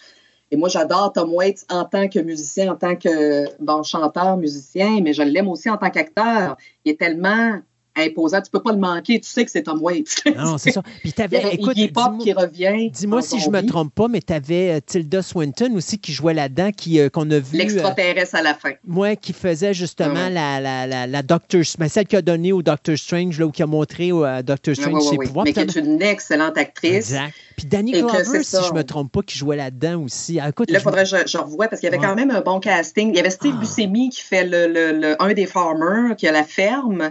Mais c'est tout le tournant de l'histoire absurde. Mais c'est ça, c'était un hommage au film d'une certaine époque où c'était absurde. Il n'y avait pas Écoute, tu ne pouvais pas faire un scénario qui avait du sens mm-hmm. à l'époque, parce que ça finit finalement tout ça, Tilda, c'est une extraterrestre, et là, ça se mêle aux zombies, ceci et ça, voilà. Donc, c'est un scénario qui a ni queue ni tête, mais c'est ce qu'il voulait faire, Jean Mouche, de faire un film hommage à ça. Uh-huh. Et les gens ont été très déçus. Moi, j'ai adoré. J'ai dit bravo, c'est parfait. Mais euh, en général, les gens avec qui j'ai parlé, je disais, oh mon Dieu, j'ai pas aimé ce film-là. Euh, je dis, OK, c'est une certaine époque, peut-être pour ceux qui ont écouté ces films-là, justement, sans, avec, euh, sans queue ni tête, qui, qui savent très bien comment se faisaient les films de science-fiction horreur à cette époque-là, avec des, dialogues qui n'ont aucun rapport, aucun sens. C'est non, j'ai trouvé que c'est un hommage parfait à ça. Mais, Robert m'a fait un peu penser à ce genre de film-là. Voilà. Hmm. Euh, Moi, ce qui m'épate aussi de Robert puis ce qui m'épate de Baxter, c'est que tu n'as pas une grosse distribution. C'est pas des acteurs très connus. Euh, je pense mm-hmm. que dans Rubber, à part le policier, là, qui est Stéphane Spinella, qu'on avait vu, euh, je pense, moi, je me rappelle de lui dans Virtuosity avec Denzel Washington. Là. Mm-hmm. Euh, mais tu sais, c'est pas un acteur qui va te sauter d'en face. Là, mais mm-hmm. Toutes les prestations sont excellentes. Et voilà. c'est du grotesque, mais les acteurs, on dirait que c'est comme ah, sais-tu quoi, on n'a pas de pression, on s'amuse, puis ils nous donnent des prestations qu'ils nous auraient probablement jamais données dans un bon film parce qu'ils n'ont mhm. pas le talent pour le faire. Mais là, comme ils n'ont pas de pression, ben là, ils s'amusent, puis sais-tu quoi, c'est probablement les meilleures prestations qu'ils ont données dans leur carrière. Oui. Et, Robert est, un bel exemple de ça, tout comme Baxter. Mhm. C'est des films que, tu sais, oui, les sujets sont là, mais les acteurs sont juste parfaits dans leur ben, rôle. c'est ce que c'est ce que ça. Quand je constate ça, j'ai dit tout le monde est à sa place, tout le monde fait ce qu'il a à faire, tout le monde est bon, pour vrai. Euh, puis quand j'allais vérifier, bon, OK, dans quoi il a joué d'autres, dans qui. Puis là, finalement, quand tu dis, on se rend compte que c'est pas forcément des gens qui ont eu des premiers rôles, qui ont été, euh, qui ont pété l'écran, mais qui sont excellents là-dedans. Et je suis, bon, il y a sûrement le travail du directeur là-dedans. Ah ben oui, c'est comment, euh, bon, voilà. mais effectivement, j'ai dit, ils sont tous bons. non, mais regarde, je vais donner un exemple. Jeffrey Combs. Mm-hmm. Jeffrey Combs, que maintenant on connaît puis qui est un acteur légendaire, Mhm. Mais quand il a fait Réanimateur en 85, c'est un mhm. acteur que personne ne connaissait. Ah oui. Jeffrey Combs a accepté son rôle de euh, Herbert West parce mhm. que, euh, en bout de ligne, il se disait il n'y a personne qui va écouter ce film-là. Et quand il a fait son film, il n'y avait tellement pas de pression qu'il nous a sorti un rôle qui est devenu culte. Mm-hmm. Et c'est une de, tant qu'à moi, c'est une de ses plus belles prestations en carrière. Euh, mm-hmm. C'est sûr que son personnage dans Deep Space Nine aussi était légendaire, mais tu voyais que le gars avait pas de pression sur ses épaules. Et c'est exactement ce qu'on retrouve ici dans Robert et dans Baxter. C'est des films que les gens sont probablement dit, tu parles d'un sujet de pique, toi, il n'y a personne qui va vouloir écouter ça. Sais-tu quoi? J'ai pas de pression à donner un gros affaire. De toute façon, il n'y a personne qui va aller voir ce film-là. Et il nous mm-hmm. sort des choses qu'il y aurait peut-être, ils ont peut-être fait des, des, des choses dans ces films-là. Ils ont pris des risques au niveau acting qu'ils n'auraient pas pris dans un grand rôle parce que là, la pression était trop élevée. Là, ils ont pris là-dedans et ça clique juste parfait. Là. Mm-hmm. Exactement. Mm. Exactement. Du début à la fin, il n'y a, a rien acheté. Euh, même Robert, justement, toute la distribution, quand tu, quand tu entends les commentaires des spectateurs avant qu'ils décèdent, d'une indigestion de dinde empoisonnée. euh, mais tu entends des fois les commentaires qui se disent entre eux et tu te dis, mon Dieu, puis ça, c'est de la figuration, là. C'est des mm-hmm. figurants qui sont là, ils sont magnifiques. Je veux dire, tout est parfait. Tu dis, OK, c'est pas des grands acteurs qui ont choisi pour faire les spectateurs, c'est des figurants. Les enfants sont bons, tout le monde est bon. C'est ça. C'est parfait. C'est ça qu'on veut. Oui, oui, exactement. C'est du monde. Ils sont là pour regarder un film. Et c'est ça, ça se passe des commentaires, tu sais. Fait que c'est. En dehors du fait qu'on va encourager les gens à prendre une bonne bière puis à se trouver ces films-là en DVD ou en Blu-ray 10 pour les écouter puis nous, après ça nous sacrer après, euh, y a-tu d'autres choses à rajouter sur Baxter et Robert? Y a-t-il autre chose à rajouter? Non, je pense que ça, ça gagne à être, vu. Euh, comme tu disais, pour ce qui est de Robert, où on le voit en tant que comédie, mais certaines personnes, parce que ce n'est pas le type d'humour comme Dead Don't Die, on en parlait, c'est peut-être pas souvent. J'aime l'humour noir, j'aime l'humour sarcastique, euh, étant donné que je principalement, j'aime les films d'horreur fantastique, science-fiction et tout, donc j'ai quand même un bagage. Mais pour des gens, effectivement, qui n'ont pas vu ce type de film-là, effectivement, ça peut ne pas leur plaire. Hmm. Et c'est correct. Mais euh, il faut s'attendre à quelque chose de débridé. Il ne faut pas s'asseoir là et dire ah, on va se casser la tête ou quelque chose comme bon. Puis comme tu dis, essayer de ne pas voir au premier degré. Hmm. Pour Baxter, comme je te disais, je trouve ça triste si une personne ne le, le voit uniquement au premier degré, c'est sûr qu'il va s'endormir ah. sur le divan. c'est clair. Il manque, le message. Il manque tellement le message et je me dis, ça gagne à être vu et à être revu. Comme hmm. tu disais, première écoute, OK. Deuxième écoute, ah ouais, OK, ouais, ouais. Troisième écoute, et moi, ça fait plus pas. Je suis le type de personne à, voir et à revoir les films. Et à chaque fois, je découvre de nouvelles choses. Baxter, c'est exactement ce type de film-là. Dis-moi si, message... dis si je me trompe, mais Baxter n'est pas un film à regarder c'est un film à écouter. Oui, absolument. Absolument, parce que comme tu dis, oui, il y a le jeu des acteurs qui était incroyable, pour vrai. Euh, mais oui, à écouter, à regarder, mais oui, c'était. Mais comme tu dis, oui, effectivement, il n'y a peut-être pas un, travail impressionnant au niveau du tournage et de, tu sais, comme on s'attend à avoir des, belles images, des belles couleurs, des choses qui. Ben, c'est surtout qu'il se passe, il se passe rien, il n'y a pas d'action. Il se passe rien. Il n'y a pas d'action, il n'y a rien, c'est ça, tu sais. Mais quand on regarde tout le segment avec la vieille femme, la femme âgée, mm. euh, comme je dis, tu le vois, tu le revois et tu te dis, mon Dieu, c'est triste, c'est touchant, cette, cette portion-là du film. Et euh, même avec le couple, moi, ce qui m'a touché le plus, j'ai dit, mon Dieu, c'est tellement ce qui se passe dans la vraie vie, comme on parlait quand on voit l'homme, un coup l'enfant arriver, que là, il se rend compte que c'est pas comme il s'était imaginé dans sa tête et qu'il s'éloigne de sa femme. Moi, le moment où elle lui demande de faire l'amour avec elle et qu'il dit ah, peut-être une autre fois, alors tu vois qu'il désire même plus sa femme. On mm. voit que c'est un couple qui est en train de casser complètement. Euh, et, le troisième segment avec l'enfant qui est bon, on, voit qu'il s'en va vers une euh, psychose, là, il est psychopathe et c'est triste, mais c'est des choses qui arrivent dans la vie. Euh, comme tu dis, par manque, euh, bon, est-ce que ses parents, parce qu'on connaît très peu de ses parents, mais oui, as-tu été poussé, as-tu été sûr, euh, bon, en chair? Moi, je me rappelle de la première image de lui qu'on voit dans sa chambre qui s'automutile avec une punaise mm-hmm. sur son pupitre, sur son bureau. Et tu dis, OK, le petit gars, il y a un problème. oui, oui. voilà, donc c'est ça. Mais c'est un film, c'est vraiment un drame psychologique. Moi, je pense que l'erreur, en fait, qu'il avait fait à la base, c'est d'essayer de le vendre comme étant un film d'horreur. Moi, je me rappelle quand je travaillais au club vidéo, on l'avait vraiment classé dans les films fantastiques horreur. Bon. Et c'est une erreur selon moi. Ben, effectivement, puis d'ailleurs, Avoriaz, Avoriaz est un festival de films fantastiques. puis on l'a mis là-dedans et normalement, on n'aurait pas dû. Ça devrait être un fait. Ça me fait penser un petit peu. Est-ce que tu te rappelles du film Pin? Ben oui. Eh mais ben, c'est un drame psychologique. C'est un drame psychologique, mais qui a été mis dans la catégorie des films d'horreur. Horreur. Voilà. Donc, c'est un peu. Si tu l'écoutes comme film psychologique, c'est un des plus beaux drames psychologiques que j'ai vu de Voilà. Mais tu sais, quand tu voyais l'image, tout ça à l'époque, quand tu sais pas de quoi le film parle, puis que tu t'attends à voir un film d'horreur avec des scènes violentes, des meurtres, des ci, des ça, et c'est pas ça du tout. Oui, il y a une déception euh, par rapport au spectateur, puis je peux le comprendre. Tu sais, c'est une fausse, je dirais pas de la fausse représentation, mais peut-être une, vente maladroite mhm. du film, très maladroite. Et euh, mais peut-être aussi, comme tu disais, si on l'avait euh, si on l'avait jeté, si on avait envoyé le film comme ça en disant aux gens, vous allez voir quelque chose, c'est un film psychologique mhm. qui est long, qui est, qui est lent. Et bon, tu sais, est-ce ben, que les gens seraient allés le voir? Je ne ben, sais pas. Est-ce qu'il y a des gens qui sont allés voir Dead Ringers au cinéma?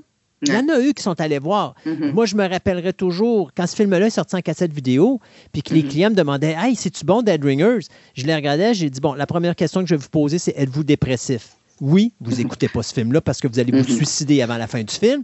Deux, mhm. est-ce qu'il est tard, il est 11 heures, vous n'écoutez pas ce film-là, vous allez vous endormir dessus. C'est le genre de mhm. film que vous allez écouter l'après-midi ou en très début de soirée.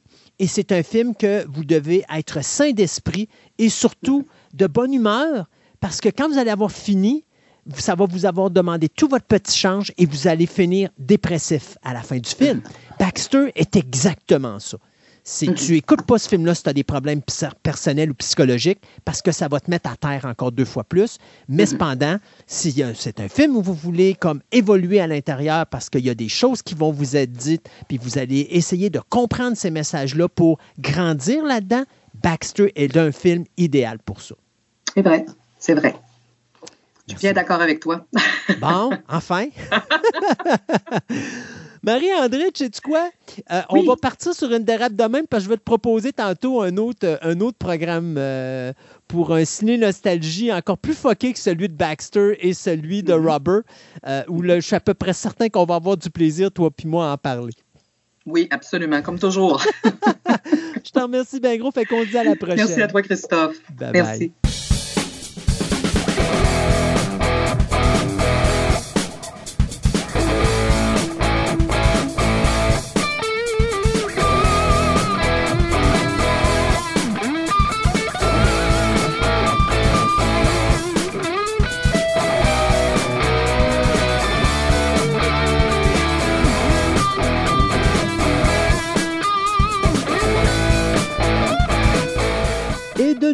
Nous sommes rendus à ce temps où nous parlons création web, où nous encourageons, on ne dirait pas la compétition, mais on dira plutôt nos collaborateurs qui, sur le web, font des œuvres, que ce soit cinématographiques ou radiophoniques. Enfin, on parle de tout dans cette chronique qui est création web. Bonjour Sébastien.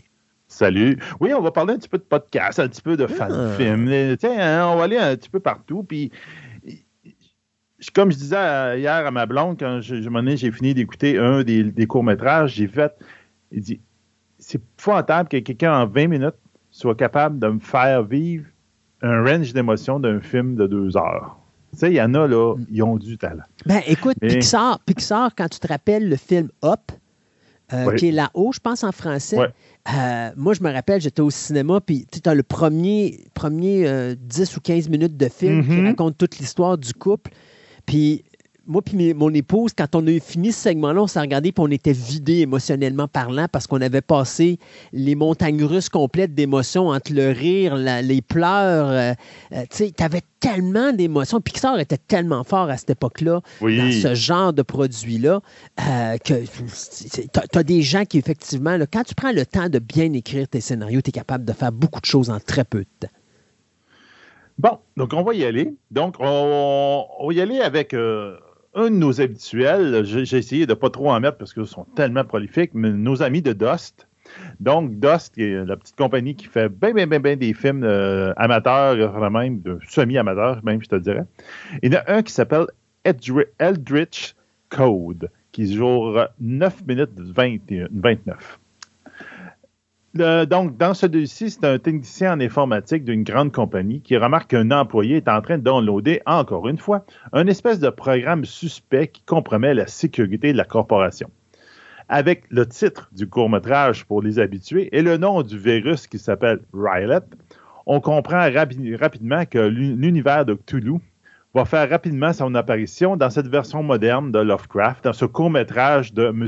Ian Radovic c'est pas nécessairement le meilleur de DOS, mais euh, il est quand même très intéressant. Il est basé sur une en fin de compte sur une histoire d'une bande dessinée de Glenn Cadigan et de Cheese. Donc, c'est un graphic novel à la base mm-hmm. qui ont adapté, ils ont fait une adaptation de, en court métrage qui est quand même intéressant. Donc, euh, un, virus qui vient dans l'univers de Cthulhu qui essaie d'envahir euh, un ordinateur. Donc, c'est quand même intéressant il n'y en a pas beaucoup qui s'attardent au univers de Cthulhu, donc j'aime bien ça qu'une fois de temps en temps, on, on va laisser, on va rester dans l'univers un peu horreur en parlant de vous avez même, avec un, film qui s'appelle Peach and Cream. Donc, ça n'a pas l'air trop, trop épeurant comme titre, qui dure 12 minutes 55, qui est fait par une petite compagnie qui s'appelle New Alter. Donc, dans ce film d'horreur de M. Adrian Kirk, euh, qui est vraiment bien tourné. On, il est narré en, danois. Tout de suite, vous allez faire un, saut quand vous allez commencer, mais il est sous-titré en anglais, donc heureusement, on, arrive à comprendre l'histoire. Donc, euh, c'est le jeune Thomas qui est bien excité d'aller visiter la, maison familiale de sa nouvelle Disney pour la première fois. Surtout que quand il arrive sur place, il voit que c'est euh, pas une petite maison, c'est un manoir. C'est comme Ouh! Il dit J'ai pogné le jackpot à bien de l'argent. Mais il y a beaucoup, beaucoup de pièces dans ce manoir-là, ce manoir-là. Puis il y en a certaines d'entre elles qui sont encore habitées par ses résidents passés. Car la rétradition familiale veut que l'on taxidermise les défunts au lieu de les garder dans une urne avec les cendres. Donc, ils, gardent leur. Papa et euh, maman sont, sont, taxidermés, puis papa est dans le salon, euh, dans le boudoir, euh, maman est je sais pas trop où, puis bon. Et ainsi de suite pour les ancêtres. Donc. Oh, Norman Bates aimerait ce film-là, définitivement. La fille sa se défendant en disant ça prend juste plus de place qu'une urne. Mais bon. bon, c'est sûr. Ben écoute, ça, ça remplit l'ameublement de la maison quand même pense à un moment donné, les gens qui sont en, mode pandémie puis qui sont confinés à la maison, ils ont au moins des gens à qui parler. C'est ça. Donc, elle a dit, regarde, je devais faire la tradition familiale, accepter la tradition familiale pour hériter de tout. Et donc, euh, c'est ça. donc, on, va s'entendre que ça fait une date spéciale dans la maison. Puis euh, l'ambiance est quand même très bien recréée. Il y a des très beaux euh, euh, décor. Tu vois que c'est fait en close, euh, très. Euh, ils ont fait des, plans très, très, proches pour pas vous des plans rapprochés. ouais, des plans rapprochés pour dire, regarde, on suppose que c'est un manoir, mais en réalité, c'est peut-être une petite maison, Mais ils ont réussi à faire quelque chose d'intéressant puis de, quelque chose de bien. Donc, ça vaut la peine de l'écouter jusqu'à la fin puis de voir comment ça se termine un peu cette histoire, pour, pour ne pas dire très étrange. Euh, un, un autre court-métrage, cette fois-là, toujours de Dust, j'en ai remis un autre, qui s'appelle Midnight Vision, Television, excusez, Midnight Television, qui dure 6 minutes 29. Euh, et si notre futur ressemblait à nos années 90 et qu'on nous propose des. Euh, c'est ce que nous propose ce film-là de science-fiction, avec un look rétro, avec des modems et des lecteurs de VHS. on est un peu à cette époque-là, mais quand même dans une société futuriste. Donc, dans cette société, pour acquérir de la richesse, euh, pour avoir quelque chose, on met en ligne son quota journalier d'un équivalent de Facebook. Ça veut dire ton, ton petit vidéo quotidien que tu dois faire pour payer ton rent grosso modo. Donc, ton euh, je fais ton loyer. Donc, tu fais ton petit commentaire sur quelque chose de phénomène. Mais, euh, quand, tu sais, mais pour quitter ta demeure, tu es comme confiné dans ton appart, de ta maison, parce qu'il faut que tu ailles les finances pour aller ailleurs. Donc, quand tu es en manque d'inspiration, on peut dire ton, ton quota, il reste très, très minimum de likes, pour, de, de j'aime sur l'Internet. Donc, ça devient très, très bas et tu ne peux pas faire grand-chose. Quand tu arrives le soir, justement, à minuit, il voit une émission qui passe à la télévision qui lui offre personnellement un avenir meilleur. Et ça l'inspire. Et de là, l'histoire va partir. Donc, c'est écrit et dirigé par Gabe Michael, euh, qui a été découvert justement dans le canal de DOS dans le temps. Le court-métrage a pris deux ans à être euh, tourné, principalement à cause de la COVID.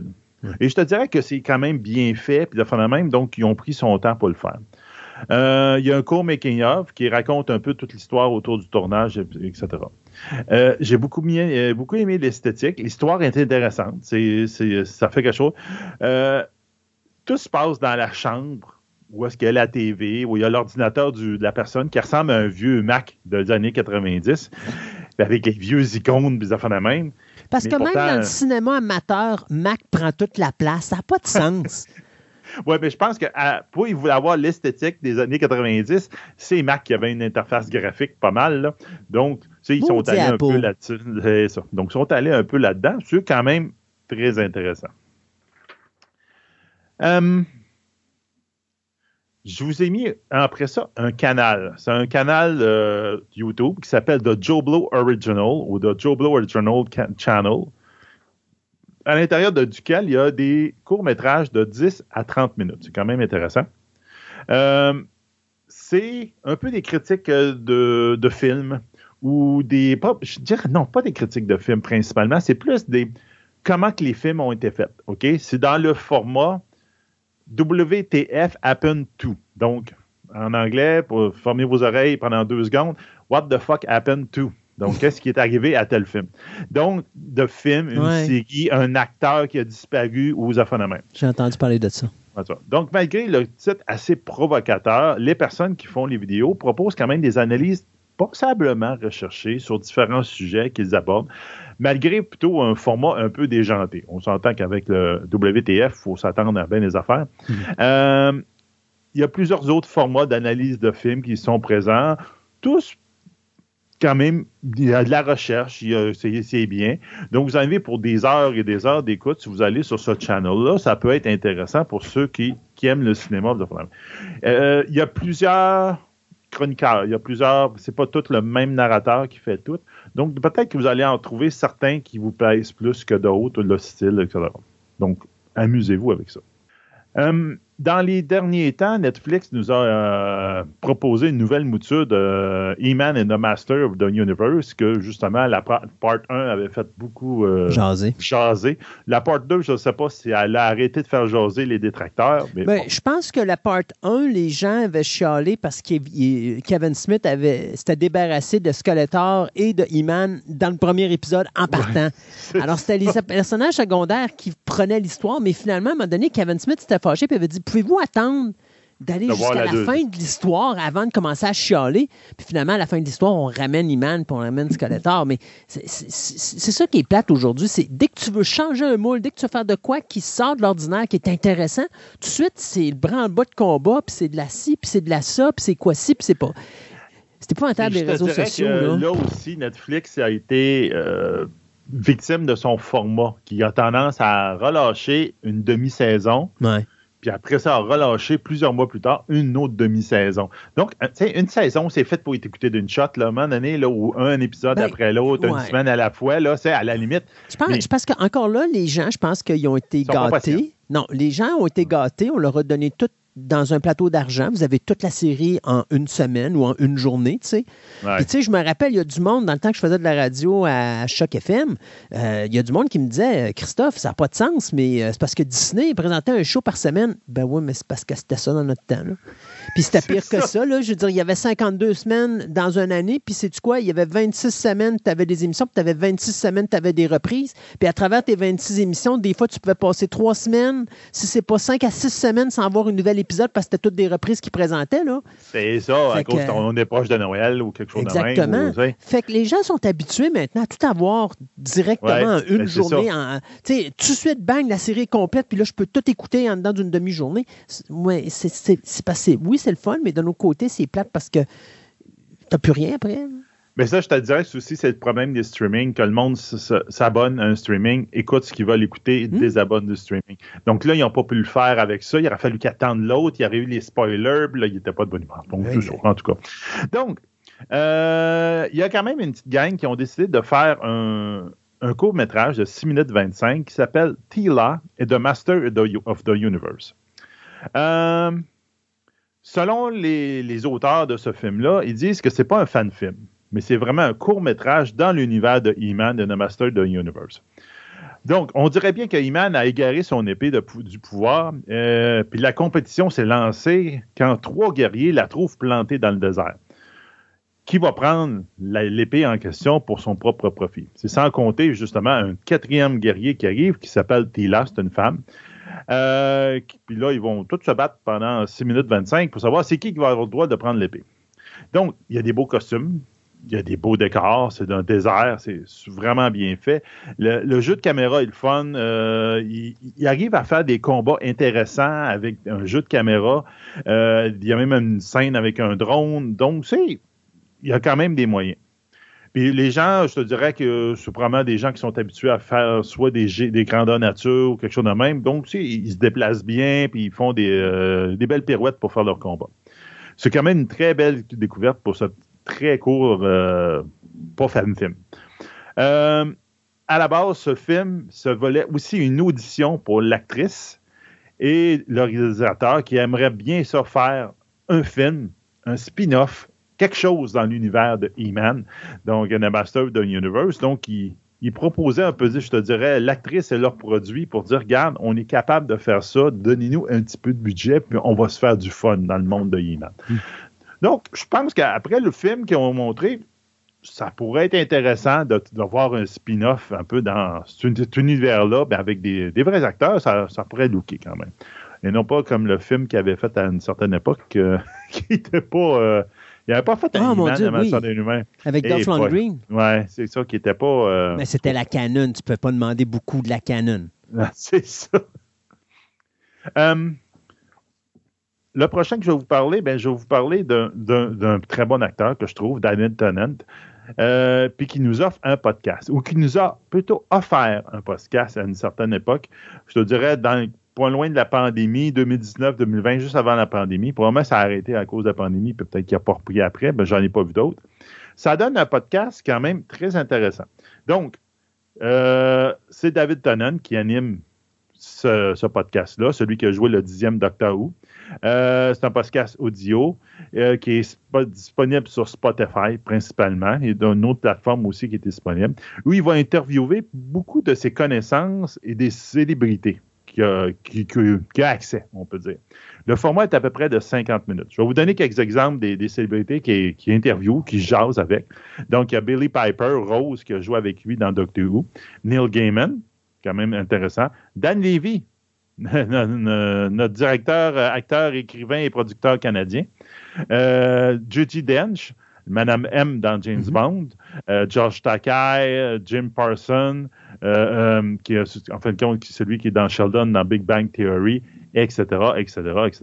je pense qu'il y a même Ian McKellen. En tout cas, il y, a des, il y a des gros acteurs, il y a des grosses pointures, c'est intéressant. Donc, ça, ça fait intéressant de voir les parler, puis qu'ils leur posent des questions un peu sur leur carrière, etc.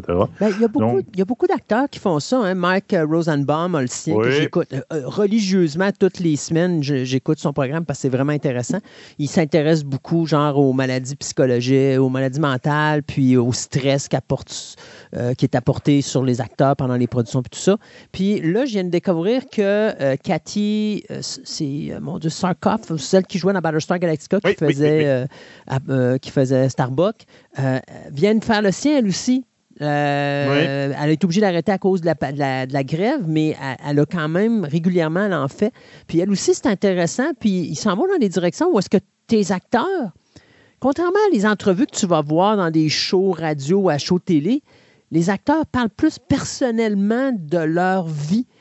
et je trouve que c'est vachement intéressant parce qu'ils vont, ils vont s'ouvrir beaucoup plus à d'autres acteurs qu'un un intervieweur régulier qui va leur poser des questions. Puis là, ils vont rester prudents parce qu'ils ne veulent pas, à un moment donné, répondre à une question puis se faire ramasser parce que là, l'autre va en profiter pour les canarder avec des questions ingrates et, des choses comme ça. Non, c'est ça. c'est quelqu'un qui connaît le métier, qui connaît. Donc, des, fois, il leur posera pas nécessairement. Ils vont leur poser soit des questions sur le métier très plus pointues, je te dirais, parce qu'ils connaissent, ou encore, ils vont aller ailleurs complètement parce qu'il dit Regarde, moi aussi, je le connais, ce métier-là, j'ai pas besoin de savoir ça. C'est contrairement à un intervieweur de base. Là. Puis là, c'est ça, ça donne quand même des affaires intéressantes. Donc, euh, ça vaut la peine. Hmm. Euh, j'ai j'en ai quelques-uns cette fois-là, des euh, les, les, grands-papas des fan-films, donc les Star Wars. j'en ai quelques-uns cette fois-là que je vais vous parler. Le premier que je vais vous parler, c'est Star Wars, A New Hope réimaginé sur la Terre en 1880. Donc, c'est ça. Donc, c'est un drôle d'exercice que cette équipe a décidé de faire, de se donner un look de 1880 avec un court-métrage. Avec ce court-métrage-là qui dure. Oh, je ne l'ai pas marqué. Ah. Euh, je me semble, c'est. Euh, mettons 5-6 minutes, dans ces eaux-là. euh, donc, l'Empire est remplacé dans ce dernier par l'armée coloniale britannique. Dark Vader et ses troopers, c'est plus des samouraïs, comme on voit le kit. Euh, puis Chewbacca, ben, c'est un poodle. Donc. c'est un poodle! un poodle. Donc, c'est. C'est juste une partie du film qui a été refait, je te dirais, au, centre, quand il arrive sur l'étoile de la mort. Puis c'est quand même intéressant de voir l'exercice et les efforts qui ont été placés dans cette création-là. Les troopers sont en fait souvent des, super, des figurines qui sont en superposition avec certains vrais acteurs. Mais j'avoue que l'effet l'effet de, de, perspective est extrêmement bien fait parce qu'à un moment donné, tant et aussi longtemps qu'il ne se déplace pas, puis tu as l'impression que c'est vraiment quelqu'un qui déplace les pieds de tout, tout, tout, puis il est fait bouger. Là, là tu vois qu'ils sont raides comme une barre. Là. tu fais Ah, OK, il y a quelque chose d'étrange. Mais avant, moi, je pensais Ah, ils ont fait des costumes de trooper euh, en samouraï, ça, ça look. Là. Euh, donc, c'est quand même bien. Mais ils ont, quand même une technique intéressante. Euh, en fait, ce court-métrage-là faisait partie d'une espèce de défi collectif. Euh, je me rappelle pas comment ça s'appelait, les défis collectifs de cinéma qu'il y avait, entre autres, au Québec, les kinos ça vient de m'abonner, les kinos. Qu'eux autres, ils faisaient des réunions, à donné, puis tout, le monde qui faisait des petits films amateurs, qui était inscrit au kino, ça mm là puis là, ils disaient Ah, le défi aujourd'hui, c'est de faire un film sur tel sujet avec tel props, puis il faut, genre une banane, puis il faut que tu dises telle phrase dedans. Puis là, allez-vous-en, tout votre, votre bord, puis genre, dans X temps, on se revoit, puis je pense que c'était 48 ou une semaine, je me rappelle, 48 heures ou une semaine, ils revenaient, puis ils montraient leur court-métrage. Ça ressemble un peu avec ce genre d'exercice-là. Euh, dans les commentaires du vidéo que je vous donne, vous pouvez voir un petit peu plus bas, il y a l'espèce de lien à tous les participants qui ont participé à cette fois-là, à cette espèce de défi collectif. Ça, c'est un ceux qui a, qui a sorti de la masse, je te dirais. Mais attendez-vous à des troopers en pyjama blanc, etc. pour le reste. Là, regarde, euh, cherchez pas trop trop les moyens. Il y en a des fois, il y en a pas pantoute. Un court film encore de Dust que je vous ai mis que je trouvais vraiment intéressant qui s'appelle The Parallel Man, qui dure 11 minutes 59. Avec les films de Marvel et de DC, on entend souvent parler d'univers parallèles. Or, si dans un de ces univers parallèles-là, les États-Unis, au lieu d'avoir inventé la bombe atomique, avaient inventé plutôt un moyen de voyager entre les dimensions, puis c'est ça qui aurait fait qu'ils auraient gagné la guerre. Malheureusement, cette technologie va, dans cet univers-là, entraîner une troisième guerre mondiale et va dévaster la Terre. Ce qui va faire l'émergence d'un autre régime tyrannique qui ne sont pas les, nazis. Et qui va, ça va être les trompistes. C'est ça. Qui va, oui, qui va tenter de remettre de, ces centres de la Terre en annexant plusieurs autres terres de d'autres univers pour essayer de survivre.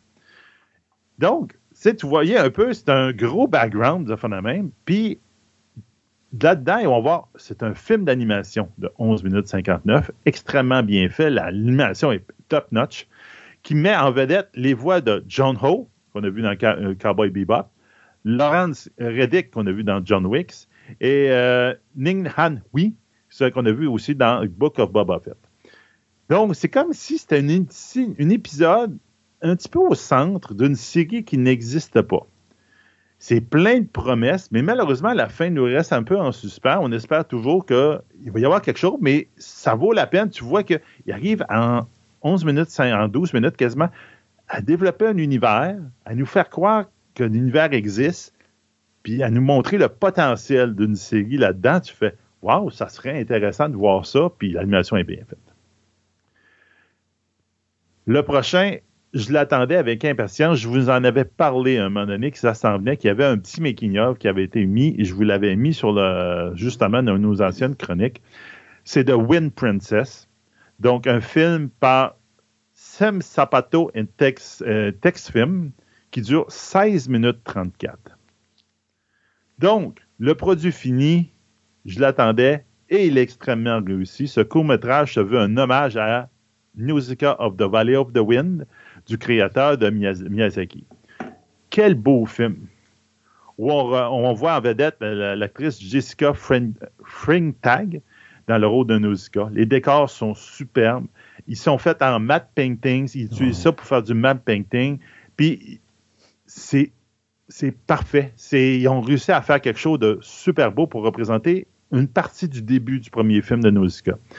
Euh, Très bel job, ça recrée parfaitement l'univers de, Miyazaki, une belle filmographie, même si c'est beaucoup, beaucoup en matte painting. On s'entend que dans le début du film, elle se promène dans une forêt de, sport puis de champignons. T'en trouves pas bien bien dans le coin de la rue. Donc, c'est beaucoup de matte painting, mais ils ont réussi à faire quelque chose de beau. La musique est originale, mais elle rend hommage aussi quand même à Zoe Sachi avec des notes, un style. Vraiment, ils n'ont pas pas repris des musiques de, de, Joe Sachi pour la mettre dessus. Ils ont décidé de faire la leur. Le costume de Nausicaa va rendre jaloux tous les cosplayers que vous pouvez trouver. Il est super, puis il est parfaitement euh, semblable à celui du film d'animation.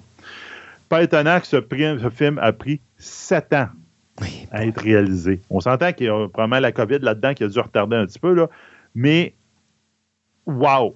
Je l'ai même mis sur ma page personnelle de Facebook. Hier, je me suis fait du fun. J'ai fait non, il est trop bon. Je, à ce moment-là, je suppose que le gros de la post-production est la raison pourquoi ça a pris du temps, parce que sinon, l'acteur ou l'actrice, tu vas le voir qu'elle va, va vieillir. Là. Fait ouais. tout, filmer les séquences, puis après ça, c'est le matte painting, puis tout le kit pour faire les séquences. C'est probablement ça. C'est vraiment quand on a fait, là, on a eu le making-of, quand je vous en avais parlé, il avait terminé les, euh, les tournages comme tel. Puis là, c'est toute la post-production qui a été extrêmement long. Euh, c'est extrêmement rare que j'ai des films de cowboys on s'entend, le western, c'est passé mode un peu. Il y a moins de monde qui. qui Mais ça, c'est passé mode. Ben, il y en a moins. il n'y a, pas, beaucoup de films de, ça. Euh, donc, quand j'en ai, trouvé un, fan film, ben, un, fan film un film amateur de cowboy, j'ai fait Ouh, ça peut être intéressant. Qui s'appelle The Gunfighter, qui est fait par la compagnie Six Shooter Film. Donc, peut-être qu'ils vont en faire d'autres dans le genre.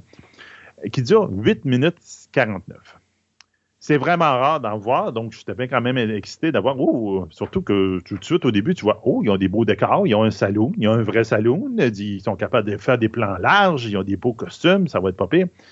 Mais tout de suite, quand j'ai commencé à l'écouter, ça a pris une tournure que je ne m'attendais pas. Donc là, tout commence comme des raisons dans tout film de western, quand quelqu'un rentre dans un salon. Dans un salon, il faut que quelqu'un rentre dans le salon, puis quand la personne, c'est un étranger, c'est sûr, puis là, tout le monde le regarde, puis tout le monde arrête de parler. Hmm. C'est comme d'habitude. Sauf que, c'est comme. Imaginez la scène, le, gars rentre dans le salon, il ouvre la porte western, puis là, il arrive, puis là, t'as le narrateur qui dit, euh, tu sais, l'étranger rentre dans le salon, tout le monde le regarde, puis tu sais, ça doit faire la même. Puis là, tu regardes que tout le monde, tout le monde, effectivement, arrête de parler, puis il regarde, mais même l'étranger, il regarde plus dans les airs. En se disant tout, c'est quoi cette voix-là, bizarre qui nous jase? Donc, c'est carrément. Donc, le monde s'aperçoit qu'il y a quelque chose qui parle, qui narre l'histoire présentement. Et je ne m'attendais pas pendant tout un peu à cette tournure de faire. Donc là, c'est tout, imaginez-vous, une scène de western, mais que le narrateur narre et que tout le monde est capable de l'entendre. Et tout le monde, à un moment donné, il dit, il, dit, voit les deux frères Kirk dans le coin. Il était venu là pour se venger de. Il se de. Vous êtes venu ici, vous, vous me tirez? Non! Donc, vous voyez un peu le principe, c'est vraiment drôle, ça vaut la peine. Puis, ils ont fait une belle job.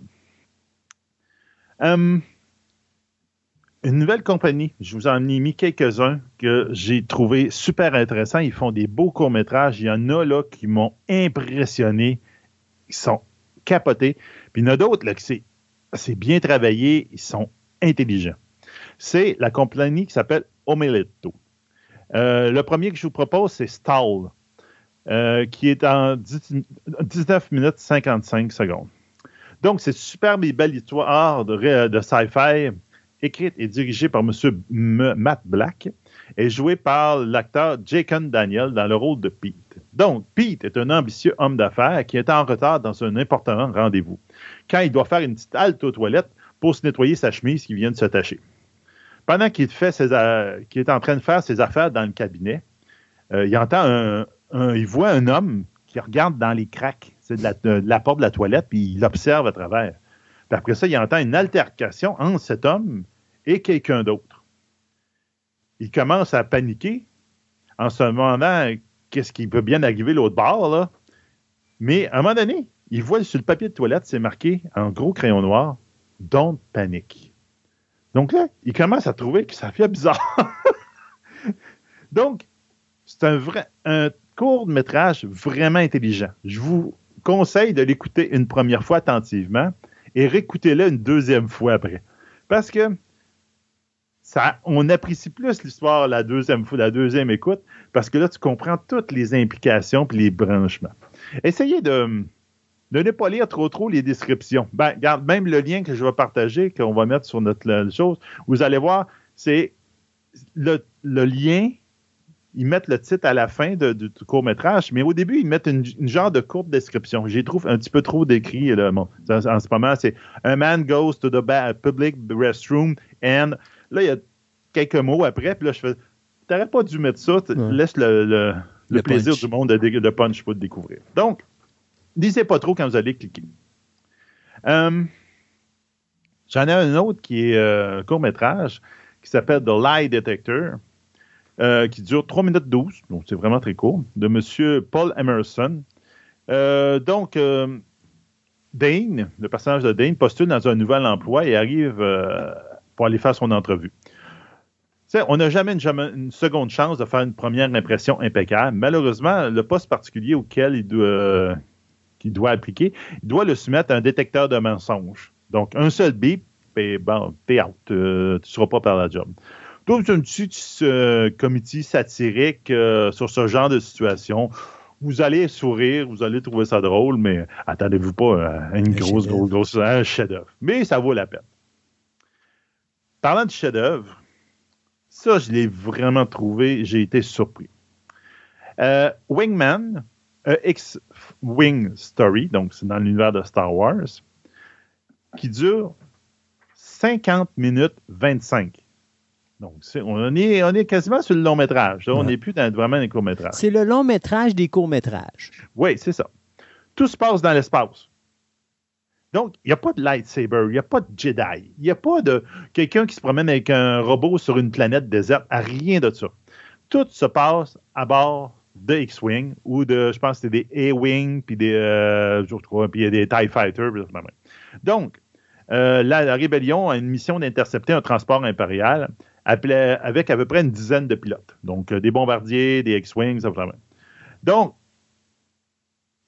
extrêmement impressionnant. Les CGI sont extrêmement bien faits. J'aurais travaillé un petit peu plus les explosions, mais bon, garde, à un moment donné, il faut que tu coupes à quelque part, on peut dire. Là. Avec 50 minutes, là, juste de- de- d'effet 3D, là, c'est assez impressionnant. Donc, ils ont vraiment. Mais ce qui est impressionnant dans ce court-métrage-là, c'est qu'ils ont pensé, comme on dit en anglais, outside the box, dans l'extérieur de la boîte, avec cette histoire-là.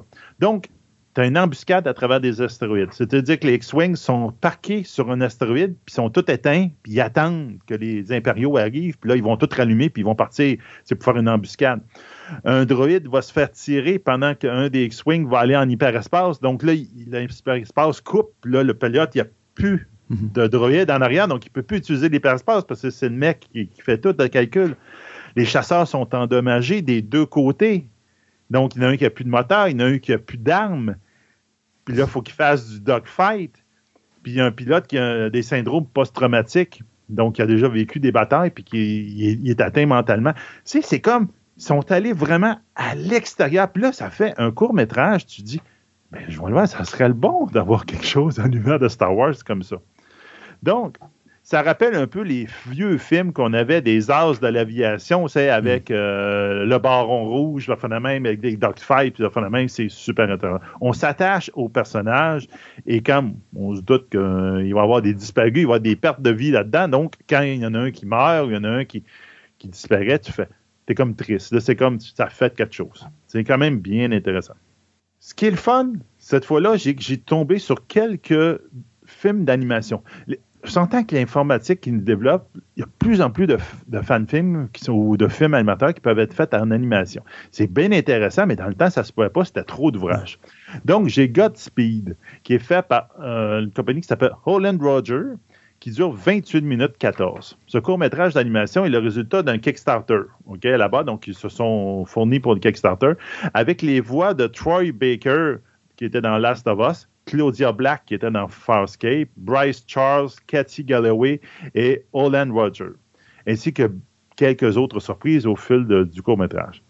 Donc, ce dernier est vraiment bien fait, l'histoire est super intéressante. On y suit Iris, une jeune femme accompagnée de son sidekick, un espèce de robot karaoké qui s'appelle Bowie, alors qu'il parcourt un monde dévasté à cause d'un phénomène extraplanétaire. Il y a comme un trou noir ou quelque chose de même qui vient d'apparaître dans le système solaire. Et il y a deux ans, la Terre a été évacuée. Euh, Iris avait un billet pour prendre un de ces vaisseaux d'évacuation-là, mais elle a décidé de le donner à un jeune garçon qui, qui allait rester sur la Terre et donc probablement mourir. Et donc, elle est restée, puis ça fait deux ans qu'elle survit avec son espèce de sidekick. Puis, c'est toute l'histoire autour de ça. C'est quand même très intéressant. Tu trouves l'univers intéressant. Puis la finale est bien. Et la finale, ouvre à quelque chose d'autre.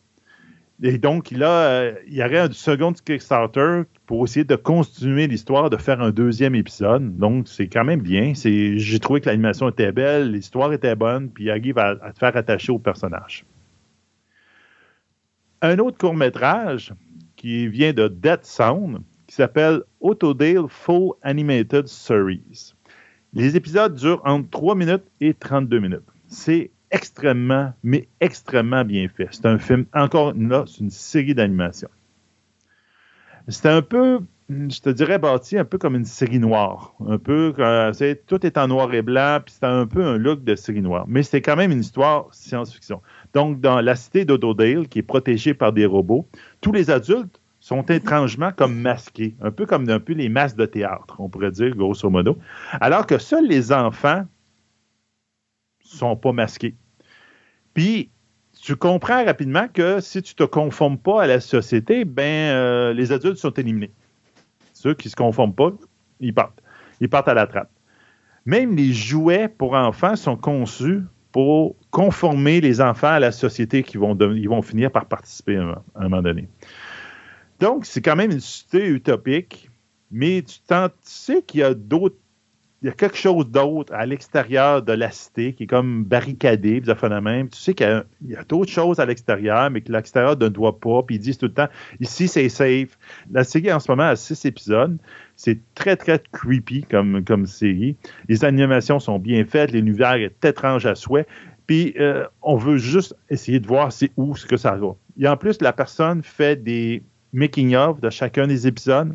Puis il fait même des making-of de certains personnages, certains designs qui sont, ils sont chers pour dire Hey, ça, c'est un personnage principal de l'histoire. Voici comment je l'ai conçu, voici comment je l'ai pensé pour le faire. Donc, j'ai trouvé ça bien intéressant, puis euh, ça vaut la peine. Puis tu vois que la personne met du temps là-dedans, puis beaucoup, beaucoup de temps. Euh, Avaria. Avaria, c'est encore un film de Omeletto que je vous ai parlé tantôt. Il dure 20 minutes 4. Donc, c'est quand même un, bon court-métrage. Euh, cette fois-là, c'est d'Amaletto, c'est un, court-métrage d'animation. Encore, comme je l'ai dit tantôt, j'en ai trouvé quelques-uns. Donc, on connaît tous ces trois-là de la robotique. Donc, le robot ne peut pas blesser un être humain ou par son inaction laisser un être humain blessé. Un robot doit obéir aux ordres d'un être humain, sauf si ça contrevient à la première loi. Et finalement, un robot doit protéger son existence tant et aussi longtemps que ça ne contrevient pas à la première et à la deuxième loi. Ah, c'est ce qu'est-ce qui arrive si un homme quitte la Terre pour tenter de trouver une autre planète plus hospitalière pour lui, alors que le robot en charge du voyage durant les longues périodes dont on peut dire d'hyperespace et de sommeil a une définition trop parfaite de ce qu'est la planète parfaite.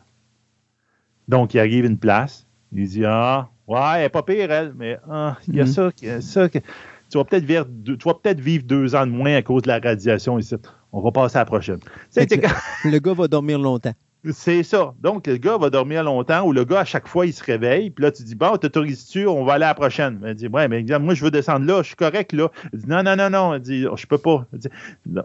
Tu sais, tu vois un peu le paradoxe des lois de la robotique qui tombent la fin. Donc, mais la recherche de qu'est-ce que la planète parfaite, combien de temps ça va prendre ce maudit voyage-là, puis va-tu avoir une fin à un moment donné? Donc, c'est un beau film d'animation pour les fans d'Asimov.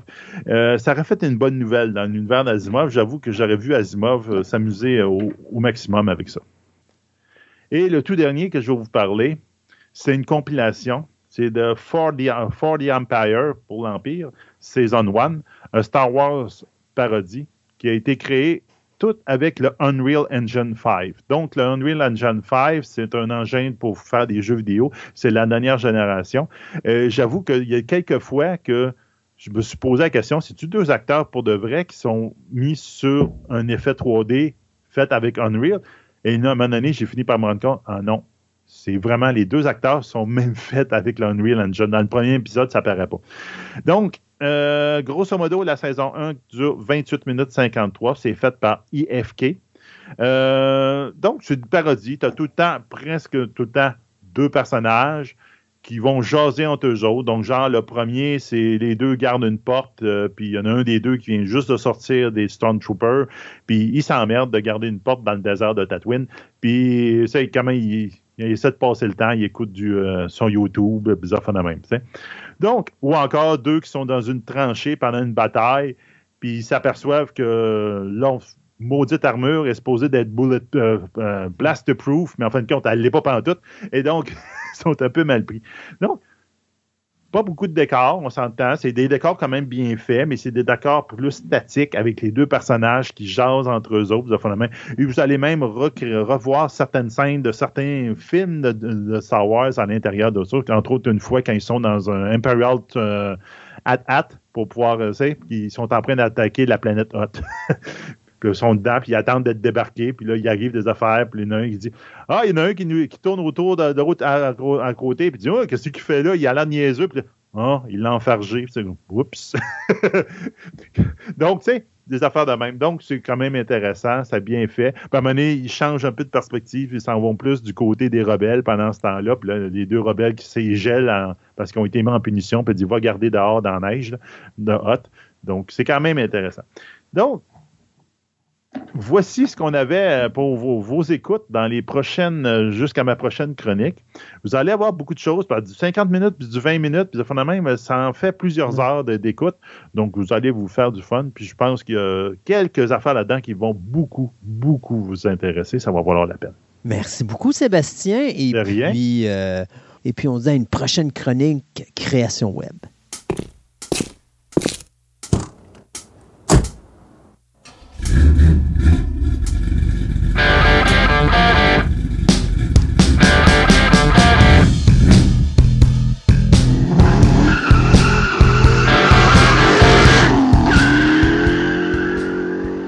Le 8 mai 1982, alors que j'allais avoir mes 15 ans, j'étais devant mon écran de télévision et j'assistais en direct à ce fameux championnat où Gilles Villeneuve a eu ce terrible accident et euh, où il a perdu euh, dramatiquement la vie.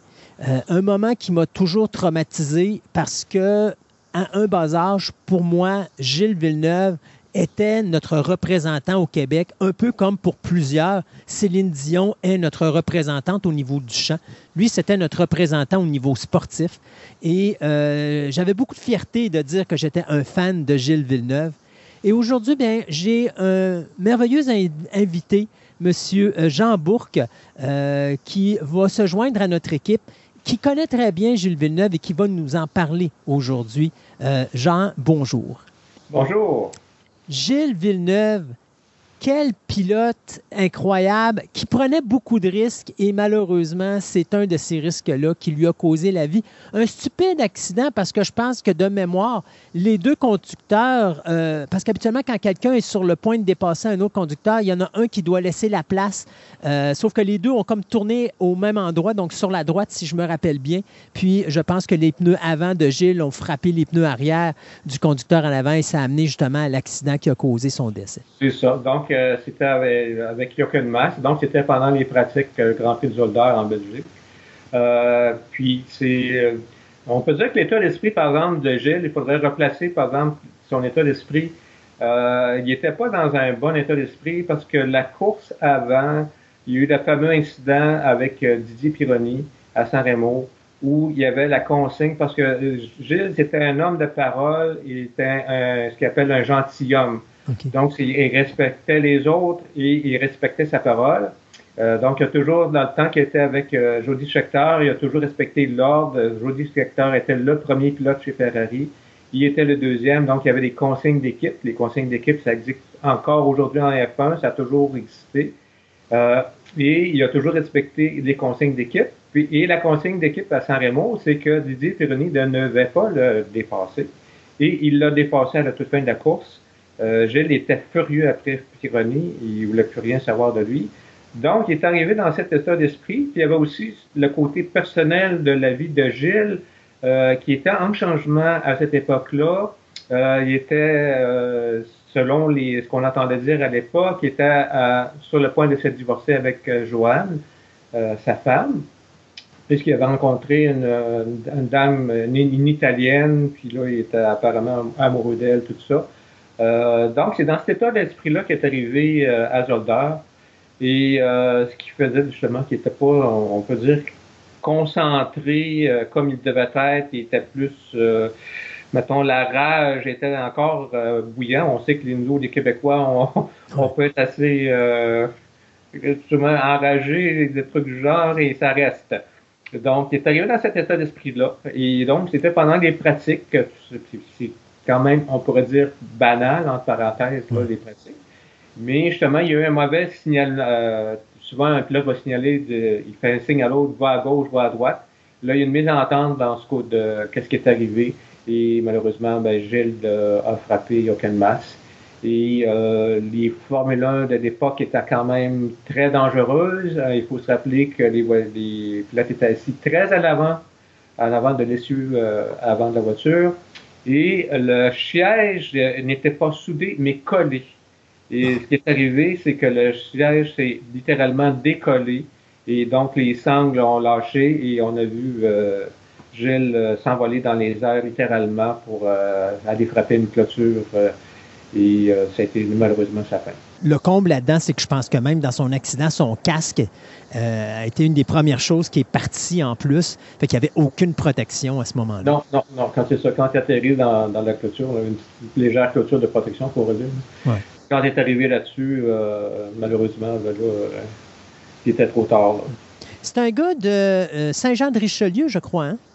Il y a, des, disputes là-dessus. Il y en a qui disent Saint-Jean-de-Richelieu. La majorité dit ça. Et ce serait, il y en a qui disent Chambly. OK. Donc, il y a deux versions des faits. Je ne sais pas laquelle qui est la bonne. Euh, lui, par contre, il a déménagé à Berthierville à l'âge de 8 ans pour rejoindre la famille. Euh, sa famille voulait rejoindre les grands-parents qui restaient à Berthierville. Donc, ils ont déménagé là, puis euh, ils sont installés là à Berthierville. Il était très connu, les deux frères, Jacques aussi, Jacques Villeneuve, et lui, était très reconnu. Il se promenait dans la ville avec leur voiture à des vitesses, euh, on pourrait dire, aberrantes, et puis ils prenaient des courses pratiquement sur deux roues, tout ça. Donc, il était très reconnu comme des cowboys dans le coin euh, avec leur voiture. Est-ce que c'était des c'était une famille de, de, déjà de coureurs automobiles ou ils ont juste eu un goût très jeune de la vitesse? Euh, ils ont eu un goût très jeune de la vitesse. Sûr que leur père était un amateur de Ford. Euh, donc, c'est pour ça que Jacques, pas Jacques, mais Gilles, euh, ses premières voitures, c'était des Mustangs ou des voitures Ford, euh, tout ça. mais son père était accordeur de piano. Donc, il, y a eu aussi l'influence de la musique. De, donc, sa sœur, justement, Pierre, pas, Gilles joue un petit peu de, la musique aussi, de la trompette, et sa sœur fait de la musique aussi. Et donc, c'était plus le côté musique quand même qui a eu beaucoup d'influence. Et non, leur père était pas, on peut dire, un, un maniaque de voiture. Puis il faut se rappeler aussi à l'époque quand même que les, euh, les gens dans ce temps-là, il y avait souvent, quand, quand ils très jeunes, il n'y avait pas de voiture parce que le, domaine euh, de la voiture s'est développé plus tranquillement ici au Québec, là, tout ça. Euh, c'est sûr que son père avait quand même une passion pour la voiture, mais pas, on peut pas dire que c'était la passion principale. Là. Donc Gilles, il y a aussi une influence. Là, la musique a une grosse influence aussi sur Gilles. Là. OK. et qu'est-ce qui lui a donné le goût de partir à, faire de la course? Parce que oui, il y, a, une différence ou une distinction entre avoir une passion pour la vitesse, mais devenir un pilote de course. Parce qu'il n'a pas dû commencer avec des formules, il a dû commencer avec des, euh, courses de drag ou des courses de, de, stock car, des choses comme ça. Oui, bien effectivement, lui, il a commencé avec. Euh, ça s'est passé presque en même temps. Euh, il a, ça a commencé avec l'accélération. Il a commencé avec une Mustang 67. Il a couru euh, beaucoup. Euh, c'est des, classes quand même amateurs. C'est une voiture qui est quand même de rue, qui avait modifié tout ça. Euh, puis il a couru longtemps en Naperville, 69, 70 dans ces années-là. Puis en même temps, la passion pour le motoneige s'est développée. Il a commencé à courir aussi dans ces mêmes années-là. Puis lui, il a fait son argent réellement, c'est réellement son début avec la motoneige. Là, il a réussi, il a gagné des championnats au Québec en 71, 72, il a été champion du monde en 74 ça a évolué comme ça. Donc, euh, tranquillement, ben, ben, ben, il s'est fait euh, reconnaître par les euh, marques de l'époque. donc, dans ce temps-là, il va bombarder à l'ouest qui roule. Et lui, il a, développé une, motoneige qui a, tellement marqué l'époque. C'est sa motoneige Alouette parce que lui, il a eu une idée, un concept pour un nouveau type de motoneige qui ressemblait beaucoup plus une, une voiture type formule. Donc, ça, ça, il y avait des apparences de ça. Il était assis à l'avant, le moteur est en arrière. Il y avait, comme on dit en français, il y avait deux lailles au lieu d'avoir juste une. Euh, donc, c'était un véhicule qui était quand même révolutionnaire à l'époque pour le motoneige. Puis, euh, réellement, il s'est démarqué avec cette motoneige-là. Il y a des, autres motoneiges aussi par la suite. Et euh, lui, il, a, il, il, avait de l'argent. Euh, donc, euh, les promoteurs de différentes courses à travers euh, l'Amérique, il y a au Québec, après ça au Canada, puis il aux États-Unis. Donc, les promoteurs voulaient l'avoir, donc il y avait de l'argent aussi euh, pour se présenter, en plus des bourses qu'ils remportaient. Donc, souvent, ils remportaient des courses, et, donc ils remportaient la bourse, plus l'argent qu'il y avait pour se présenter c'est le même qui a ramassé son argent pour euh, aller aboutir en Formule, euh, Formule Ford plus tard. Donc, il a commencé sur la neige, puis, euh, quoi, on parle de 3-4 ans avant qu'il finisse sur des pneus et sur l'asphalte? Oui, à peu près. Si on parle de 3-4 ans là, avant qu'il arrive sur une Formule Ford. il a suivi aussi des cours avec Jim Russell, donc qui était un d'époque, c'était moins courant. Jim Russell était une des premières écoles de conduite euh, pour course auto, euh, de course auto. Euh, donc, lui a été chez au Mont-Tremblant, c'est Jim Russell pour, pour finir son, son pilotage. Puis à partir de ça, ben, il a pris son argent qu'il avait ramassé en motoneige pour aller courir en Formule Ford avec une voiture qui était vieille de deux ans. C'est quoi qui a donné l'idée de s'en aller en Formule et au lieu de tout simplement aller avec du, euh, du NASCAR ou quelque chose du genre? La mais c'est sûr que la, le NASCAR, si on se rapporte dans les années 70, le NASCAR, oui, il y avait beaucoup de stockage ici au Québec. On avait plusieurs pistes, Riverside, on avait euh, 69-70, on avait Sainte-Thérèse, est la, euh, Québec Modern Speedway à l'époque ici à Québec. Euh, il y avait les euh, Granby et Drummond existaient aussi à cette époque mais c'était moins, disons que c'était, on pourrait dire que c'était un, petit peu moins populaire dans la population en, en général. C'est sûr que c'était un sport très populaire parce que si on se rapporte, mettons, comme il y avait la piste ici à Québec, à Sainte-Thérèse, euh, il pouvait attirer jusqu'à 10 000 spectateurs. Donc, c'était très populaire. C'était des foules euh, similaires au remport de Québec. Mm-hmm. Mais par contre, il y avait l'attirance, justement. Gilles était attiré par la, la Formule 1. Euh, puis c'est ça qui l'a amené à la Formule. Il a vu que le, top des tops, c'était des, gars qui étaient en Formule 1, c'était reconnu mondialement. Donc il y avait, il avait cet attrait-là de, de, courir là, contre les meilleurs au monde. Euh, tandis que le NASCAR, ben, c'est, plus aux États-Unis. même encore aujourd'hui, les courses sont toutes aux États-Unis. Il n'y a pas de course ici au Québec ou au Canada ou au Mexique. Il y en a eu, mais là, présentement, il n'y en a pas. Euh, donc, c'est ça, c'est l'attrait d'aller courir contre les meilleurs euh, de l'époque. Et qu'est-ce qui fait pour un. Mais comment qu'arrive cette histoire-là où est-ce qu'un Québécois qui fait de la motoneige se retrouve soudainement derrière le volant d'une formule? C'est sûr qu'il a gravé les échelons lentement.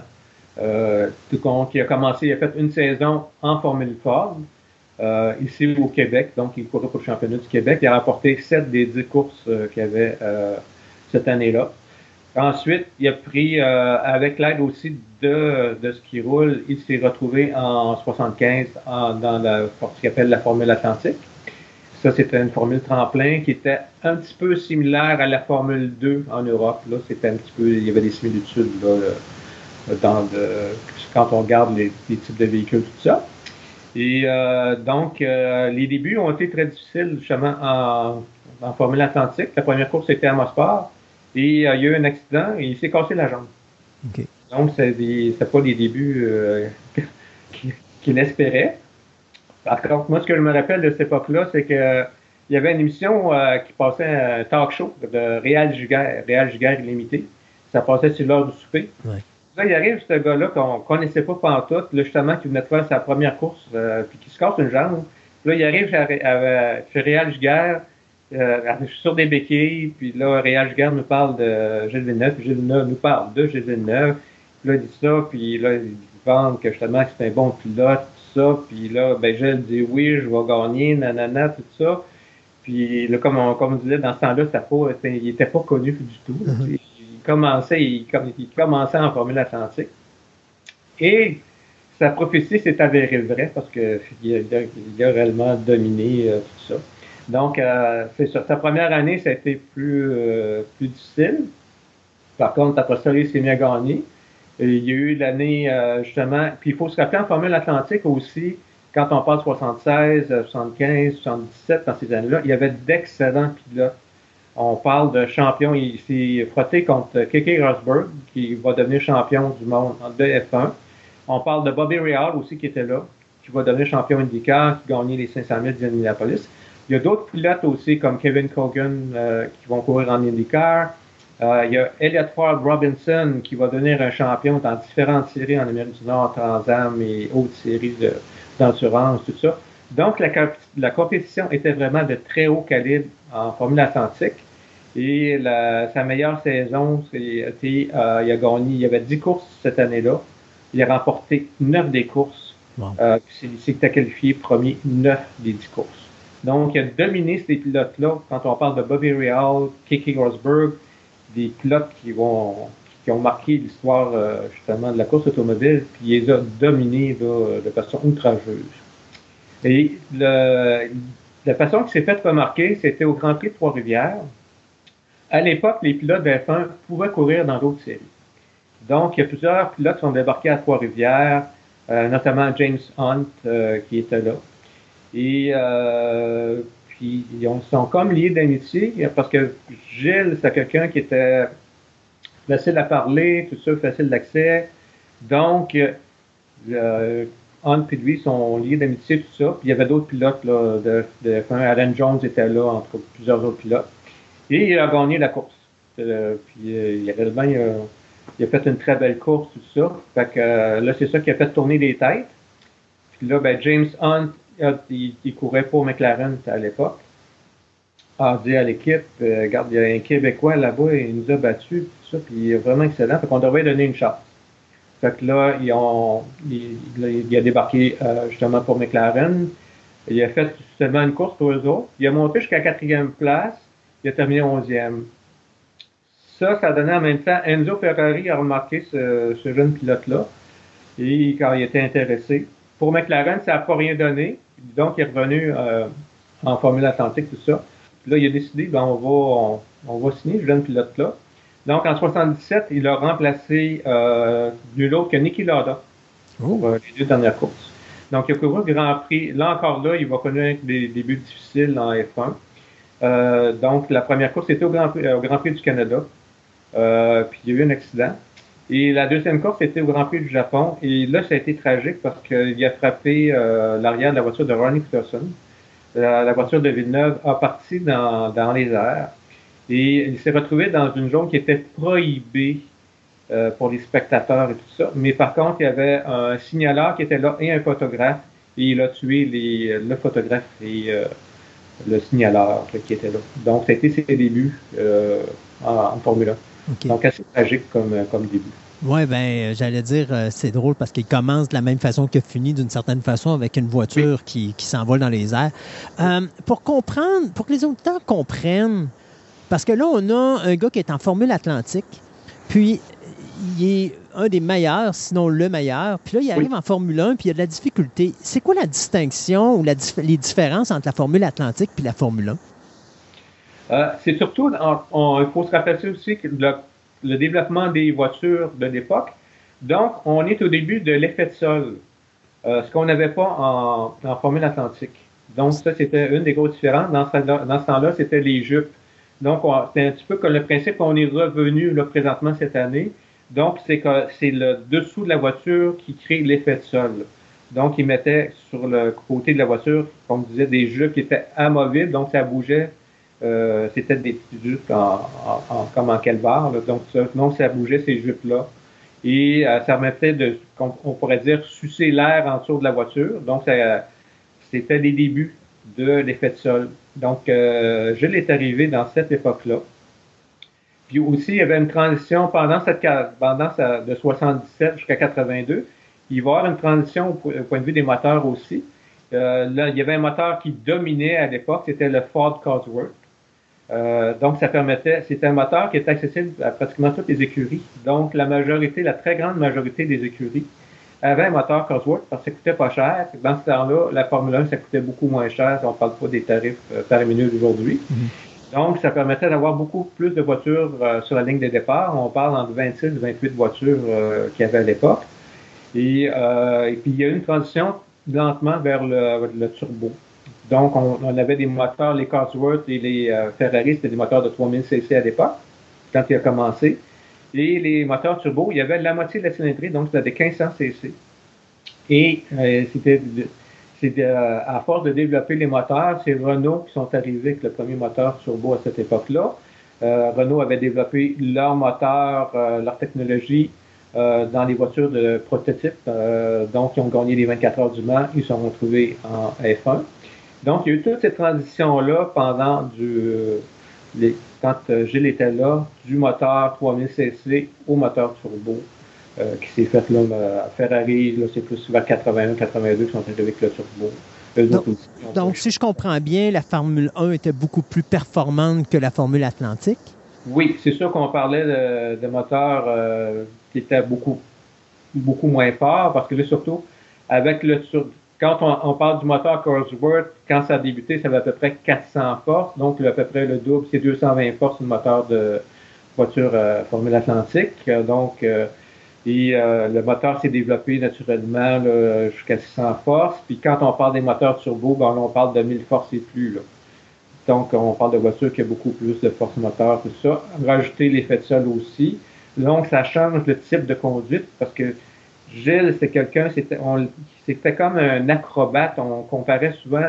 Euh, c'était le pilote le plus spectaculaire de la F1 euh, de l'époque. C'était un funambule. Donc, lui, c'était faire danser la voiture, faire le dérapage, faire des dérapages contrôlés de l'arrière de la voiture pour comme à côté, mieux le derrière. Et euh, quand on arrive avec un effet de sol, ben, il faut que les quatre trous soient bien plantés, tout ça, quand on arrive dans, dans les courbes, tout ça. Mm-hmm. Donc, ça changeait le style de conduite. Puis il y avait aussi l'adaptation. Il faut dire aussi qu'il y avait très peu de pilotes. C'était le premier pilote québécois qui courait en Formule 1. Il n'y avait jamais d'autres pilotes qui avaient couru en Formule 1 à l'époque. C'est la même chose, les pilotes canadiens, c'est très, très, très, très rare. Il y en a eu très peu euh, à l'époque. Euh, il y avait euh, Mario Andretti qui était un pilote américain, donc c'était les deux seuls pilotes d'Amérique du Nord à l'époque. donc c'est toute une transition. et puis il faut aussi se rappeler que la plupart des pilotes qui étaient là, quand même, il y en a plusieurs que il venait de familles fortunées. Donc, euh, là, tu avais le, petit gars que son père était accordeur de piano, puis là, ben, tu avais d'autres comme euh, un de ses coéquipiers qui va avoir, Carlos Workman, qui était une famille très pratiquement noble, euh, avec beaucoup d'argent, donc très cultivée. Donc, il y avait des, une différence de culture aussi en même temps. Donc, arrive cet accident où il y a deux personnes qui vont décéder. Euh, qu'est-ce qui se passe avec ça? Comment est-ce que Gilles passe par-dessus ça? Parce que ça doit quand même être un choc, non seulement au niveau de sa carrière, parce que, bon, euh, il y a quand même un accident qui est assez grave, mais lui, au niveau psychologique, euh, ça frappe quand même quand tu as un accident, puis malheureusement, à cause de cet accident-là, tu as des personnes qui sont décédées. C'est sûr qu'on ne sait pas exactement comment il a vraiment réagi, parce que lui, il y avait un côté désinvolte à côté de la. regarde par rapport à la mort, il y avait toujours un côté du côté des involtes, là, que dit, euh, oui, il était conscient qu'il pouvait mourir, mais quand il embarqué dans la voiture, bon, on passe à, moi, je suis là pour conduire, puis je suis là pour gagner, puis... Euh, comme la majorité des pilotes. il, était concentré là-dessus, puis comme je disais, même s'il a tué deux personnes, il était dans une, puis même s'il était un signaleur, un photographe, il était dans une zone prohibée, donc il ne devait pas se retrouver là, c'était une zone dangereuse. Donc, euh, c'est sûr que je pense qu'il a réussi à concilier ça et euh, continuer sa carrière. Mais est-ce que ça l'a ralenti dans son évolution ou euh, Je pense pas. Je ne crois pas. Il n'y a personne qui a dit que oh, cet accident-là l'a affecté ou euh, j'ai jamais entendu de commentaire de cet effet-là, peu importe que ce soit en Europe ou ici ou en Amérique du Nord. Euh, je pense pas que ça a eu un effet néfaste sur, sur Fait que là, McLaren l'a laissé partir. Oui. Puis donc, là, il se retrouve plus d'équipe. Euh, bon, il y a, les deux courses qu'il avait faites, c'était pour Ferrari. Donc, quand je parlais de la ah, course au Canada, ici, c'est euh, Enzo Ferrari qui l'avait remarqué. Puis, euh, il avait couru, puis il a remplacé Lauda, justement, qui courait. Oui, oui, oui, oui. Donc, euh, Grand Prix du Canada et le Japon, c'était pour Ferrari. OK. Qui a couru. Donc, naturellement, en 78, il a continué avec Ferrari. Donc, avant, parce qu'il il est allé sur le podium combien de fois dans sa carrière, Gilles Villeneuve? Euh, euh, Gilles, il a fait 67 courses. Il a fait 13 fois sur le podium, puis il a gagné 6 courses. OK. Donc, sa première course qu'il va remporter, c'était en quelle année? Ah, ben c'est la fameuse course que pour les Québécois qui ont, qui ont vécu cette époque-là, -là, c'est le 5 octobre 78 au Grand Prix du Canada, alors qu'on ouvrait, qu'on inaugurait la piste qu'aujourd'hui qu'on appelle Gilles Villeneuve, euh, qu'on connaît aujourd'hui. Donc, ça a débuté là. Donc, le 5 octobre, il faut se reporter, il faisait extrêmement froid. Tout le monde avait littéralement leur manteau d'hiver un 5 octobre. Euh, c'était un, un, frigitaire, qu'on pourrait dire. Et c'est ça. Puis euh, là, il se battait euh, contre les, les, pilotes de l'époque, tout ça. Puis c'était une course vraiment spectaculaire. Et c'est là qu'il a rapporté. C'était à la fin de la saison en plus de la F1 en 78. Donc, euh, c'était sa première victoire. C'était euh, remarquable parce que c'était au Grand Prix du Canada. En plus. Dans des conditions très, très, très froides, tout ça. Puis, c'est pas, c'est pas évident. Là. là, on parle, il a gagné un Grand Prix. Il y a des gens qui se disent, wow, il a gagné une course, c'est quoi? Mais non, c'est parce qu'un Grand Prix de la Formule 1, c'est pas tout le monde qui va en gagner. Est-ce qu'il, était pilote numéro 1 ou il était pilote numéro 2 à cette époque-là? Euh, il était encore pilote numéro 2. C'était Carlos Wortman qui était le pilote numéro 1 il est encore pilote numéro 2. Puis la saison commence 78 a été quand même difficile encore. Là, euh, il y a eu encore un apprentissage à faire. Euh, justement, son style de pilotage assez téméraire euh, faisait que ça, causait des problèmes encore à l'époque. C'est juste vers la fin de 78 là qu'il y avait un meilleur contrôle de la voiture, tout ça, mieux comprendre la voiture, tout ça. donc, c'est ça, il était, il numéro 2. Et en raison aussi de, la, de sa saison difficile en 78, il, reste pilote numéro 2 en 79. Carlos Rotman quitte pour aller rejoindre euh, Lotus. Et c'est Jody Sector qui a conduit pour euh, une écurie canadienne et même montréalaise, Walter Wolf, qui est un, euh, un millionnaire de Montréal qui avait une équipe à l'époque, l'équipe Wolf. Jody Sector a gagné avec cette équipe-là. Et c'est Jody Scheckter voulait garder Gilles Villeneuve comme pilote chez Ferrari. Et, mais par contre, c'était Jody Scheckter qui était le pilote numéro 1 et Gilles était le pilote numéro 2. Donc, pour que les auditeurs comprennent, euh, pourquoi qu'on a deux pilotes dans une écurie, puis c'est quoi les règles entre les deux pilotes? Euh, techniquement, si on parle euh, purement d'esprit sportif, il ne devrait pas avoir de pilote numéro 1, numéro 2. Mais dans l'histoire de la F1, ça a toujours été, il y a toujours euh, des pilotes numéro 1, numéro 2. Euh, si on se rapporte à la période de, la période de, mettons, Juan Manuel Fangio, qui a remporté cinq championnats, qui est considéré comme l'un des plus grands pilotes de l'histoire, euh, c'était courant, puis pas juste lui, là, tous les pilotes numéro 1 de l'équipe. Euh, mettons, s'il y avait un problème avec sa voiture, euh, un problème, puis il réussissait à se rallier, à se rendre au puits, le pilote numéro 2 devait abandonner sa voiture et là, le, comme Juan Manuel Fangio prenait la, voiture du, la, voiture du pilote numéro 2, puis il continuait la course, puis des fois, il gagnait. Mhm. Euh, donc, c'est la mentalité, d'où ce que ça venait, mais ça venait de, de, de ça. Euh, donc, il y a toujours une mentalité qu'il y a un pilote numéro 1, numéro 2 en F1. Puis même aujourd'hui, on le voit encore, il y a toujours un côté euh, numéro 1, numéro 2. c'est très rare qu'il y, ait certaines équipes qui laissent les pilotes se battre. Il n'y a pas de numéro 1, numéro 2 mais en général, encore aujourd'hui, euh, c'est un pilote numéro 1, numéro 2 euh, en F1. Et donc, c'est un exploit de voir un pilote numéro 2 remporter un, euh, un Grand Prix. Est-ce que à ce moment-là, le numéro 1 dans la course du Grand Prix ici de, de Montréal, est-ce qu'il était encore en ligne ou est-ce que il y avait eu un accident où il a été sorti? Parce que normalement, si sa voiture lâche, Villeneuve est obligé de laisser sa place, ou on a fait un deal puis on a dit écoute, c'est le Grand Prix de Montréal, si Gilles peut le gagner, celle-là, on va lui donner? C'est sûr qu'il y avait ce côté-là euh, dans l'équation. Mm-hmm. Euh, il faut se rappeler aussi que c'est la fin de l'année, donc ça a moins d'importance. Donc, les, points étaient pas mal situés, tout ça. Donc, il n'y a pas de, choses à, disputer, tout ça. Donc, là, on pouvait aller, assez des pilotes librement. Donc, Gilles pouvait s'exprimer comme il voulait, tout ça. Donc, euh, puis Gilles, vraiment, il avait une très bonne voiture, puis il était en super forme et très motivé cette journée-là. Puis euh, c'était une, victoire amplement méritée. Est-ce que Villeneuve a été dans sa carrière numéro un? Euh, oui, justement, à l'époque de Pironi, euh, plus tard, là, il va devenir le pilote numéro 1 à 80, 81, 82, dans ces époques-là. Euh, oui. Puis au niveau de l'évolution à partir de, de la première victoire qu'il a jusqu'à, mettons, la fin 81, est-ce qu'il s'est passé des moments importants pour Gilles dans, dans le domaine de la Formule 1? Ben, l'année la plus importante pour lui, c'était justement l'année, l'année d'après. En 1969, c'était la, la, grande année pour Ferrari. Euh, parce que Ferrari était moins dominant à cette époque-là. Puis, comme j'expliquais, c'est à cause du Ford Cosworth. Euh, toutes les équipes pratiquement avaient le Ford Cosworth, tout ça. Puis, euh, ça, ça, permettait aux, équipes de se battre à armes égales avec Ferrari. Et 79, là, ça va être une année justement charnière pour Ferrari, pour Villeneuve et pour Jolie Scheckter. Donc, euh, Gilles connaît un début de saison, un très bon début de saison. Il remporte euh, plusieurs courses, donc le Grand Prix de Long Beach, tout ça qui, qui, a marqué des annales. Et là, il mène les points euh, devant Scheckter. Même s'il était pilote numéro 2, il menait le championnat. par contre, vers la mi-saison, Scheckter s'est rattrapé. Tout ça. Il a donc lui aussi a gagné des courses. C'était très serré jusqu'à la fin.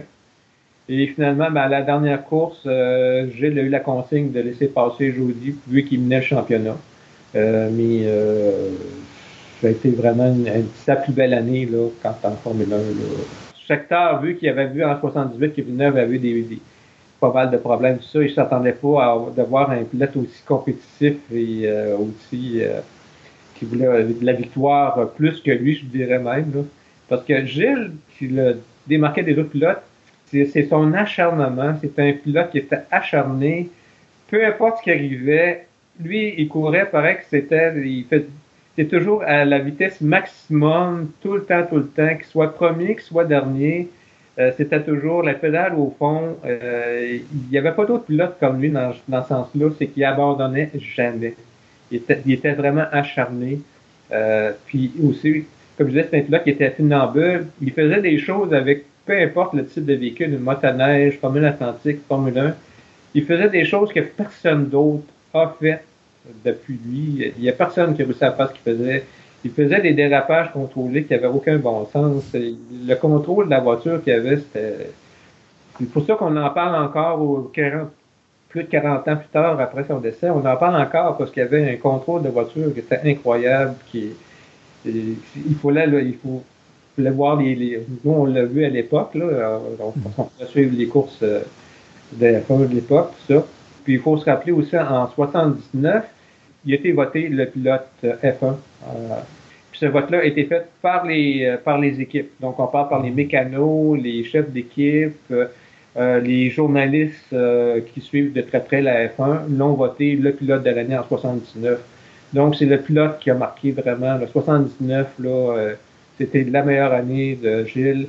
Et euh, comme j'ai dit, au point de vue mondial, il était considéré comme le meilleur pilote au monde. Il a remporté euh, plusieurs euh, prix cette année-là comme étant le meilleur pilote d'automobile au monde. Étant un pilote, on va dire, entre guillemets, casse-cou, est-ce qu'il était apprécié par les autres pilotes? Oui, parce que comme c'était quelqu'un qui était très honnête, donc il disait son fond de pensée tout le temps. Puis c'est un gentilhomme. Donc, a toujours les, les, remarques, peu importe que ce soit Jacques Lafitte, aujourd'hui Schechter, euh, euh, Carlos Ruttmann, euh, nommez-les les pilotes. Il a toujours été respecté par les autres pilotes parce que euh, René Arnoux, un de ses très bons amis aussi, aussi, même si c'était casse-cou, il mettait pas la vie des autres en danger, les autres pilotes. C'était pas son but de rentrer dans les autres et les, les envoyer dans, dans le mur, comme on dit, là, tout ça. Là, c'était pas, pas son titre, même si c'était très, très, on pourrait dire téméraire aussi. Euh, donc, il était très, très respecté par tous les pilotes. Il n'y a jamais de pilotes de mauvaise langue là, qui vont dire Ah, c'est comme on, on, dit des pilotes cochons. C'était pas un mm-hmm. pilote cochon. C'était un pilote qui était propre, tout ça. Là. donc, très apprécié là, auprès des autres. Là. Puis, il y avait beaucoup d'amis, justement. Euh, justement, Ronnie était très ami avec Ronnie Peterson, qui s'est tué euh, pendant qu'il était là c'est sûr que ça, c'était la première fois qu'il vivait ça, qu'un pilote là, euh, qui côtoyait là, se, tuait. Euh, ça aussi, ça pourrait, il y a, il y a, des entrevues là-dessus. Là. ça ne semble pas l'avoir affecté non plus, la mort de, de Ronnie Peterson. OK. Il va être avec Ferrari. Parce que de mémoire, puis dis-moi si je me trompe, Jean, mais de mémoire, il n'a pas fini sa carrière avec Ferrari. Oui, il est encore avec Ferrari. C'est avec Ferrari qui est décédé? Il est avec Ferrari. Par contre, il est sûr que lui, il pensait à former son équipe. Euh, à l'époque, il y avait Gérard euh, Ducarouge qui était pour Ligier. Il y avait l'équipe Ligier. Et il avait parlé avec Gérard Ducarouge pour euh, former son équipe de F1. donc, ça se parlait. Il n'y a jamais eu, il n'y avait rien de concret lors de sa mort, mais il pensait, oui, il pensait quitter Ferrari à un moment donné et former son équipe. Tout ça. Donc, c'était possible. Mais lui, il a couru, c'est ça, de 78 jusqu'à 82, jusqu'à sa mort, il a couru pour Ferrari. Ben, c'est ça, j'allais dire. je voulais qu'on regarde un petit peu sa dernière année, euh, comment que ça allait la dernière saison. Euh, là, tu parlais tantôt au début qu'il y avait des, beaucoup de, problèmes dans sa vie personnelle, des choses comme ça. Mais au niveau de sa carrière professionnelle, est-ce que ça allait bien ou est-ce qu'il était dans comme on pourrait dire, dans une zone noire, puis il voulait essayer de prouver aux autres qu'il était encore euh, au top de sa, de sa forme? Ben, la zone noire, c'est arrivé réellement jusqu'à la fin. On parle du dernier mois. Là. Lui est mort le 8 mai 82, donc on, parle en avril. Là, c'est vraiment ça, là, avec surtout l'incident de qui l'a marqué euh, profondément. deux semaines avant, parce que c'était arrivé deux semaines avant cette course-là. Là, c'est ça que son état d'esprit n'était pas très clair. Mais avant ça, il, était très combatif, il était euh, très positif aussi. Mais par contre, la, Ferrari, comme je disais, on, tombe dans une époque de transition. Donc, on parle du moteur 3000 cc atmosphérique. Donc, atmosphérique, ça veut dire que c'est, il, respire l'air, tandis qu'il y avait des turbos, donc on compresse l'air. Donc, on, on, tombe dans une période de transition. Et cette période-là de transition était quand même difficile. Donc, quand on parle de 80, oui, quand Gilles va continuer à gagner des courses. Il va gagner notamment à Monaco, donc de, de façon euh, magistrale. Ça. Mais par contre, Ferrari, comme on dit en bon français, il en arrachait là, en 80, 81, surtout en 81. Là, il y avait beaucoup de difficultés là, à suivre les autres équipes. Tout ça. Donc, c'était plus le côté, il n'y avait pas une voiture euh, aussi performante qui, qui, permettait de rouler à l'avant. Euh, c'est sûr qu'il a fait aussi, il faut se rappeler aussi le Grand Prix d'Espagne qui est qui était encore une fois euh, nous montrer son grand talent parce qu'il il était à cinq voitures pendant, je ne me rappelle pas comment tour, mais c'était vraiment une trentaine de tours. Il y avait cinq voitures qui étaient à queue, littéralement à queue de loup. Ils étaient collés les cinq. Puis euh, Gilles, euh, il n'y avait pas la, meilleure voiture là, de loin de là. Puis il a réussi à gagner avec, avec cette voiture-là. Tout le monde se demande comment il a fait pour gagner avec cinq gars qui étaient littéralement collés un, à, un derrière l'autre. C'était vraiment phénoménal. Euh, des anecdotes qu'il faut se rappeler de Gilles Villeneuve, ça serait quoi? C'est un gars qui, justement, qui, était très sympathique. Donc, euh, il aimait ça aussi faire des, petites faces. C'est un gars qui aimait justement, comme on dit en, bon français, il aimait bien les jokes, tout ça. Donc, c'est un gars qui était très jovial, tout ça. Il faut se rappeler de ça. Puis, c'est un gars qui aimait aussi toujours. lui, c'est toujours le, le, le moteur qui avait un côté aussi de luxe qu'il aimait bien, puis il aimait ça aussi. Lui, ça roulait vite dans n'importe quoi. Donc, il s'achetait toujours le bateau le plus rapide. Il y avait des, euh, puis aussi, euh, il est devenu pilote d'hélicoptère. Donc, lui, il a pris l'hélicoptère en ce qui prend plusieurs mois habituellement pour apprendre. Lui, il a pris ça en quelques jours et après qu'on a piloté un hélicoptère. Donc, ça montre encore son grand talent inné. Là qui a appris rapidement euh, à, conduire un hélicoptère. Puis il aimait ça justement se promener en hélicoptère. Puis c'est un gars qui était proche aussi de ses mécanos. Donc, lui, il, euh, lui c'est un des premiers aussi à se promener avec son avec son motorhome. Puis il, était toujours avec les mécanos, il était toujours avec eux autres, il, euh, il était toujours dans l'entourage. un gars du peuple. Donc il était très près de son équipe. Son frère a fait de la Formule 1. Tantôt, on en parlait, le son Jean, Jean, euh, Jacques Villeneuve, c'est ça, c'était son... On surnomme mon oncle Jacques, là, à cause que il y a Jacques le fils. Il y a Jacques le fils, mais euh, Jacques, c'était son frère, il était plus jeune, je crois, que Gilles. Hein? Jacques était plus jeune. Jacques suivait un petit peu les traces de son, de son frère, parce que lui aussi a fait de la motoneige. Euh, Jacques, même par après, il a gagné plusieurs championnats, même il, a couru, il fait pas beaucoup d'années qu'il a arrêté de conduire la motoneige, puis il gagnait des championnats encore à un âge avancé. C'est un, excellent pilote, Jacques. Euh, il, a, couru en Formule 1, mais pas pour une petite équipe. Puis il était pas vraiment, il avait pas le goût d'aller euh, immigrer en Europe. Là. Donc lui, il avait mal du pays, tout ça, donc ça n'a pas, ça pas fonctionné. Il a couru en IndyCar. Il courait pour, euh, il était commencé par Canadian Tire. OK. Puis euh, il était le premier, le premier pilote à gagner une course. De mémoire, c'était Amid Ohio qui a gagné. Donc c'est le premier pilote canadien qui a gagné une course. Tout le monde oublie ça.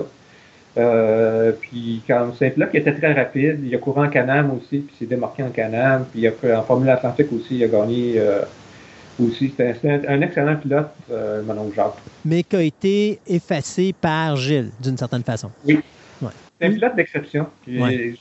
moi- ça fait quand même, là, c'est- cette année, moi j'ai commencé, je vais, je vais quand même dévoiler mon âge, là, mais moi j'ai commencé à aller aux courses en 1964. Donc j'ai été euh, j'ai commencé avec le que- Québec Honda Speedway. Et euh, moi, cette année, c'est ma 60e saison que je vais aux courses. J'ai jamais vu un pilote comme Gilles. Il y a, peu importe, on regarde IndyCar, Stockcar, euh, c'est un phénomène. Gilles Villeneuve, c'est un phénomène. Puis il y en a qui vont dire, ouais, mais il n'a jamais gagné le championnat. Mais on peut regarder, on peut faire une référence à Sterling Moss. Sterling Moss n'a jamais gagné le championnat.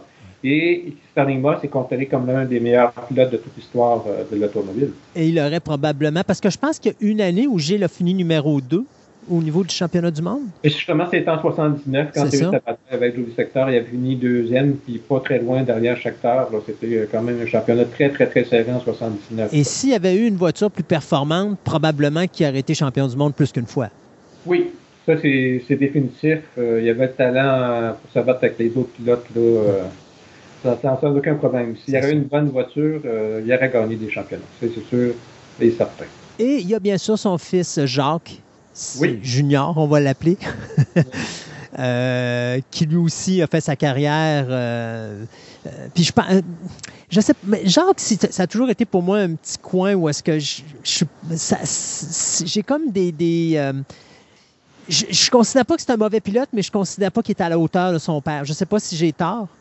Jacques, ben, justement, c'est sûr que c'est parce qu'il n'y a personne qui. Il n'y a pas, comme je disais tantôt, il n'y y a aucun pilote qui a le, le- le charisme de Gilles Villeneuve, puis qu'est-ce qu'il a fait avec une voiture? Gilles Ouais. Villeneuve, comme je dis, il a fait des choses exceptionnelles avec une voiture. Fait que c'est sûr que, la, comme on dit, la marche est haute, mais par contre, Jacques, euh, c'est un pilote exceptionnel aussi. Dans, parce qu'il ne faut pas oublier, il a gagné les 500 000 d'Indianapolis, il a gagné le championnat d'IndyCar, il a gagné le championnat de Formule 1. Euh, c'est toujours le seul Canadien dans toute l'histoire de la Formule 1 qui a gagné un championnat de Formule 1.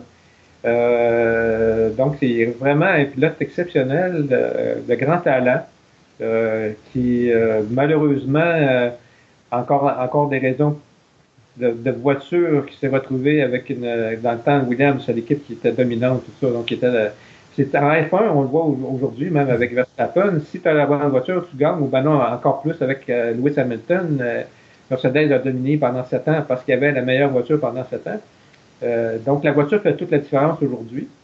Euh, puis, euh, c'est la même chose avec dans l'époque de Jacques Villeneuve. Euh, donc, quand, si tu as la bonne voiture, tu vas gagner, mais si tu n'as pas la bonne voiture, tu ne gagneras pas. Ouais, exact. C'est ça qui arrive. Mais euh, Jacques, c'est un pilote de grand talent euh, que je considère quand même, même s'il a gagné des, un championnat du monde, sous-estimé parce que justement, après ça, il s'est trouvé dans une équipe qui n'était pas de pointe. Et, euh, il a formé son équipe là, avec son gérant, Pollard. Et euh, ça n'a pas donné le ex- euh, qui comptait dessus. Jean, merci beaucoup d'avoir fait ce survol de la carrière de Gilles Villeneuve, de, rappeler aux gens qui l'ont connu à quel point qu'il était un pilote exceptionnel, Oui. Euh, même si malheureusement les résultats n'étaient pas toujours là, comme on disait tantôt, c'était pas nécessairement de sa faute. Au contraire, il a Non. fait des miracles avec ce qu'il avait comme, euh, comme outillage entre les mains. Euh, mais pour ceux qui ne l'ont pas connu, je pense que ça vaut peut-être la peine. Je suis sûr que sur Internet, genre YouTube, il doit y avoir des vidéos.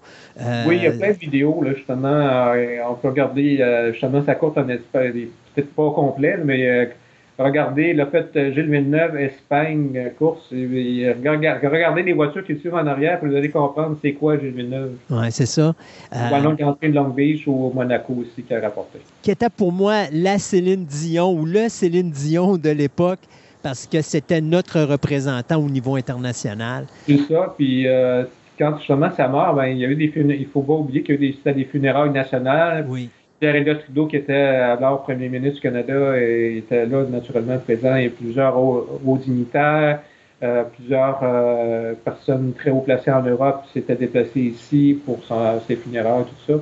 Euh, donc, ça, réellement, il a marqué le Canada, pas juste le Québec, mais le Canada, euh, vraiment, était très touché par sa, mort. Et, il faut le dire, c'est un pilote de course qui avait touché le cœur de tous les Québécois et de tous les Canadiens à cette époque-là.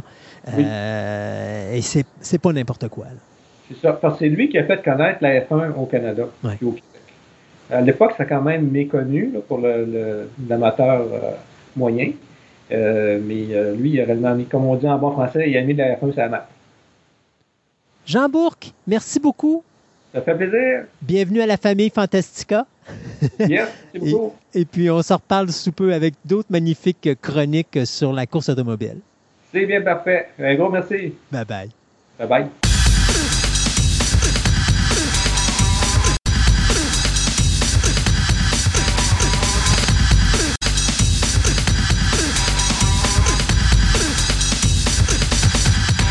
Ce segment de la table ronde vous est présenté par Vidéo Centre-Ville, le plus grand club vidéo répertoire de la ville de Québec.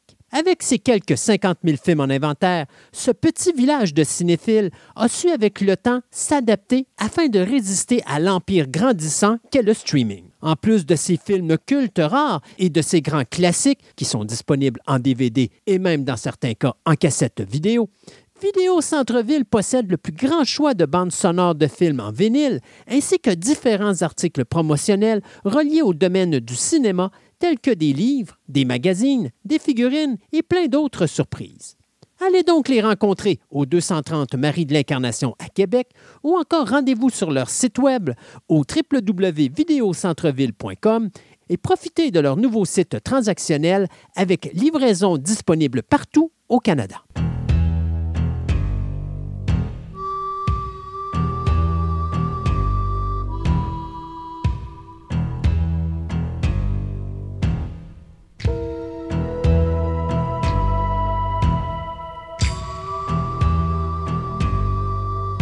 Et pour commencer ce segment de Nouvelle Express, on va parler de renouvellement et de cancellation. Disney Plus vient de renouveler sa série télé Limitless pour une deuxième saison.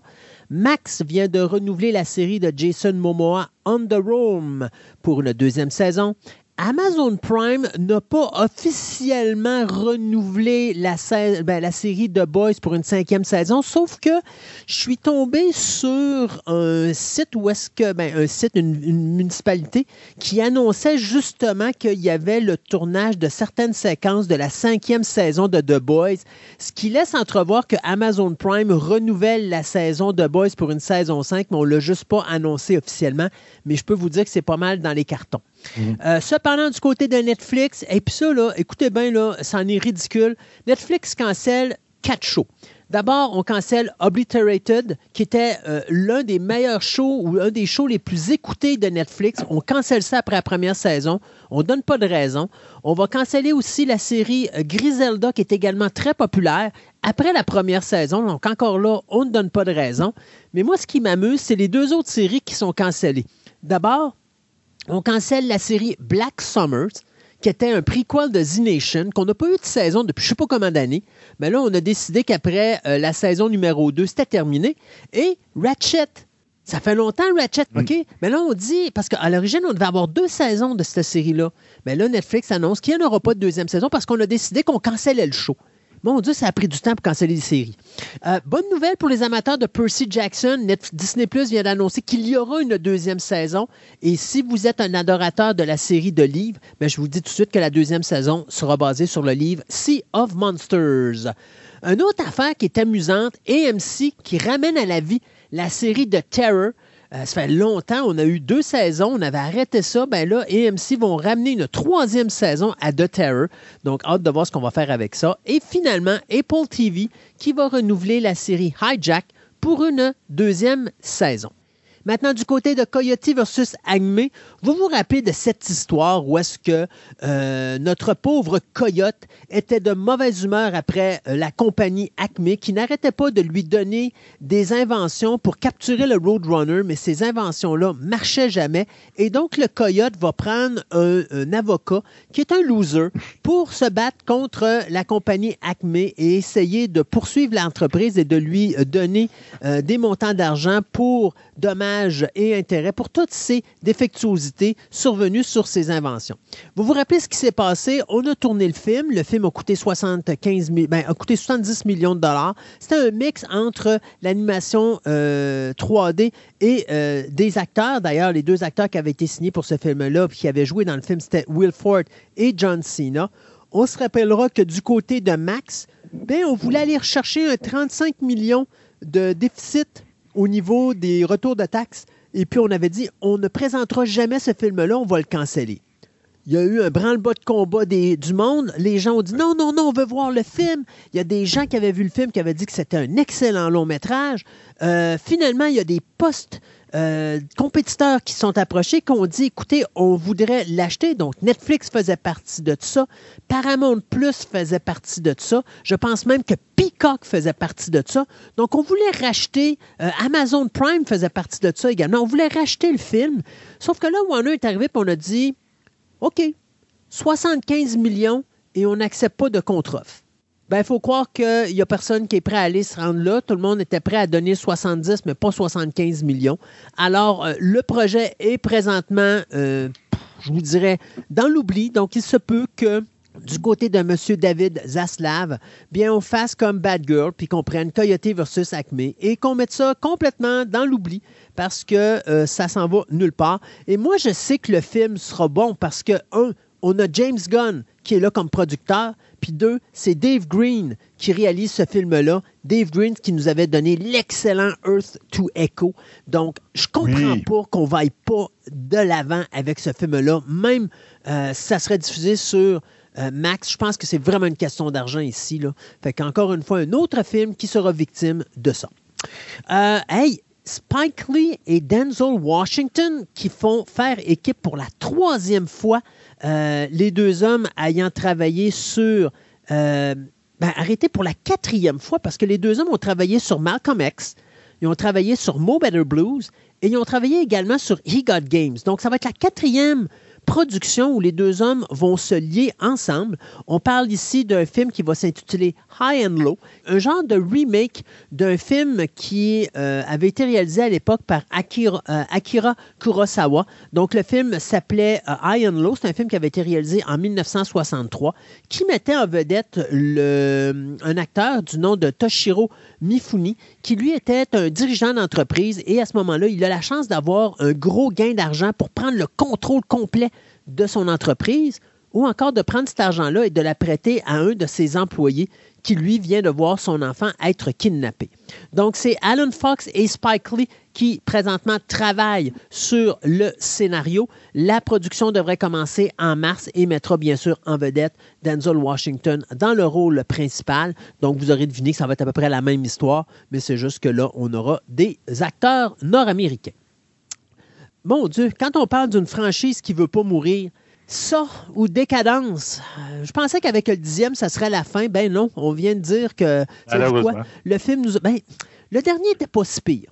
Mais, euh, tu le film coûte 13 millions, rapporte 112 millions. C'est difficile de pas dire qu'on va continuer. Tu sais, les décadences, c'est le secret qu'on se parle souvent, hein, qu'on dit, si vous faites des films à petit budget, c'est sûr que vous allez faire de l'argent parce que c'est des films que, euh, même si ça fait juste 45 ou 50 millions de dollars au box-office, euh, si ça vous en coûte 5 ou 10, ben c'est sûr certain que vous refaites de l'argent là-dessus.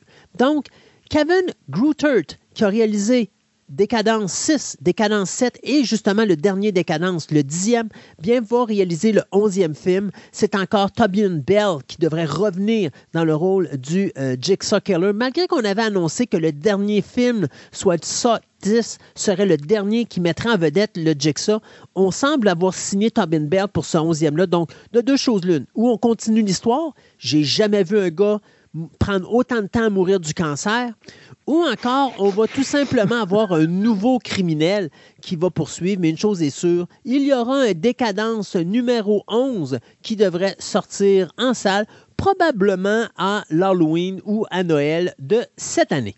On a euh, deux nouvelles qui s'en viennent pour euh, l'univers de Superman du côté de Max. D'abord, c'est officiel. Warner Bros. Discovery vient d'acheter les droits du documentaire Superman de Christopher Reeve Story. On a payé 15 millions de dollars pour mettre la main là-dessus. Ça va raconter toute l'histoire de Christopher Reeve, euh, toute sa carrière cinématographique, l'accident qu'il a eu, comment il s'est battu pour sa vie par la suite et tout le travail incroyable qu'il a fait autour de ça. Euh, les, les, différentes organisations auxquelles il a participé pour essayer de ramasser des fonds pour euh, toute la situation qu'il vivait et puis aider d'autres gens qui sont atteints de la même situation que lui, c'est-à-dire qui sont paralysés suite à un accident, mais qui pourraient un jour peut-être retrouver l'usage de les deux jambes. Il faut se dire que Christopher Reeve, jusqu'à la fin de sa vie, disait qu'il allait un jour retrouver l'usage de ses deux jambes. Il espérait vraiment pouvoir remarcher. Donc, euh, DC Studio est embarqué là-dedans, Warner Bros.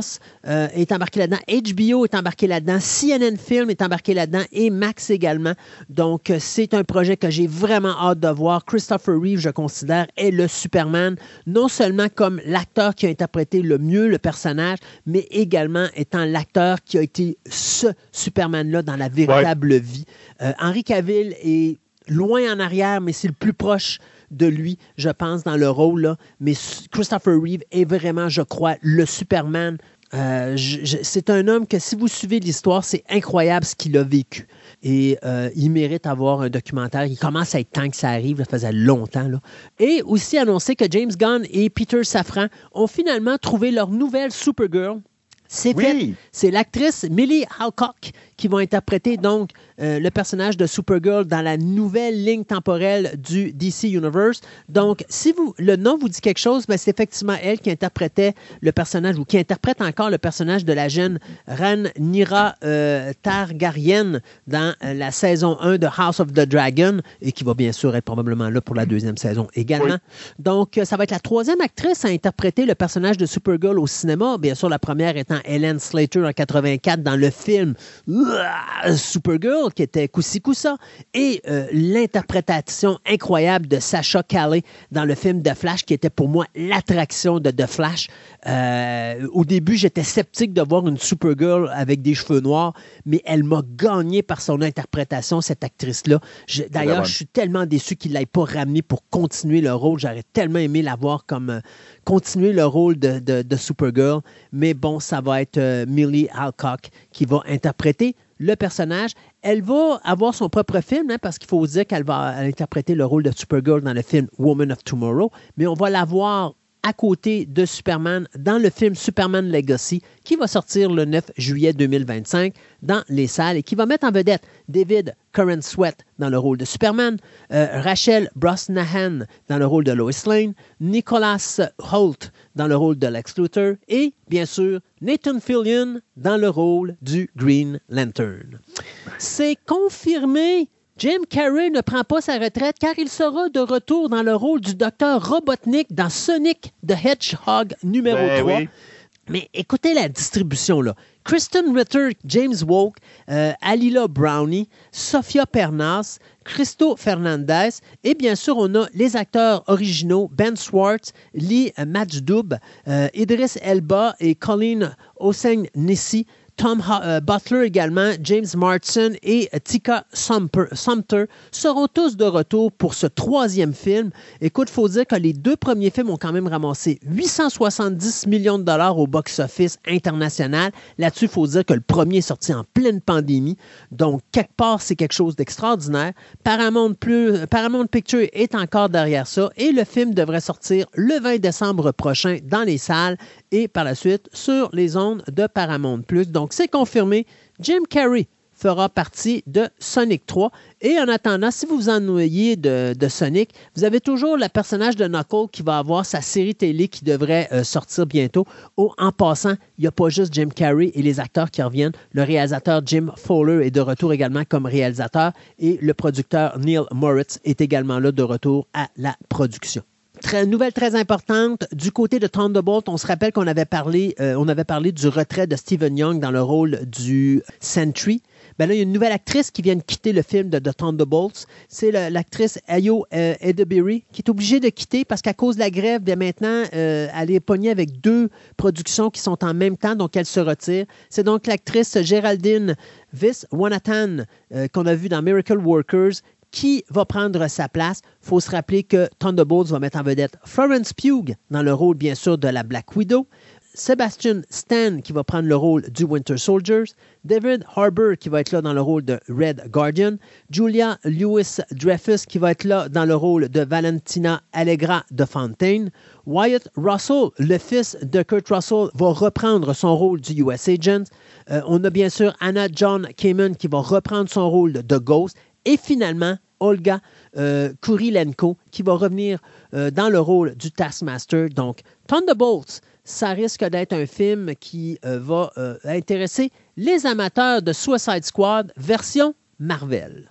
De mon côté, j'ai quelques petites nouvelles. Donc, il y a eu une major leak euh, dans l'univers de Marvel. Monsieur Fantastique, Reed Richards, serait Pedro Pascal qui aurait été casté dans ce rôle-là.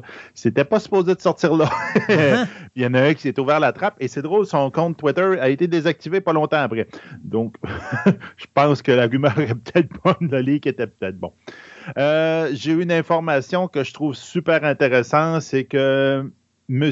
Miyazaki, Yano Miyazaki, a quasiment confirmé à 100% que son prochain film, c'était une sequel à Nausicaa of the Valley of the Wind.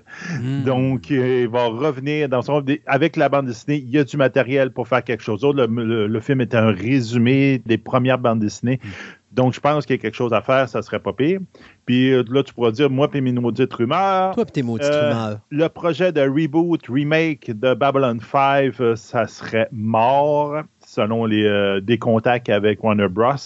Mais le projet de faire d'autres films d'animation serait déjà en, en production, en pourparler ou en production ou en préparation.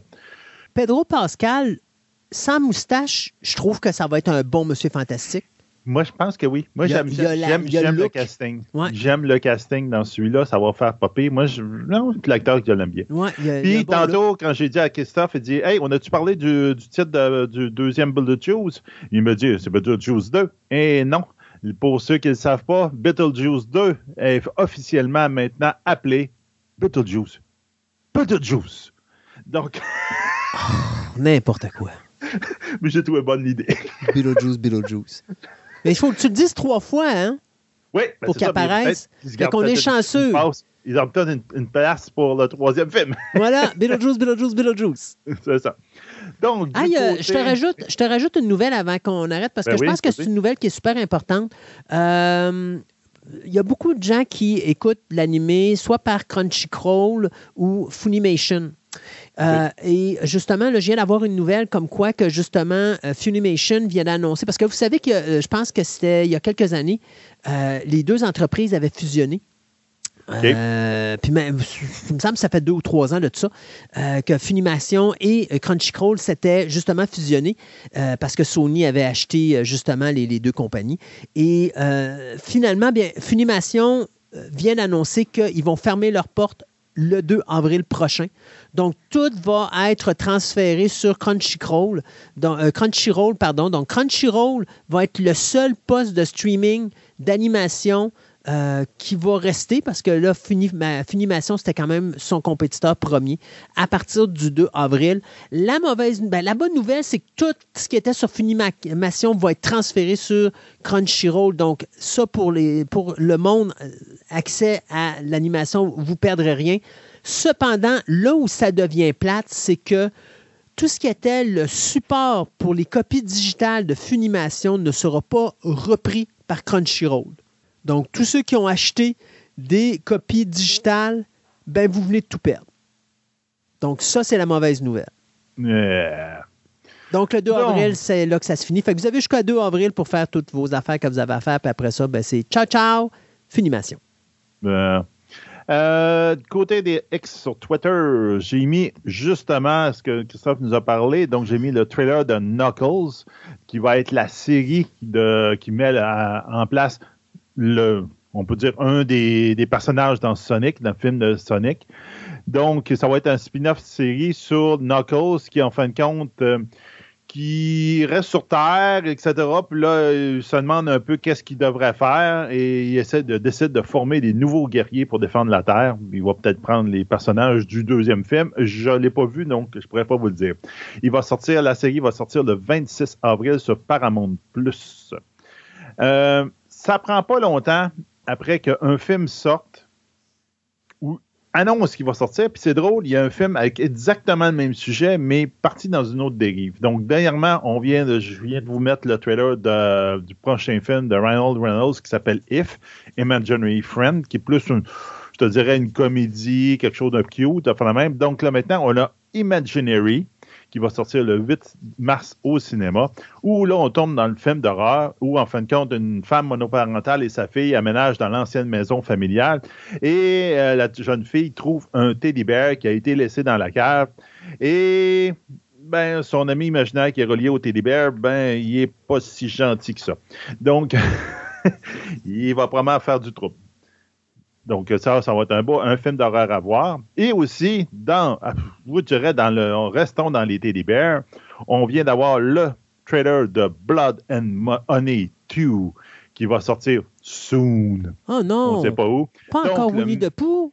Le méchant Winnie the Pooh et tous ses amis vont revenir quand Jean-Christophe, que je viens d'apprendre qui vient de résister au premier film, euh, révèle leur existence au monde et que ceux-ci décident de se venger sur la ville de Ashton. Donc, en fin de compte, ils vont faire du mort. Mais, Donc, euh, c'est ça, Winnie the Pooh est encore méchant. Mais, moi, mais, euh, OK, le film est mauvais.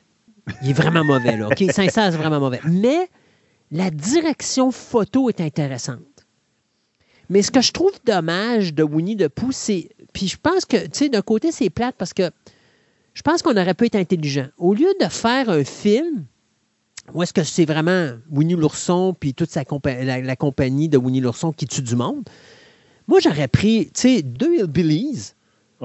Qui mettent un costume de Winnie l'ourson puis de compagnie parce que c'est quand ils étaient jeunes, ils ont tripé là-dessus, mais ils sont un petit peu dérangés, qui s'attaquent au monde, ça aurait mieux passé. Oui que l'histoire niaiseuse qui nous balance là, avec c'est un vrai Winnie de Pooh puis qui fait vraiment partie de la légende, ça aurait été beaucoup plus intéressant, je trouve, parce que là, tu aurais pu créer justement une franchise qui aurait été beaucoup plus intéressante. Honnêtement, je me suis tapé le premier, je l'ai vu une fois, je ne le réécouterai pas une deuxième. Non, non, je pense. Euh... Pour ça, je me suis pas tapé, moi. mais il faut savoir qu'il y a une suite honnêtement, non, j'ai pas d'intérêt ben ben là. Ah, tu sais, je suis un petit peu, tu sais, à moins qu'ils mettent du budget un peu plus là, puis qu'ils nous arrivent avec un scénario un peu plus, mais si c'est exactement ce que j'ai vu dans le premier, ça m'intéresse pas. Avoir le trailer, c'est pareil comme le premier. Ça m'intéresse Donc, on verra ça. Ah, ça va être pareil comme le, le film qu'ils vont faire sur Mickey Mouse puis tout, le gars. Mickey ils, Mouse! Ils font de l'argent. Euh, on va aussi droit au trailer de Quiet Place Day One, donc qui va sortir au cinéma le 28 juin. Donc, c'est en fin de compte, on, avait vu dans Quiet Place 2 un, comme un, flashback de comment ça avait commencé dans la petite ville, le petit village. Mm-hmm. Mais là, à ce moment-là, on va voir un film plus sur comment ça s'est passé dans le reste du monde et principalement dans une grande ville. Donc, euh, l'arrivée des extraterrestres, c'est que quand tu parles un petit peu trop fort, ils te spotent puis ils te mangent. Mon c'est ça.